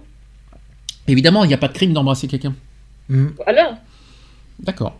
Voilà, donc au moins vous avez euh, répondu à la question. Parce qu'il y en a plein qui disent ça, je tiens à vous le dire. hein. Alors, euh, autre euh, point, autre opinion, il y a je suis pour, j'ai rien à me reprocher ni à cacher et j'aimerais bien qu'on retrouve les gens qui volent des voitures ou qui font des vols à l'arraché euh, et qui, etc. Bref, je suis pour, euh, mais faut pas que ça devienne trop oppressant. Ça va On est d'accord. Il y en a qui dit tout totalement pour, il, fait, il faut du boulot pour tout le monde. Et puis si ça ne vous plaît pas, allez vous faire F. Donc je vais pas aller plus loin. Euh, ceux qui sont contre généralement, ce, ce sont ceux qui ont des choses à se reprocher et qui ne veulent pas que les choses illégales euh, qu'ils font soient enregistrées et filmées. Ça, Pas faux. c'est pas faux Ouais. non plus. Ensuite, euh, je suis pour la vidéosurveillance car c'est pour notre sécurité. Mais est-ce la vidéosurveillance Est-ce que la vidéosurveillance respecte le droit à l'image? Bien sûr que oui, puisque c'est autorisé. Hmm. On vient de le dire. C'est public. Le droit à l'image, c'est quand c'est privé, je crois. Ouais. Mais là, quand, on est, quand c'est dans un domaine public, le droit à l'image, il n'y a pas de droit à l'image. Non. Enfin, je crois. Non Il y a une histoire de droit à l'image dans les, dans les domaines publics à respecter aussi, je crois? Non, quand même pas. Non. Pas quand c'est public, hein. Quand c'est public, il n'y a, pas de- il y a pas de droit à l'image. C'est comme si on disait à une, manifestation, euh, on demande des droits à l'image dans une manifestation. Donc on va demander à France Télévisions, on va dire aux journalistes de cacher les visages de tout le monde pendant une manifestation. Et non, parce que c'est public. Quand c'est public, il n'y a pas d'histoire de droit à l'image. Par contre, quand c'est dans des domaines privés, là oui, il faut des droits à l'image. Hmm. Y compris dans des films, par exemple. Etc. etc. Enfin, pour moi, je crois que c'est ça. Je crois que la différence, Ouais, elle est je là. crois que c'est dans le domaine privé. Je crois, que la, je, crois que, je crois que la différence, elle est là. Il y a une histoire de domaine public et domaine privé pour le droit à l'image. Je crois que la différence, elle est là. Donc, euh, ça a évolué en tout cas là-dessus depuis, euh, depuis les actes terroristes. hein. Euh, ensuite, je suis pour la vidéosurveillance car c'est pour notre sécurité, mais oui, je l'ai déjà dit. Je suis contre. Je suis contre la vidéosurveillance dans les lieux publics. Nous n'avons plus de liberté si nous sommes surveillés de partout. Et qui surveillera les, les vidéos? Mais on vient de le dire. Et qui surveille les vidéos C'est les opérateurs de télésurveillance, et de jour comme de nuit. Hmm. Donc je viens de- je réponds- j'ai répondu à la question. Ensuite, je suis contre car c'est une atteinte à la vie privée. Moi qui dors dans la rue, je me sens espionné. Ah, les SDF. Parlons-en. Tiens donc, il y en a qui dorment dans les rues, des SDF, et qui se sentent espionnés par les... euh, par les euh, Justement, ça peut lui sauver la vie. Imaginons que c'est un- une période de grand froid, que mhm. la personne est en train de mourir de froid, qu'il a un télésurveilleur là qui, qui voit la personne en détresse, il dit et qu'il appelle le secours en disant il a un SDF là qui est en train de mourir de froid. Ça Mhm. peut lui sauver la vie. Hmm. Faut le dire. Ou un SDF qui se fait agresser par des, des- des- des- des- des personnes. Parce que ça existe ça aussi. Et atteinte à la vie privée? Vous êtes d'accord Là, il n'y a pas d'atteinte à la vie privée. Puisque automatiquement. Dormir dans la rue, c'est pas atteinte à la vie privée. hein. Non. C'est dans un domaine public, il n'y a pas d'atteinte à la vie privée. hein. Non. Tout ce qui se passe en public, c'est dans un lieu public. Hmm. Atteinte à la vie privée, c'est euh, autre chose. Enfin, si je peux me permettre. Et puis dormir dans la rue, c'est pas une atteinte à la vie privée, je crois. hein. Non. Je crois pas. hein. Euh, je suis contre la vidéosurveillance. Je crois qu'on ne devrait pas euh, interagir dans la vie des gens et s'incruster dans la vie privée. Chaque personne a le droit d'agir à sa guise sans être constamment surveillée. En permettant au gouvernement de nous suivre à la trace, on lui laisse le droit de ne pas savoir qui on est, ce qu'on fait et bien d'autres. Pourquoi leur laisser encore plus de pouvoir qu'ils en ont déjà sur notre vie? Avec l'arrivée de ces caméras, ils ne vont pas s'arrêter là.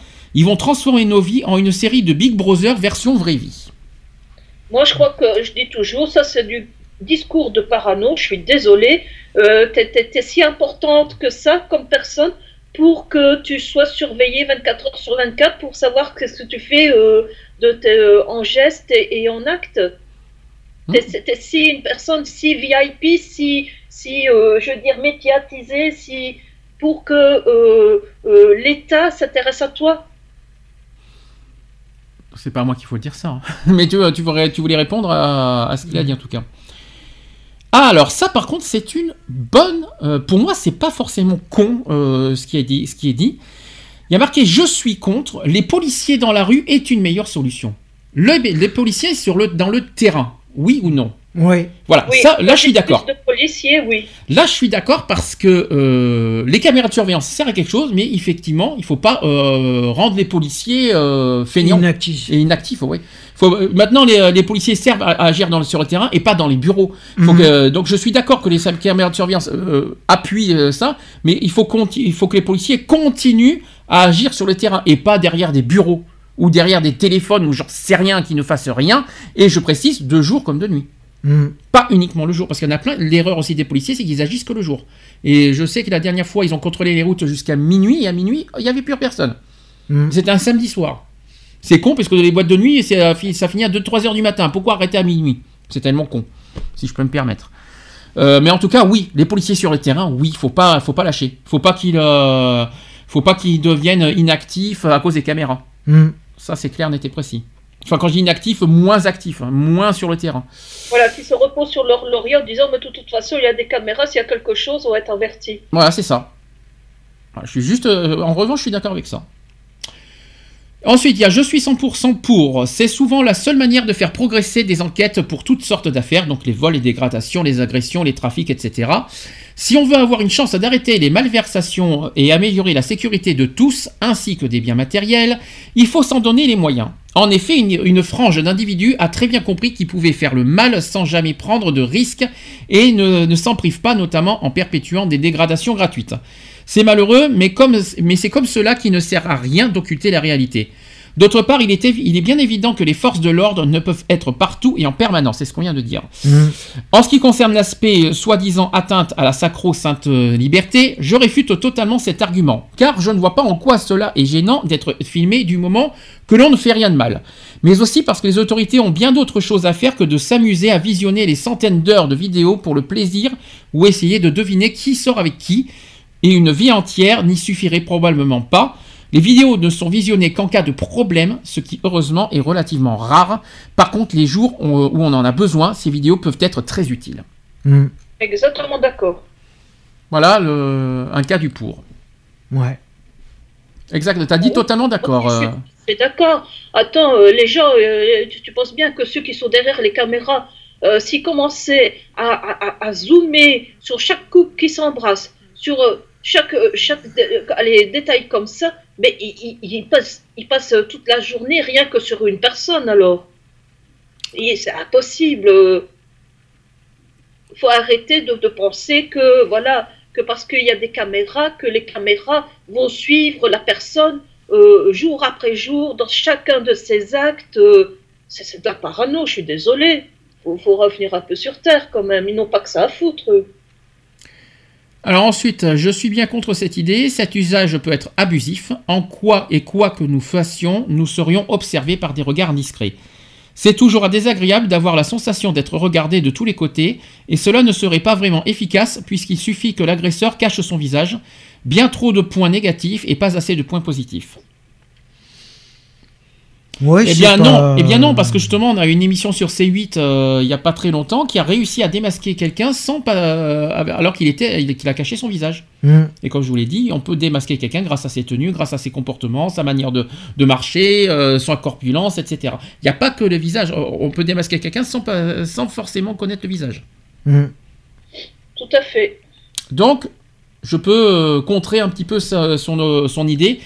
Après, euh, le côté efficace, euh, moi je pense que c'est plus la lenteur. C'est pas unique. Je dis pas que c'est pour démasquer quelqu'un, c'est très efficace. En revanche, moi c'est je, je, je C'est suis- la lenteur, ouais. c'est la lenteur entre le, le moment de, de- du délit et l'arrivée de la police. Voilà, c'est juste ça que je, c'est juste ça que je, que je dénonce. Ensuite, je suis contre la vidéosurveillance. L'exemple en Europe du Nord le prouve. Certains citoyens marchent avec un masque blanc, à l'image de celui qui a mis en place le système dans tous les pays. Non, ils savent ce que nous achetons et où nous allons, qui nous sommes, par les sondages par ex, euh, et, et j'en passe. Et avec l'ADN, c'est la totale. Qu'est-ce que nous serons simplement euh, quand est-ce que nous serons simplement des êtres vivants sur, la, sur une planète et non un code barre qui doit consommer toujours plus en toute sécurité? Alors c'est vrai que c'est pas Bon, mais forcément. les pays de l'Est, c'est quand, même, euh, quand même un monde à part. hein. Hmm. Euh, c'est quand même, euh, je veux dire, eux, c'est les extrêmes. hein. Euh, moi, je sais bien que j'ai de la famille en Roumanie et en Pologne. Franchement, c'est délation sur délation. hein. C'est, le voisin il fait un truc, et ben on va le dénoncer parce que voilà, il a fait ça, ça, ça. C'est, vraiment la dictature hein, là-bas. Il faut pas confondre nos modes de vie avec ce qui se passe dans les pays de l'Est. hein. Ça n'a rien à voir, hein, je suis désolée. Il faut pas mélanger, comme on dit, il faut pas mélanger les torchons et les serviettes. Hein. Hmm. Alors, je suis contre, encore une fois, au nom de la sécurité, on met des caméras partout à la disposition de qui?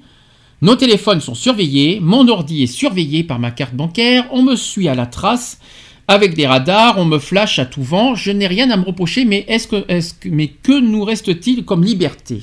Ah Ah ah Voilà une question. C'est pas forcément une question conne.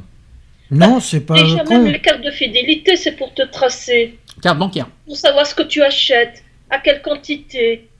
C'est pas pour, euh, c'est pas pour euh, t'offrir des, des- des- des réductions, c'est pour te tracer alors si on fait comme ça. Mais il me semble qu'on est surveillé uniquement quand on est accusé de quelque chose. hein. Ça m'étonnerait Mhm. que la police surveille n'importe qui à n'importe quel moment. Je crois pas. hein. Ça m'étonnerait que la police surveille euh, la téléphone euh, au hasard le téléphone de n'importe qui. Je crois pas. hein. Je pense Ah que oui.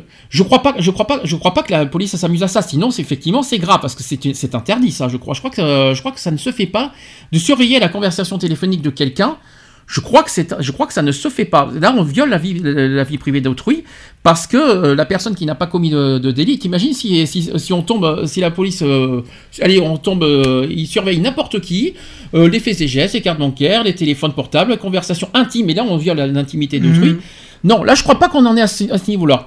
Non, Voilà, mais on n'est pas pas, à je ce crois pas. niveau-là. Mm. T'es qui pour que la police s'intéresse à toi? Ou alors t'es vraiment un grand bandit, euh, vraiment, tu vois, un des, des patrons euh, mafieux euh, qui, qui veulent absolument coincer Ou alors t'es une personne hyper importante qui est en train de magouiller je ne sais quoi Mais euh, je veux dire, c'est pas l'épicier du coin qui vont commencer à surveiller les, les conversations téléphoniques. En revanche, si c'est vrai, je risque d'être, euh, je risque d'être euh, beaucoup plus méchant que ça, parce que euh, dans le sens où euh, la police n'a pas à prendre n'importe qui au hasard une conversation téléphonique pour, pour surveiller, mais ça ne se fait pas.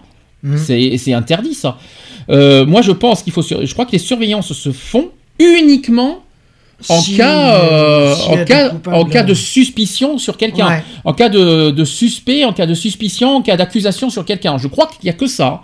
Mm. Euh, euh, après, euh, je comprends aussi quelque part parce que la notion de liberté, euh, c'est aussi la grande, euh, le grand débat euh, qu'on se pose, c'est qu'à c'est vrai qu'avec ça, jusqu'où ça va aller quelque part? Mm. On, on commence par les, les, les, télé- les radars. Bon, les radars, c'est normal, c'est c'est le code de la route. Les téléphones surveillés, les ordinateurs surveillés, les cartes bancaires surveillées, etc., etc., etc. En même temps, si on n'avait pas tout ça, Moi, je, moi, je sais, je sais par, euh, par, par connaissance, puisque, comme je l'ai dit, j'avais pas mal de policiers et gendarmes dans la famille. Quand, quand des policiers euh, commencent à surveiller quelqu'un, c'est parce qu'il y a suspicion, par exemple, d'actes de terrorisme ou autre. Et donc, ils surveillent pour voir si, euh, si c'est bien euh, comme ils pensent, parce que euh, ils voient que cette personne-là a euh, X contact avec une personne qui est bien connue dans le milieu du terrorisme et autres. Et ils vont pas faire ça ainsi au pif. Euh, va dire tiens tiens mon, mon épicier euh, il m'a facturé 2 euros de, trop à ma, à mon achat euh, quand j'étais chez lui. Je vais surveiller pour voir euh, euh, cette conversation téléphonique. J'ai surveillé son compte en banque pour voir qu'est-ce qu'il fait. Il faut arrêter. euh, si la police surveille quelqu'un, c'est pas sans motif, c'est bien parce qu'il a quelque chose qui fait que ils, se disent non là il faut voir, il faut creuser euh, dans, dans- dans le domaine. ou qu'il y a une plainte déposée contre cette personne et que cette personne surveille euh, ses faits et gestes, euh, et si, et si l'accusation est grave, hein, je Mhm. tiens à le dire. hein. Donc, si, je pense que c'est uniquement en cas de plainte, hein, je crois que, que- qu'une personne est surveillée. Je crois pas qu'ils font ça au hasard. hein. Je crois pas. hein. Non, ils le font pas au hasard, non. Je crois. Sinon, si par contre, c'est, euh, le cas qui, euh, qui trace et qui, qui surveille n'importe qui, je peux vous dire que là, c'est, beaucoup plus grave et, qu'il y aura quelque chose à dire, je vous le dis. hein. Alors là, par contre, j'ai un pour et un contre beaucoup plus long à vous dire. Enfin, il y a un contre qui est long, mais c'est pas grave, on va voir ce qu'il a dit. Je suis totalement contre le système de vidéosurveillance. Pourquoi? Premièrement, parce que les citoyens ne peuvent pas visiter les centres simplement. Ah bon? Il faudrait que les salles soient ouvertes derrière des baies vitrées accessibles sans formalité pour voir quelle, quelle utilisation est faite par les gens qui sont derrière les caméras. Cela devrait être une obligation. touristique. et alors, il y aura à disposition une petite tasse de café à la sortie avec une petite pâtisserie. Hein, et, euh, et alors, euh, éventuellement, une petite bière pour ceux qui le désirent. Alors, cela devrait être une obligation parce qu'il paraîtrait que 15% des gens chargés de surveiller s'adonnent au voyeurisme. On y revient là-dessus. En effet, on se rend compte que bien des caméras peuvent être détournées de la rue pour aller faire des zooms sur les fenêtres des immeubles. Qui aimerait se savoir vu en gros plan sortant de sa douche Ah bon alors qu'il croit ne pas avoir vie de vis-à-vis, avec des gens qui se marrent derrière une caméra. Là, attention, on, vient, on rentre sur la vie privée parce que le, quand, on Mhm. va sur le quand on va dans un immeuble de quelqu'un, c'est- ça devient de- du privé. Mm. Attention, là, c'est grave. Si c'est vrai, si c'est prouvé, en tout cas, c'est grave parce que le public, c'est domaine public, c'est pas dans des lieux privés. Il faut faire attention à ça. Que se passe-t-il lors des manifs et rassemblements politiques? N'en profite-t-on pas pour identifier, ficher politiquement les, manifestants plutôt que de surveiller les arrières? Bah, C'est un lieu Oui, public. mais dans le pays de l'Est, euh, où euh, chaque manifestant est, bien sûr fichier, hein, euh, à son insu, quand il va boire une tasse de café, on prend son empreinte digitale pour pouvoir mieux classer son dossier. Hein. Bien sûr, c'est forte- fortement connu. Euh, et alors, euh, quand euh, il prend sa tasse de café, pendant qu'on scanne son empreinte digitale, on en profite pour faire une reconnaissance rétinienne. C'est sûr. Oh. Et ensuite, partir du principe, je n'ai rien à cacher, donc vous devez accepter cette surveillance. Sinon, à partir de cette petite phrase, on est en train de justifier tous les systèmes de surveillance qui petit à petit bouffent notre vie privée. Les déplacements, l'accès Internet, le téléphone, les dépenses, les préférences et les goûts, etc. Ce principe participe d'une grande tromperie. En effet, on part du principe que chaque individu est susceptible d'être un délinquant et qu'il faut donc le surveiller.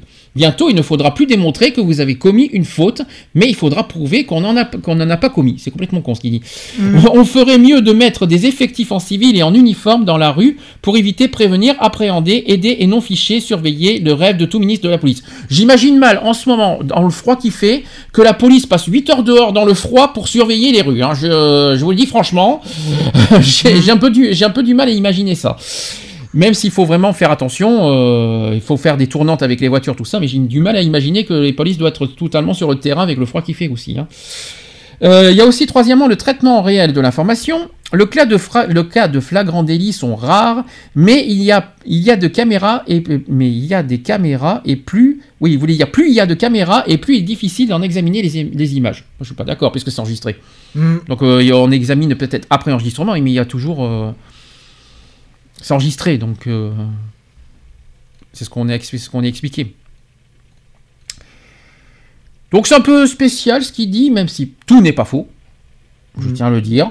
Tout n'est pas faux, mais euh, il a, Ouais, il- c'est ses arguments, sont, ses arguments sont un peu, un peu faibles. C'est un peu faible. Bon, je- non, je trouve ça faible. Je trouve pas ça, euh, je trouve pas ça justifié quelque part. À part le côté, euh, voilà, le côté liberté, côté voyeurisme. Tant qu'on n'a pas de preuves, on peut pas le dire. Mm. S'il y, a- y des preuves là-dessus, oui. Euh, il y a- il donne, et en plus, il dit ça au conditionnel. Il dit il paraîtrait que 15%. Moi, c'est un conditionnel. Il n'y a pas de preuves, il n'y a pas de. Il n'y a rien de. Je suis désolée, mais moi je mets plus ça dans le fantasme d'une personne qui s'imagine que ah oui, il a des caméras, donc je suis surveillée, Mm. donc je suis épiée, donc euh, voilà. Bah, tant que c'est pas justifié, tant qu'on n'a pas de preuves que c'est le cas, que c'est vrai qu'il y a du voyeurisme, qu'il y a des gens qui détournent leur fonction euh, de, de surveillance, euh, tant qu'on n'a pas de preuves là-dessus, bah, bah, taisez-vous. C'est tout. Il faut des preuves. Euh, c'est bien de dire des, suppositions, mais euh, des suppositions. Attention, attention. supposer quelque chose, c'est diffamer, et la diffamation, c'est interdit par la loi. Mhm. Donc, euh, attention. Accuser, accuser quelque chose de faux. Euh, c'est grave aussi. On n'accuse pas à tort et à travers les choses. Alors, il faut pas il faut pas dire des accusations avec des conditionnels tant qu'il n'y a pas de preuves et tant qu'il n'y a pas de, de, faits concrets sur ce sujet, sur le voyeurisme et sur le et sur euh, le côté euh, atteinte à la vie privée. Tant qu'on n'a pas de preuves sur ce terrain-là, on n'a pas personne n'a son mot à dire là-dessus. On mhm. peut se sentir, on peut se sentir on peut se sentir effectivement mal vu, euh, on, peut on peut le ressentir, mais on peut pas accuser, c'est ça que je veux dire. On peut, euh, c'est ce qu'on peut ressentir, parce que c'est vrai que les caméras, automatiquement, tu te, une fois que tu es en dessous de la caméra, automatiquement, tu es, euh, visible à la caméra, automatiquement. Maintenant, de là accuser de suite au surveillant, ouais, d'atteinte à la vie privée, il va te voir automatiquement, du, il va te flasher, il va te regarder, il va te mater, il va te tout ça, etc ça va, quoi. Il faut arrêter, euh, faut arrêter les conneries. Hein. Il, y a des, il y a des limites, quoi. Et pour finir, il y a un je suis pour. Le problème actuel de la vidéo de surveillance est surtout basé sur la, le mal, la malutilisation de ce système. On a trop souvent l'idée que le placement des caméras résoudra le problème de la nuisance, et c'est faux. On a trop souvent l'idée que le placement euh, des caméras, mais, euh, que les caméras mettra fin à la délinquance, faute à nouveau malheureusement, parce que c'est vrai mmh. qu'il n'y aura, pas de zéro délinquance. On a trop souvent l'idée que si on placera une caméra quelque part, qui sera utile. Ça, c'est vrai, par contre. Mm. La caméra lui-même ne résoudra pas tout. Ça, c'est vrai. C'est clair. La télésurveillance doit suivre le plan suivant pour arriver à une fin qui peut diminuer et pas résoudre la nuisance et peut redonner un environnement et bien suivre. Alors, premièrement, il faut donner une définition exacte du but de cette euh, installation. On, vient de, on l'a dit tout à l'heure. Deuxièmement, il faut, définir, il faut bien définir quels détails euh, on veut, on veut, euh, vous voulez visualiser.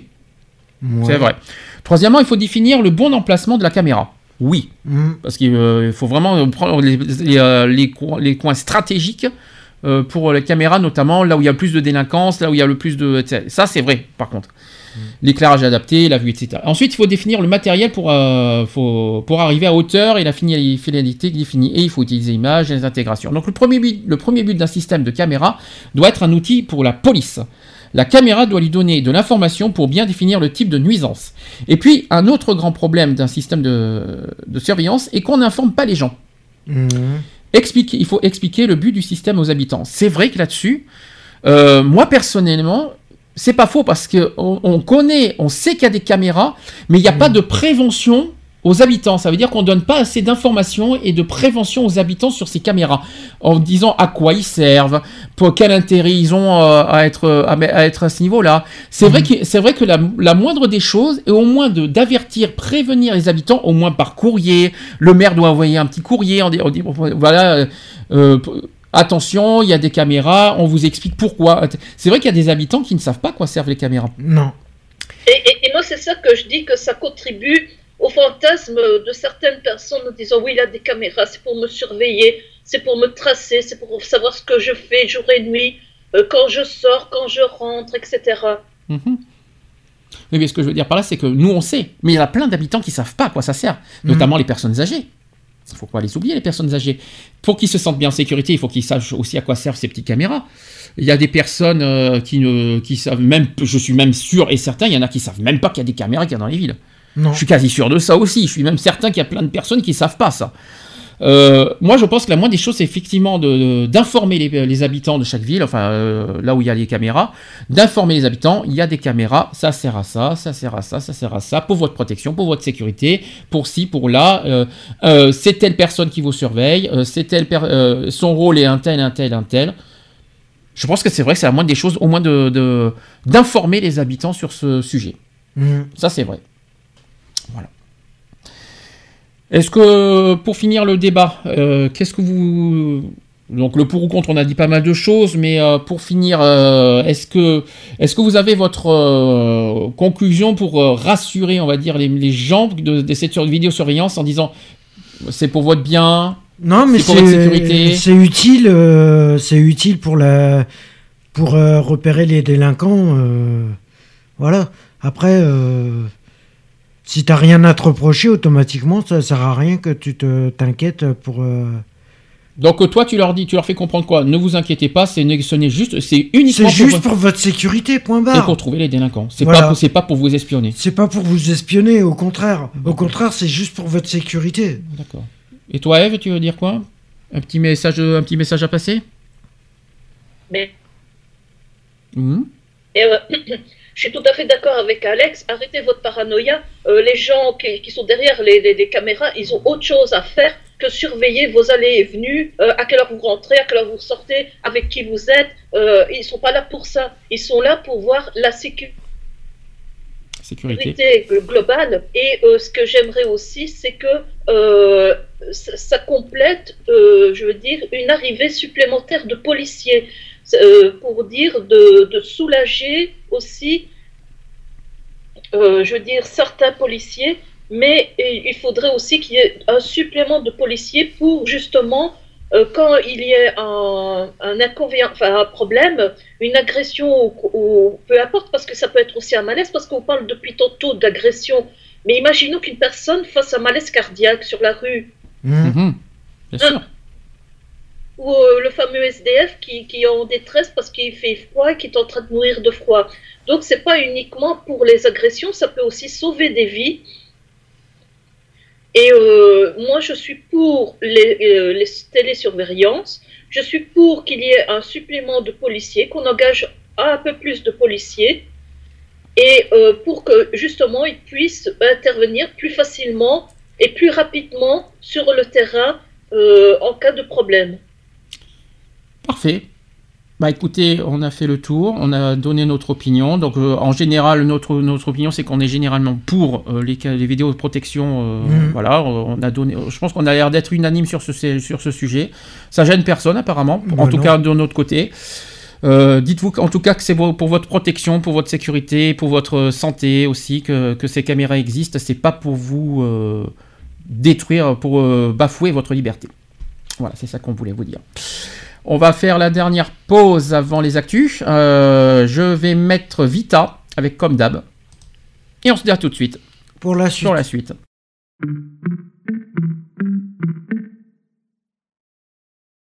On attend de moi que je sois la plus belle.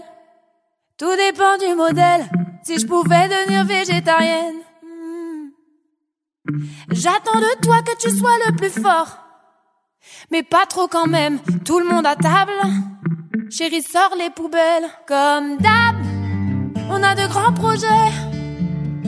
Comme d'hab, dans la vie on ne sait jamais. Comme d'hab, on aimerait bien se poser. Comme d'hab, allez, on va se coucher.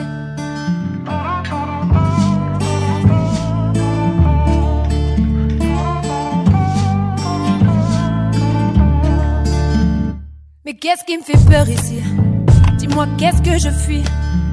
Il est là le bonheur, c'est pas l'heure qui choisit, c'est Christophe qui me l'a dit. Et puis un jour on meurt, tu verras, ça va vite. C'est les vieux qui le disent, de gens indispensables, les cimetières sont remplis. Comme, comme d'hab, comme on a de grands projets. Comme, comme d'hab, la vie on ne sait jamais. Comme,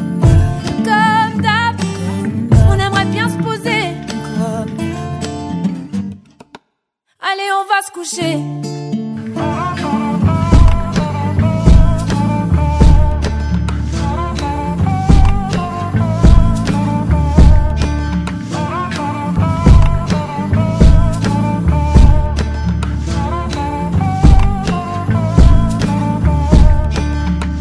Comme d'hab, on a de grands projets.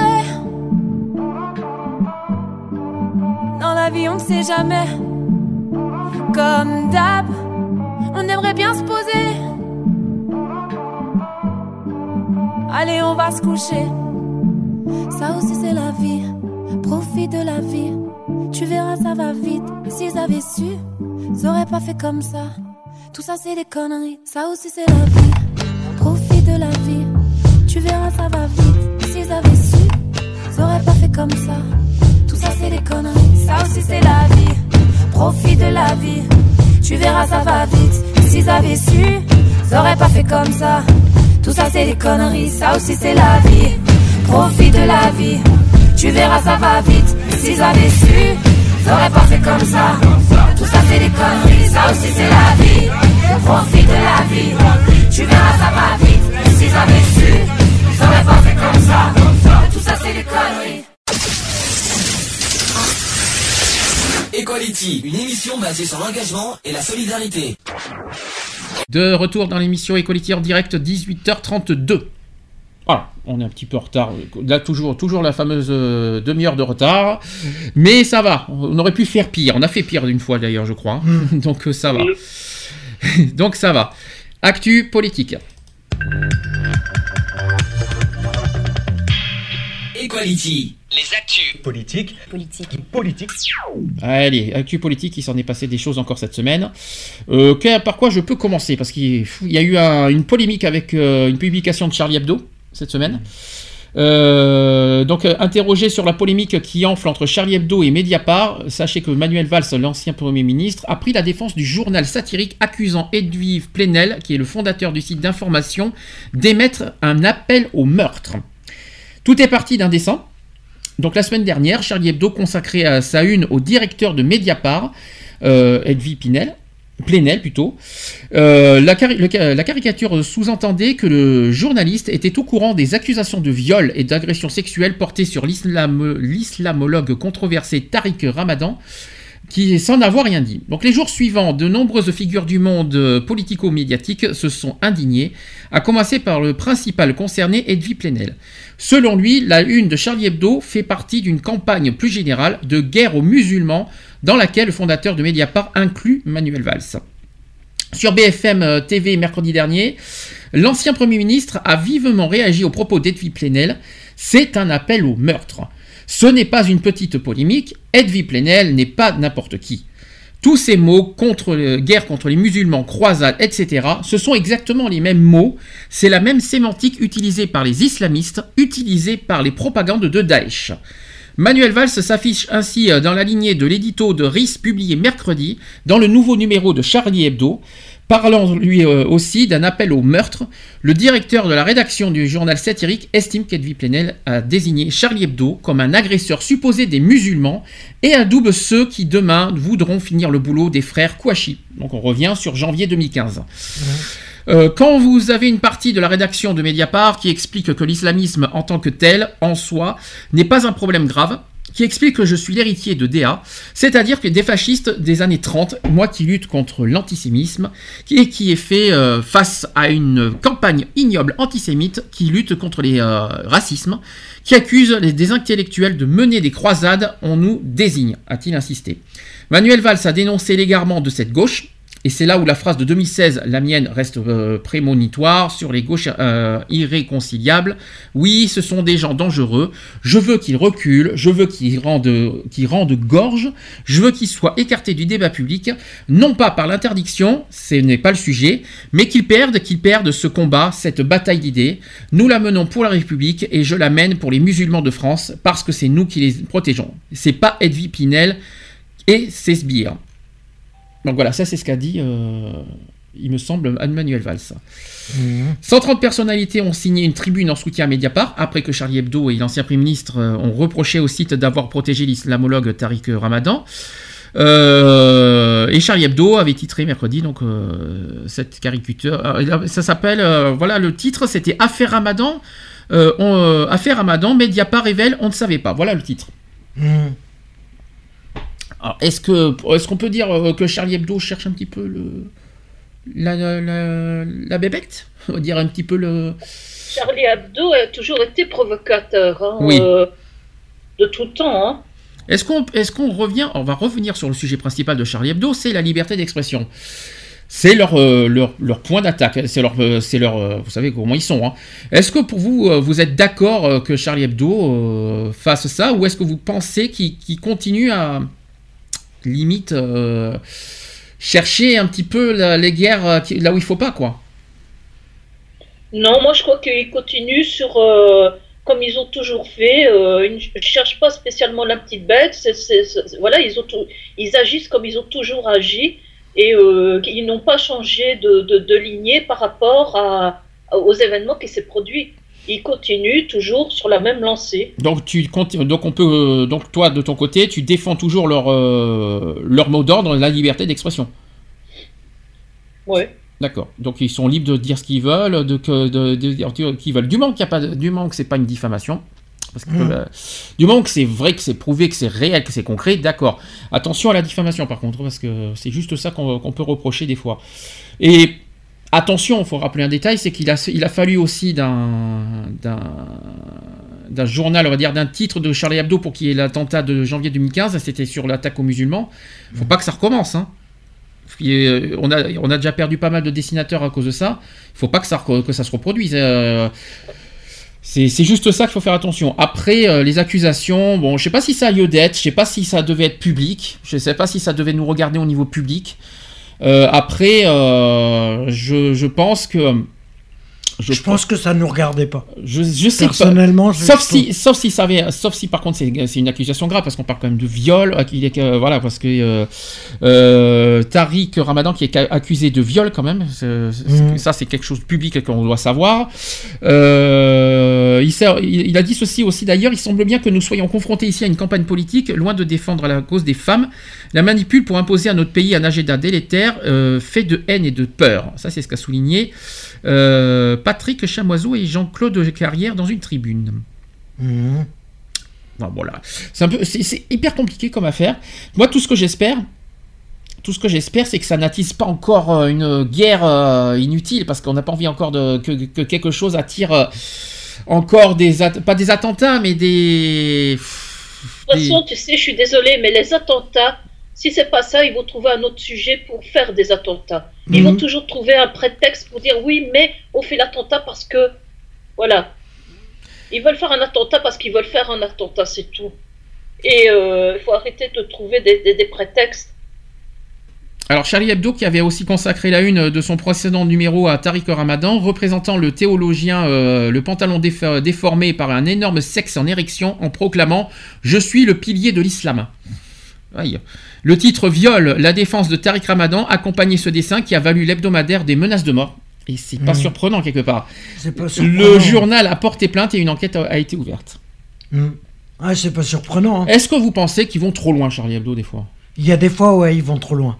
Et Qu'est-ce que t'en penses, toi Oui, Eve mais pourquoi est-ce que ça choque maintenant alors que Charlie Hebdo, ça fait combien de temps qu'il publie? Ah, ça fait longtemps, ça fait des années. euh, Ils, ils existent depuis les années 80, il me semble, Charlie Hebdo, si je me trompe pas. Mhm. depuis, depuis tout le temps qu'il publie, c'est seulement maintenant qu'il commence à déranger. C'était avant qu'il fallait intervenir. Hmm. Non, mais c'est pas la... Ça dérangeait. Enfin, c'est pas la question que j'ai posée. C'est pas. Moi, j'ai la liberté d'expression, mais est-ce que des fois, par leur dessin et par leur écriture, ils vont pas un petit peu loin au niveau parole et au niveau dessin? Est-ce que des fois, est-ce qu'on a besoin d'aller jusque là pour euh, pour attaquer une personne Est-ce qu'on a besoin d'aller jusqu'à ce niveau? Non. Mais ils ont toujours agi comme ça. C'est ça que je voulais dire, dans le sens que ça fait combien de temps qu'ils publient? Ils ont toujours été dans, dans- dans cette lignée-là. Ils, n'ont- ils ne changent pas. Ils continuent. Donc, si maintenant ça dérange, il fallait que ça dérange au des points de départ quand ils ont créé Charlie Hebdo. Dire non, écoutez, vos trucs, c'est trop trash. On ne veut pas de ça. Oui, liberté d'expression, mais là, nous, on est- on n'est pas d'accord avec vous. D'accord. C'était une question, hein. attention, hein, c'était pas pour. euh, pour euh, je dis pas ça pour, euh, contre, pour dire du mal de Charlie Hebdo, c'était pour avoir votre opinion. Moi, Ça- je suis désolée, mais pour moi, qui ne dit mon consent? Ça veut dire que si au point de départ, on ne trouvait pas euh, Charlie Hebdo euh, trop provocateur, trop agressif, trop ci, trop là, eh bien, je ne vois pas pourquoi maintenant, X années après, on- subitement, on va les trouver euh, dans, dans cette optique-là. Alors que, comme je dis, ils n'ont jamais changé leur fusil d'épaule. D'accord. Mhm. Bon, sujet clos, on verra ce que ça va donner par la suite, parce qu'il y a des enquêtes en cours, on va voir euh, s'il y, a- s'il y a des suites, on en parlera euh, dans une, euh, dans une future émission. Mhm. Autre sujet, il y a monsieur, notre cher président Macron, qui appelle à une mobilisation nationale pour les villes et les quartiers. Donc, dans un discours sur la politique de la ville euh, mardi à Tourcoing, le chef de l'État a appelé une mo- à une mobilisation nationale pour les villes et pour les quartiers. Euh, il a notamment estimé que la radica- radicalisation s'est insta- s'est installée parce que la République a démissionné dans nombre de, de- de nos territoires en difficulté. C'est ce qui- et il a annoncé une quinzaine de plans, une quinzaine de plans quand même, Mhm. euh, de lutte contre la radicalisation d'ici au début de l'année 2018. Mhm.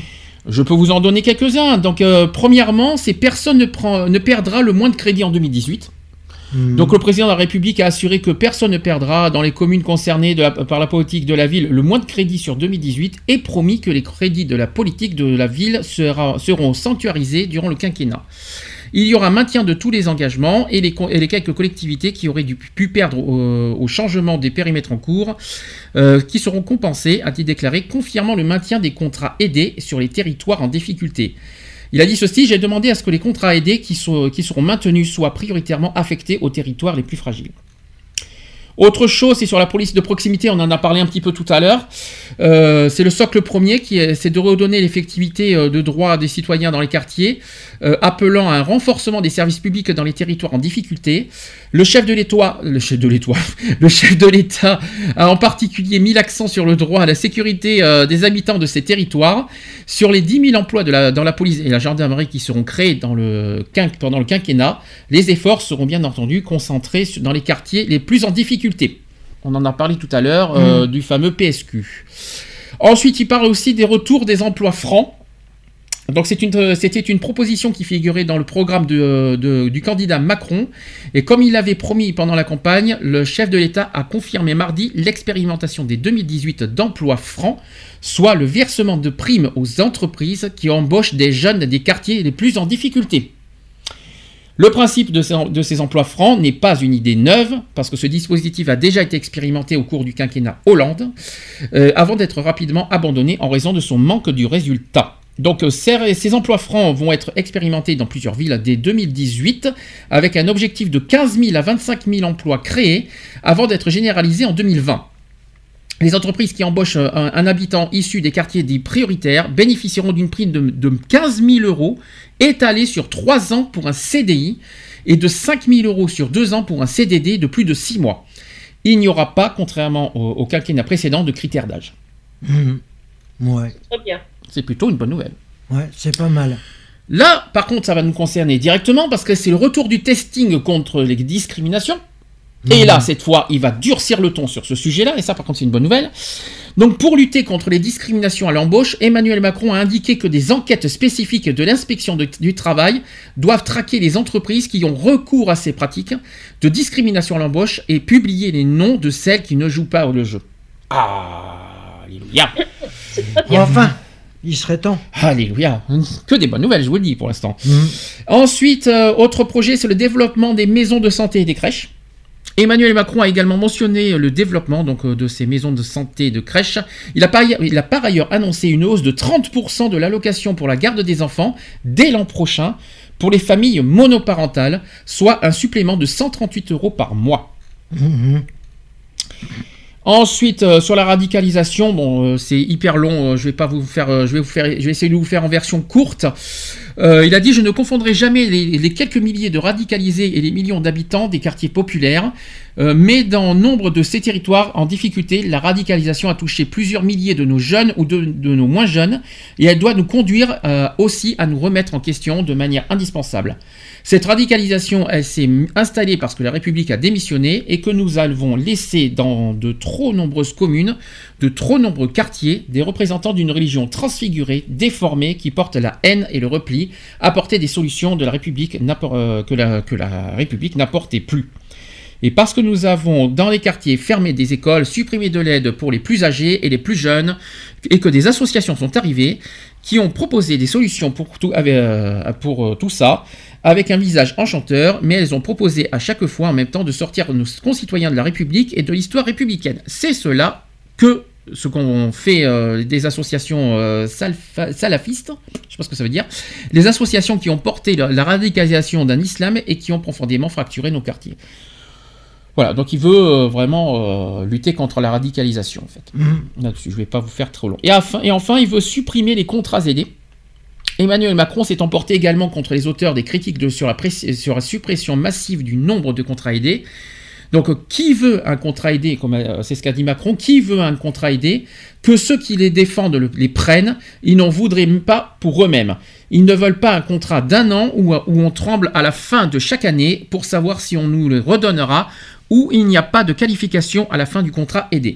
Enfin, et que tous ceux qui, euh, la main euh, sur le cœur, viennent nous expliquer que les contrats aidés, c'est la solution dont on, dont on a toujours rêvé, mais qu'ils le prennent, les contrats aidés, c'est ce qu'a déclaré euh, le chef de l'État de manière assez vif, hein, je vous dis. hein.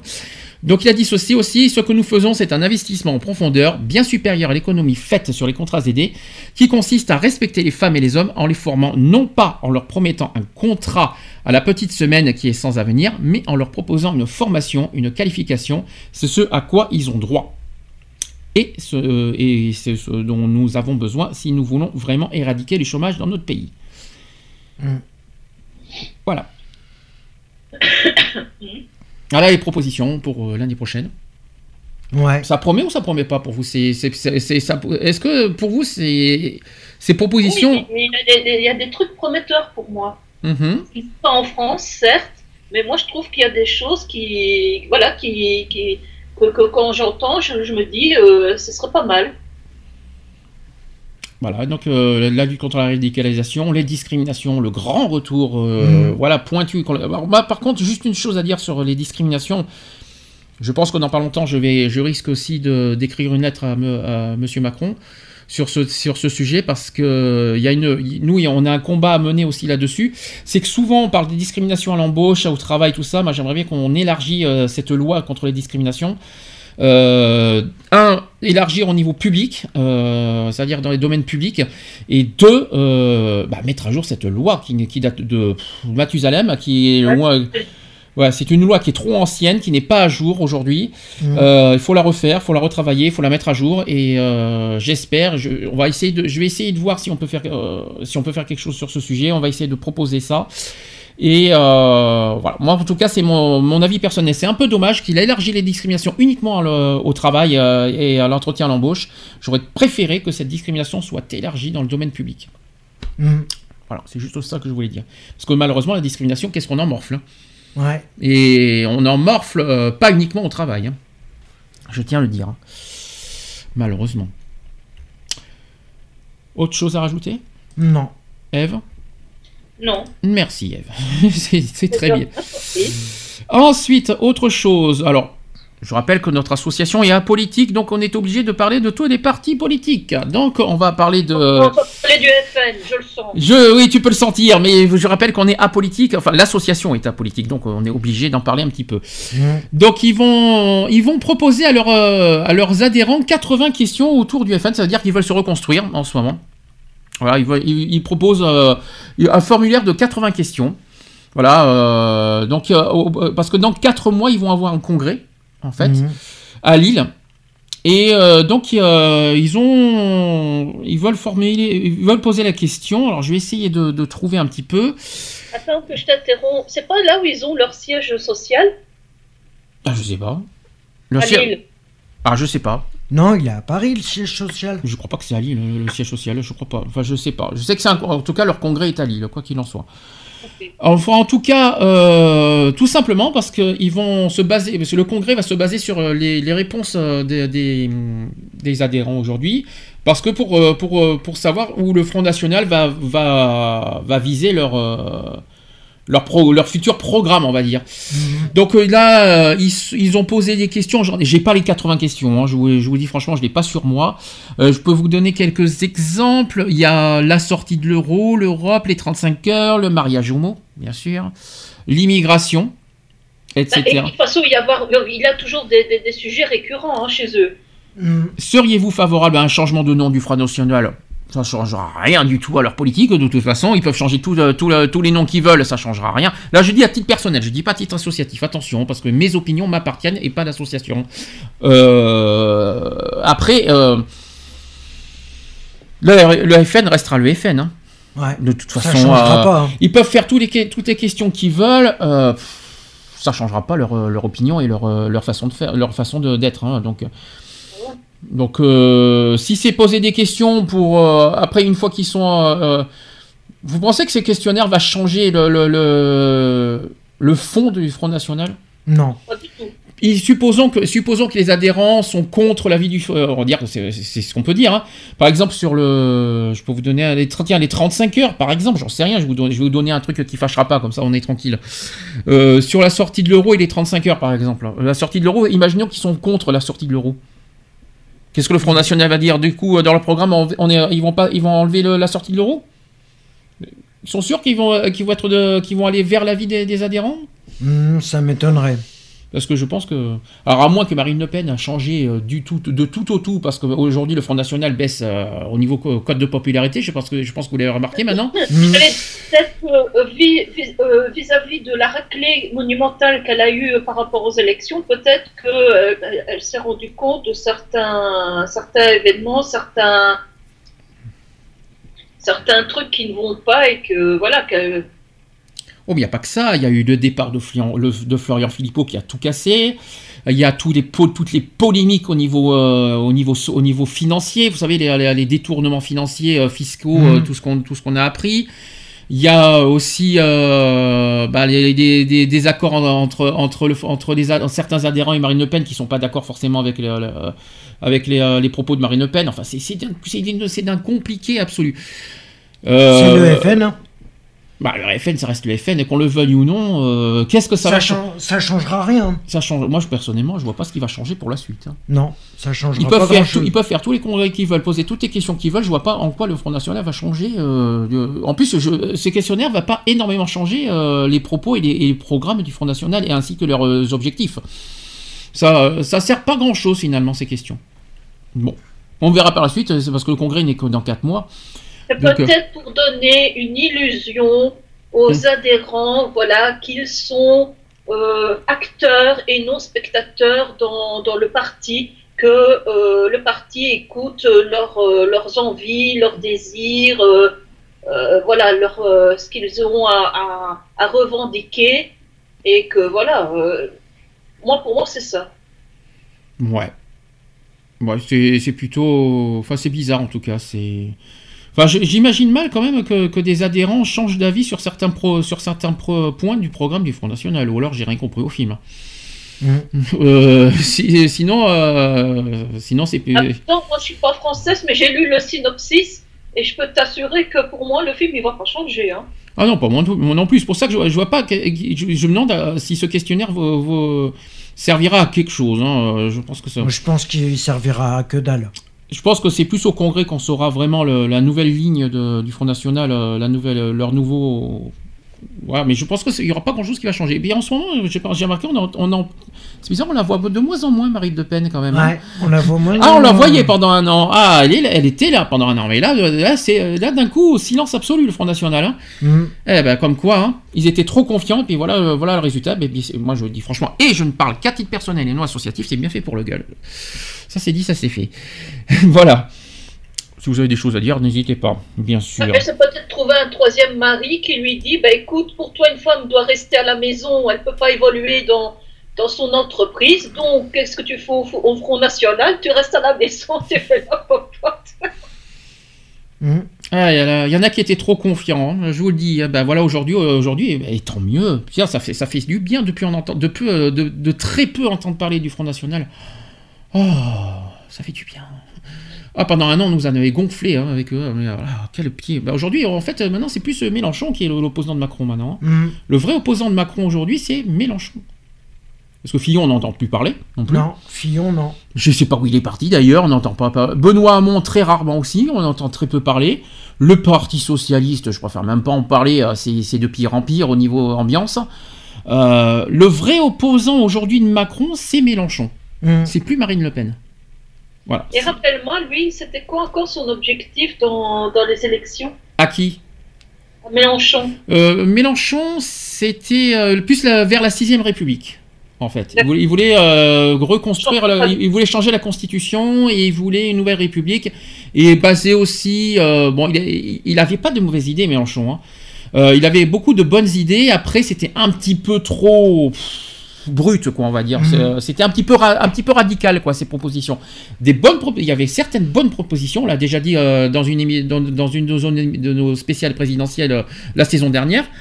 Mais euh, il a beaucoup de bons programmes, mais je trouve que son caractère, c'est trop, trop, hum, trop, Trop direct. Ouais, c'est trop cash, c'est trop. trash. Ouais, c'est un petit, c'est un petit peu ça qui l'a fait perdre en fait quelque part. Pourtant, il a des bonnes idées, il a des bons, des bons arguments.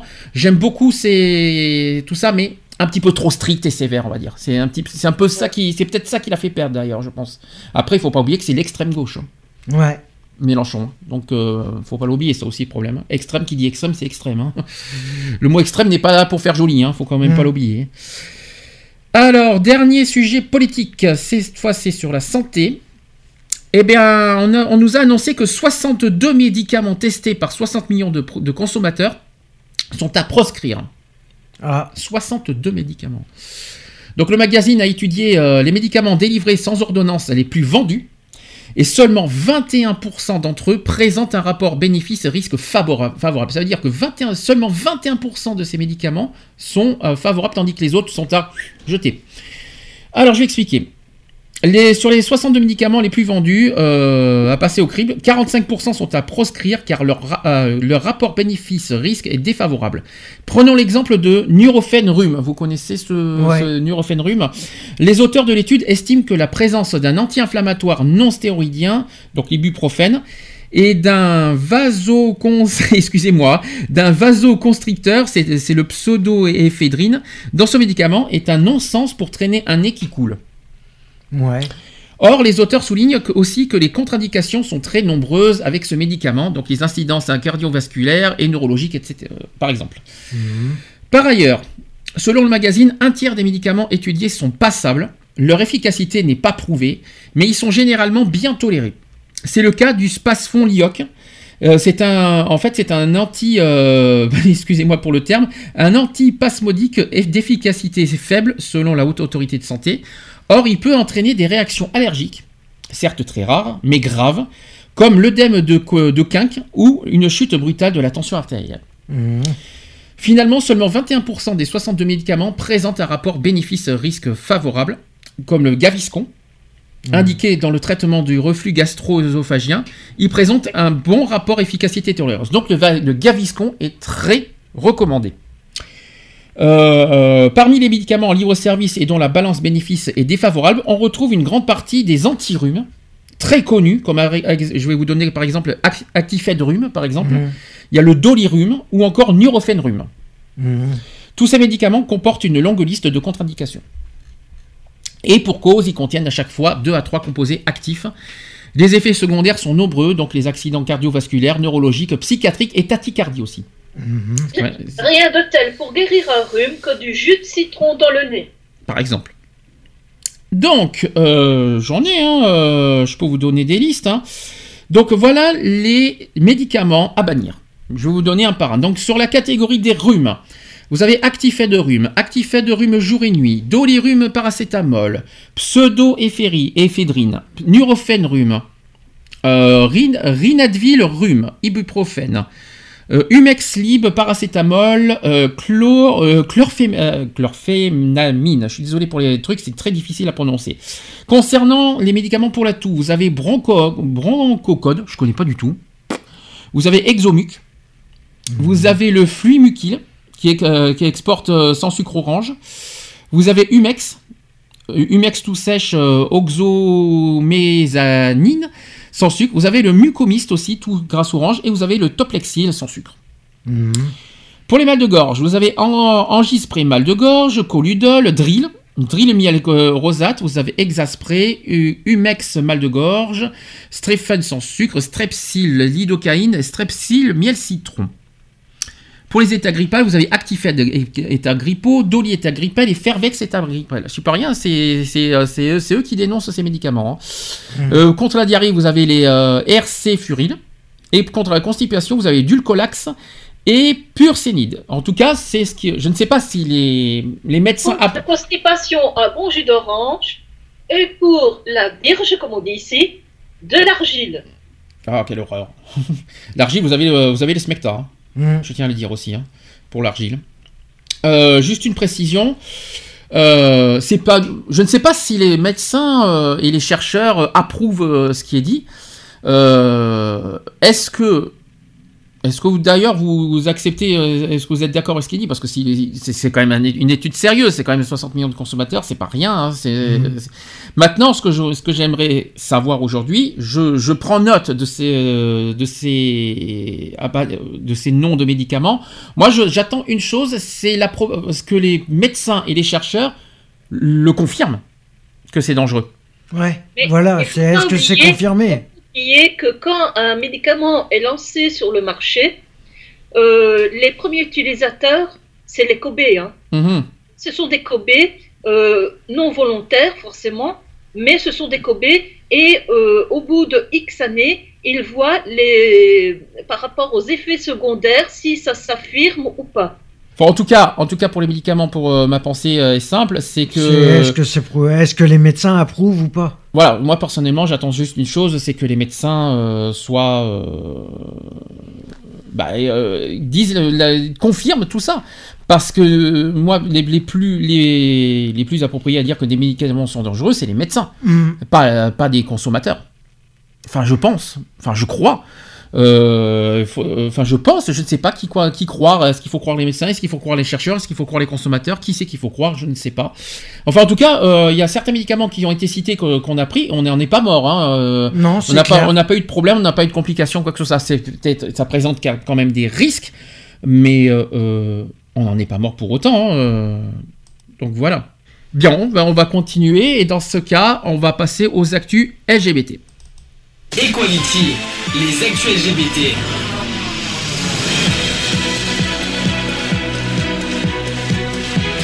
Equality, les actus LGBT. Alors, Bienvenue dans le journal. Alors, dans les actus LGBT, oui, c'est vrai d'ailleurs, oh, il n'est pas 20h encore. hein. Euh, dans les actus LGBT, comme promis, comme je vous ai parlé euh, en début d'émission, un coup de cœur que je voudrais partager, c'est sur l'émission Zone Interdite, sur le sujet des transgenres. Alors, je vais répéter euh, tout ça, c'est que M6 a diffusé le 12 novembre dernier une émission Zone Interdite inédite sur le sujet des transgenres. Donc, cette émission nous a fait découvrir le parcours de six personnes transgenres qui ont changé d'identité de genre ou qui s'apprêtent à le faire. Euh, D'ailleurs, au nom de notre association, hein, je, je voudrais le dire, au nom de notre association, je voudrais féliciter euh, M6 euh, ainsi que la- les producteurs de, de- d'émissions en zone interdite d'avoir Fait un thème d'avoir fait ce, thème et d'avoir d'avoir fait une magnifique émission comme ça, très réussi, très réussi, franchement. Je l'ai vu, j'ai vu des extraits, j'ai vu encore des extraits, j'en ai encore vu dans la semaine. Très réussi, très euh, magnifique. Et en plus, il y a ce qui m'a marqué le plus, c'est le parcours d'un trans qui a, quat- qui a seulement 14 ans. Mhm, mhm. Je, je vais en parler après. Pareil, bah justement, c'est Isaac. Je vais vous donner euh, le. C'est un ado trans. Chaque fois qu'on l'appelle Isaac, c'est une victoire. Isaac a 14 ans. Oui, Dep- donc c'est FTM. FTM, exact. Donc Isaac a 14 ans et depuis qu'il est tout jeune, il se demande pourquoi, pourquoi je suis comme ça, pourquoi j'ai ce corps. Et il en est arrivé à la conclusion suivante je suis pas une fille normale, je suis un garçon. Isaac raconte auprès de sa mère, qui le soutient, euh, qui le soutient entièrement dans sa démarche d'ailleurs, comment chaque moment euh, où quelqu'un le nomme Isaac, son prénom de naissance était Tayla, ou Tayla, qui vécu comme une victoire. Donc la prof d'histoire a dit Isaac est en forme aujourd'hui. Au début, j'en croyais pas mes oreilles. Je me disais, elle parle de moi, je rêve. J'ai re- j'ai regardé mon amie et elle l'a fait. Elle vient de t'appeler Isaac. Et après, pendant tout le cours, elle m'a appelé Isaac comme si ça avait toujours été mon prénom. Et pour cet adolescent, les petits plaisirs du quotidien sont bien différents de ceux euh, de ses camarades de classe. Réussir à se faire appeler par son prénom, celui qu'il a choisi et qui correspond à son identité de genre, est un grand bonheur pour lui. Et enfin, c'est l'étape qui te, qui, euh, qui te- c'est ce qu'il a dit aussi. Enfin, c'est l'étape, c'est l'étape qui te dit qu'on t'a accepté, que la personne est d'accord, qu'on te soutient. C'est un et c'est un sentiment incroyable. C'est ce qu'il a confié aux caméras de M6. Mhm. Très tôt, il a compris qu'il était différent. Et c'est en se renseignant sur, an- sur Internet qu'il a pris connaissance de la dysphorie de genre et qu'il a pu mettre un mot sur ce qu'il ressentait. Il était euh, et qu'il est un garçon trans. Et si tout au, long de ce, euh, tout au long de ce documentaire, il parle avec assurance euh, et semble affronter le quotidien à bras le corps, on sent aussi à quel point il est fragile. D'ailleurs, dans cet extrait, il avoue, il a dit ceci Si j'ai des enfants, je souhaite pour eux qu'ils ne soient pas transgenres. Je serais horrifié pour mon enfant de savoir exactement ce qu'il ressent. Mhm. Bah oui, parce qu'il passe par là, donc forcément, euh, il se dit, mais j'ai pas envie qu'il passe par toutes ces souffrances, par tout, toutes, euh, voilà, ces, ces, ces réflexions, ces, ces, ces médisances et autres. Tout à fait. Parce qu'il faut bien, faut bien se douter que euh, tout, tout n'est pas rose dans son quotidien. Il y a certainement eu des personnes qui lui ont fait des réflexions désagréables, et, voire même insultantes. Hein, euh, Faut Mhm. pas se leurrer. Alors heureusement pour Isaac, il est très bien entouré. Et contrairement à d'autres personnes présentes dans ce documentaire, il est soutenu par ses parents dans sa transition. C'est quand même fort C'est comme histoire. C'est- fort comme histoire. hein. Et s'il est trop jeune pour changer formellement d'identité ou songer à une opération, parce qu'il n'est pas, il est pas Mhm. opéré, Oui. il a déjà pu adopter un autre prénom, se couper les cheveux et porter des vêtements dits de garçon. Et pour lui, ça veut dire beaucoup. Donc ça veut dire qu'en fait, si vous préférez, il a pas, il est pas, sa transformation n'est pas faite. Euh, par contre, euh, sa victoire, c'est le fait que- qu'on l'accepte avec son prénom, euh, avec le prénom qu'il veut, euh, bah, qui, euh, de genre, quoi. Enfin, comment expliquer son prénom, quoi, son- celui qu'il veut être, celui qui et qu'il Ouais, est. c'est un petit peu comme Arthur dans la classe Un petit peu comme Arthur, non? T'as dit quoi? A de, de ma fille. Euh, Décidément, t'as des problèmes de connexion. Oui, t'as des... Euh, donc, t'as des problèmes de connexion, Eve. il s'appelle Arthur. D'accord. Ok, Désolé. c'est pas grave. Alors, il y a d'autres. donc, euh, c'est un, un FTM et euh, son prénom c'est Arthur. Et tout le monde l'appelle Arthur euh, à l'école. il est reconnu comme garçon. Donc, comme F, comme, oui, comme, garçon. Et donc, son nom c'est Arthur. D'accord. Alors évidemment, comme je vous ai dit, il n'y a pas que Isaac qui était dans, dans ce reportage, il a été 6. Alors il y a d'autres exemples que je peux vous partager. Il y a alors, une citation qui dit La puberté, ça a vraiment été un choc pour moi. Se réveiller le matin et voir des parties de son corps qui deviennent de plus en plus viriles, des parties que l'on aimait bien avant, des parties qui se transforment d'une façon que nous ne- qui ne nous correspond pas. Ça, c'est ce qu'a décrit Iris, jeune parisienne de 21 ans, assignée garçon à la naissance et qui a commencé il y a 9 mois à changer de genre en prenant des hormones.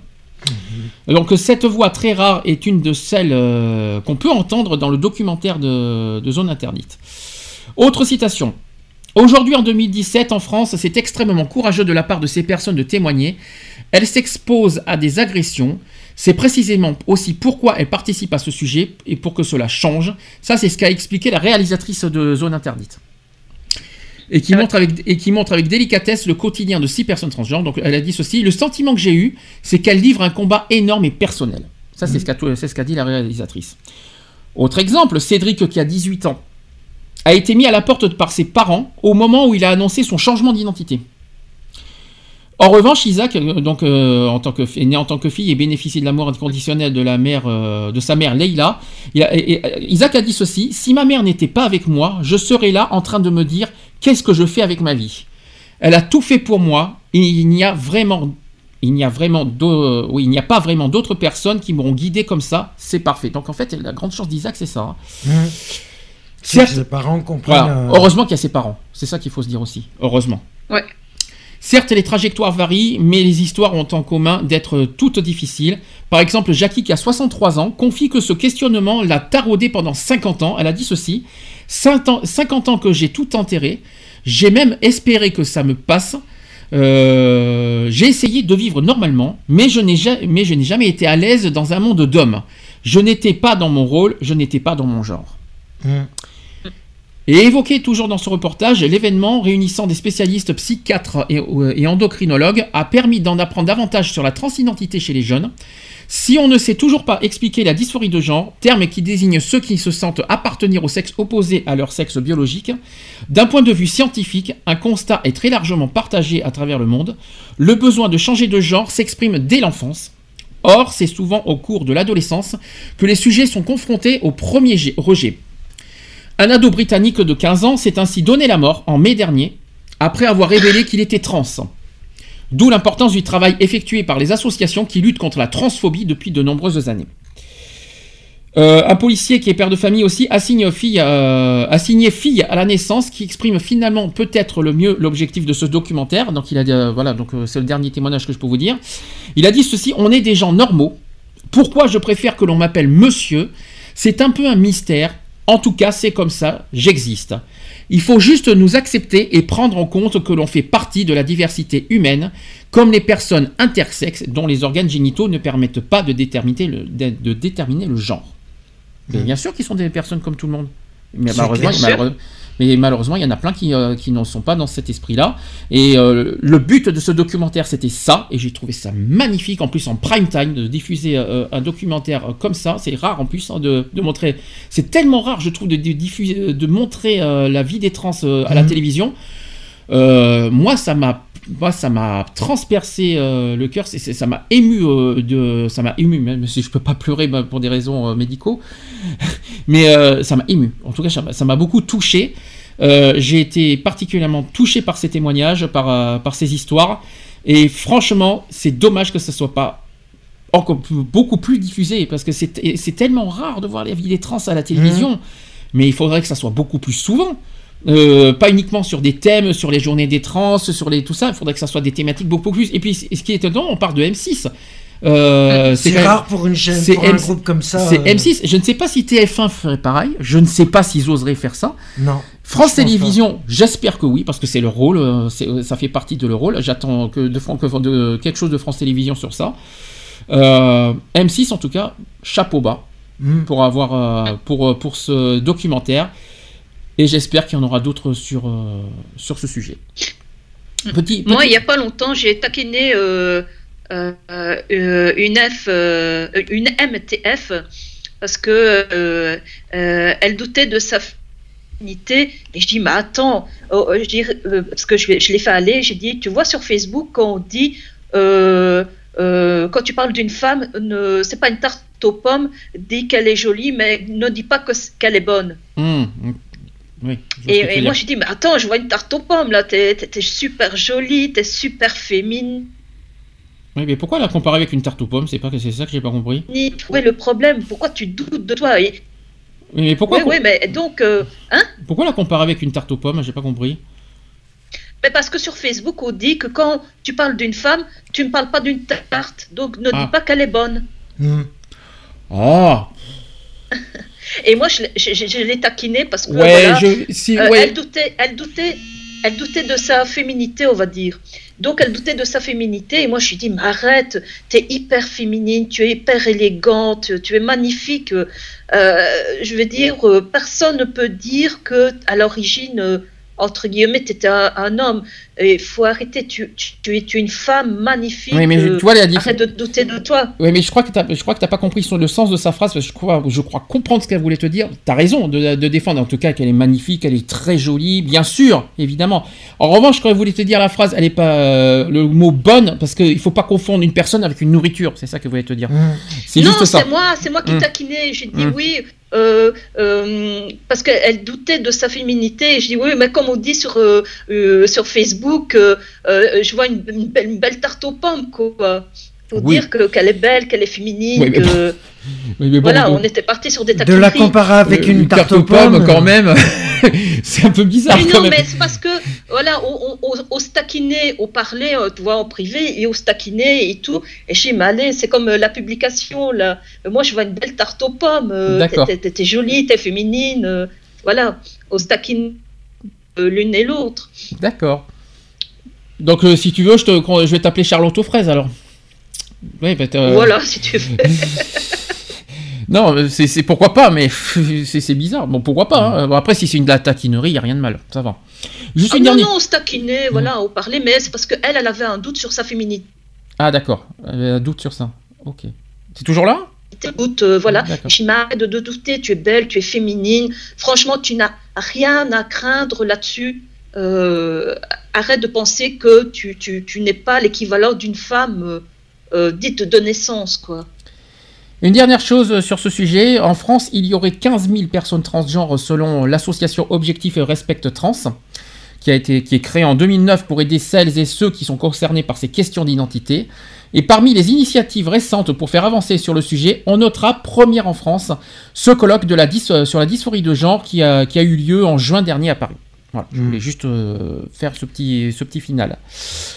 Voilà. En tout cas, merci à M6 pour ce documentaire. Ça m'a fait, on a, j'ai été très touché et ça m'a fait, euh, Ça m'a beaucoup, les, témoignages m'ont beaucoup touché, notamment Isaac qui m'a le plus touché dans ce, dans ce documentaire.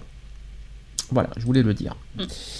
Et euh, je tiens à, souligner sur YouTube, il a euh, Demoiselle Victoire. C'est justement euh, une MTF qui raconte via des, des vidéos son parcours. et franchement, c'est très intéressant. Moi, je la suis régulièrement. Et franchement, j'adore toutes ces vidéos parce que voilà, elle parle d'un peu tous les sujets et franchement, je trouve ça très très intéressant. Eh bien, on va passer malheureusement une, une mauvaise nouvelle. Voilà, qui se passe dans un, dans un autre pays. Euh, je vais vous parler de l'Égypte. L'Égypte, eh figurez-vous qu'il y a un projet de loi homophobe qui est en cours en ce moment. Euh, c'est un projet de loi qui définit pour la première fois l'homosexualité et prévoit des sanctions lourdes pouvant aller jusqu'à 5 ou même 15 ans de prison. C'est un projet de loi, pour l'instant il n'y a rien de fait. Hein. Plus de 60 députés égyptiens ont proposé une loi discriminatoire qui, pour la première fois dans le pays, incrimine explicitement les relations homosexuelles. Donc Riyad Abdel Sattar, qui est député du, euh, du, Parti des Égyptiens libres, a proposé cette nouvelle loi après avoir recueilli au moins 67 signatures de députés. Le texte doit être examiné et débattu par le Parlement lors de la session en cours. Donc si la loi est adoptée, elle sera transmise au président pour être promulguée. Donc le projet de loi qui comporte sept articles prévoit des sanctions allant jusqu'à 5 ans de prison pour avoir eu des, rapports sexuels avec des personnes du même sexe qui ont qualifié d'actes d'homosexualité dans le texte du projet. Le fait de, promouvoir ou encourager l'homosexualité est également passible d'une peine, allant jusqu'à 5 ans de prison. Jusqu'à présent, les autorités égyptiennes se sont fondées sur une loi euh, numéro 10 de 1961 relative à la prostitution pour inculper les personnes soupçonnées d'avoir eu des relations homosexuelles de pratiques, euh, habituelles euh, de la débauche. Une infraction passible d'une peine maximale de 3 ans d'emprisonnement. Donc le projet de loi interdit également la promotion ou la diffusion publique de tout rassemblement ou de toute fête LGBTI par le biais de publications audio ou vidéo ou sur les réseaux sociaux. La peine maximale prévue pour ces faits est de 3 ans d'emprisonnement. Le fait d'exhiber aussi un symbole ou une pancarte LGBTI, tout comme la production, la promotion, la vente ou la commercialisation de ce type de produit, serait aussi passible de 3 ans de prison au maximum, toujours en Égypte. Hein. Le projet de loi précise en outre, ouais c'est pas fini, hein. c'est pas, pas fini, il y a plein d'autres choses derrière. Le projet de loi précise en outre que les personnes reconnues coupables seraient soumises après avoir purgé leur peine à des périodes de mise à l'épreuve équivalentes à la peine de prison qui leur a été infligée. Et nous avons pu vérifier que les personnes mises à l'œuvre en Égypte sont souvent maintenues de force euh, dans un commissariat local pendant 12 heures par jour et sont donc de fait privées de leur liberté. Le projet de loi comporte aussi une disposition qui donne aux autorités le droit de déshonorer publiquement les personnes condamnées au titre du projet de loi en publiant leur nom et la peine à laquelle elles ont été condamnées dans, deux, journaux nationaux, largement diffusés, alimentant euh, les nouveaux préjugés à l'égard des personnes perçues comme gays. En plus de proposer donc de sanctionner pénalement les relations homosexuelles, ce projet de loi vise aussi à alimenter les préjugés, l'humiliation et la haine à l'égard de certaines personnes en raison de leur orientation sexuelle réelle ou supposée. Ce projet de loi est le dernier épisode d'une répression sans précédent contre les personnes LGBTI, lancée par, les autorités après le déploiement d'un drapeau arc-en-ciel lors d'un concert au Caire le 22 septembre dernier. D'après l'initiative européenne pour les droits de la personne, au moins 75 personnes de différents gouvernorats euh, d'Égypte ont été arrêtées depuis le début de la répression contre, le contre les LGBTI le 22 septembre dernier. La plupart d'entre elles ont été piégées par leur euh, utilisation d'applications de rencontres en ligne, et parmi les personnes arrêtées, au moins 5 hommes ont été euh, soumis à des examens rectaux qui, constituent une forme de torture, et au moins 20 ont été condamnés à des peines de prison allant de 6 mois à 6 ans lors de procès particulièrement rapides. Les autres sont détenus dans plusieurs prisons et commissariats en attendant d'être interrogés par des procureurs. Ce projet de loi profondément discriminatoire serait un sérieux revers pour les droits humains et un, nouveau coup fatal euh, pour les droits sexuels en Égypte. Et ce qu'on peut souligner aussi, et ce qu'on déplore aussi, c'est tout, euh, tout, simplement aussi le silence de notre président Macron mmh. sur ce sujet. Euh, les dirigeants mondiaux, en particulier donc notre président français Macron, qui a reçu le président Abdel Fattah al-Sisi le mois dernier à l'Élysée, doivent sortir de leur silence pour condamner cette répression homophobe. Et au lieu de dérouler le tapis rouge pour accueillir le président égyptien dans les capitales européennes et signer de nouveaux contrats, Ils devraient profiter de leur influence pour faire en sorte que le, que le Parlement abandonne ce projet de loi profondément répressif. Mhm. Voilà. C'est ce que je voulais, c'est ce qu'il fallait vous souligner. Et eh ben voilà. Moi, tout ce que je vois, tout ce que je vois, c'est que euh, dans nos pays, on va avoir euh, de, des réfugiés euh, venant d'Égypte, des étudiants et, personnes adultes. Alors les étudiants, la famille, on va dire oui, mais ils sont partis faire des études en Europe. Et euh, ceux qui, qui, sont en âge de travailler, bah, on va dire, bah, ils ont trouvé du travail, euh, ils vont être mieux payés. Comme ça, la famille, euh, eux, de leur côté, bah, ils ne seront pas montrés du doigt. On va pas les tourner en ridicule en disant leur fille est lesbienne ou leur garçon est gay. Mm. Et eux, de leur côté, ben, ils évitent comme ça la, la, la prison et, et, autres châtiments pour elles et que, que sais-je encore. Ok. Bah, c'est ce que je vois. Donc 19h25, c'est fini. Euh, donc la semaine prochaine, on se retrouve vendredi. Vendredi 24 à, 15h. Euh, pour le sujet sur la prévention des suicides. Mhm. Donc ça c'est un sujet très très important. En deuxième partie, on aura euh, un débat sur la violence faite aux femmes parce que sachez que le 25 novembre prochain c'est la journée de la violence euh, contre la violence faite aux femmes. Donc on aura mhm. forcément un petit débat sur ce sujet en deuxième partie en, mhm. débat et puis après on aura nos fameuses actus en dernière partie. Euh, les, les podcasts www.equality-podcast avec un s.fr vous avez aussi les applications comme d'habitude, Digipod, iTunes, TuneIn, Deezer, Orange, Facebook, Twitter, etc. etc. N'hésitez pas sur Internet à trouver, euh, et puis notre site est euh, www.equality-podcast.fr, n'hésitez pas en tout cas. Euh, en tout cas, merci. Eve, avant qu'on finisse, tu m'as dit que jeudi prochain, tu as un petit examen à faire? Un très gros ah, ah c'est un gros examen. Euh, si je ne réussis pas cet examen, je ne continue pas mon année. D'accord. C'est aussi simple que ça. Ah, zut. bah, Donc, il est très, très important. D'accord. Bah, écoutez, euh, bah, déjà, je te souhaite bon courage pour cet examen. Je te, j'espère que tu vas le réussir. fais tout ton possible pour réussir, en tout cas. Euh, tout mon possible. Fais, voilà, tu fais tout ton possible. C'est ton avenir qui est en jeu, je suppose. donc, euh, donc voilà, donc je te, je te, transmets en tout cas tout mon soutien pour euh, et tout le coup, euh, voilà, toutes mes forces pour que tu arrives à que, que, tu réussisses, que tu réussisses ton examen en tout cas. Tu nous, tu, nous, tu nous, tiendras, tu nous tiendras informés de toute façon de, de, de la suite. Bien sûr, bien sûr, bien sûr. Les résultats, tu les auras le jour même ou tu les auras plus tard? Euh, plus tard, parce qu'elle ne, ne, corrige pas le jour même, forcément. Bah, tu nous diras quand Donc il faut attendre euh, le temps de, de, de, correction, etc. Et elle nous dit si ça a été ou si ça n'a pas été. D'accord. Oups. Donc, en tout cas, vendredi, tu nous tiendras des nouvelles si, euh, ça s'est bien passé euh, et on aura, tu nous tiendras informé des résultats plus tard. Oui, je te donnerai mes, mes, mes, premiers ressentis, on va dire. Voilà, si, ça, si pour toi ça, ça s'est bien passé ou tout ça. Euh, j'ai aussi une autre personne à qui j'ai envie de, de, transmettre mes pensées parce que c'est plutôt une période difficile en ce moment. Euh, j'aimerais euh, avoir une pensée pour notre mamie, hein, euh, qui, notre mamie de l'association, hein, Gisèle, tout ça, parce que mm. voilà, c'est assez particulier en ce moment, qui traverse un peu une période difficile, qui est, à l'hôpital en ce moment. Et voilà, j'ai une forte pensée. J'espère que tout va bien en ce moment. J'espère qu'il a pas. Voilà, je, je, transmets toutes mes forces pour qu'elle s'en sorte et qu'elle qu'elle nous revienne en forme en tout cas pour dans les jours à suivre. Parce que voilà, c'est ce qui me fait peur en ce moment. J'espère que tout va bien. Euh, j'ai une pensée pour elle parce que je l'ai appris avant-hier euh, cette nouvelle et j'espère que tout va bien se passer.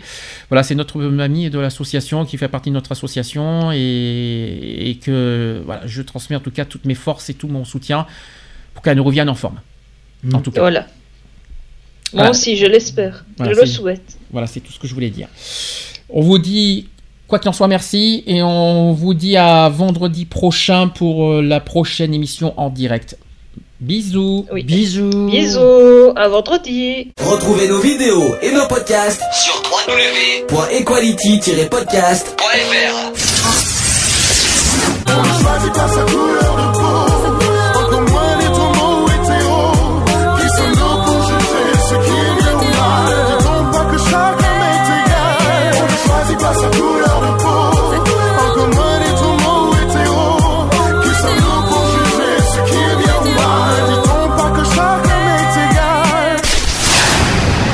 voilà, c'est fini. À très bientôt.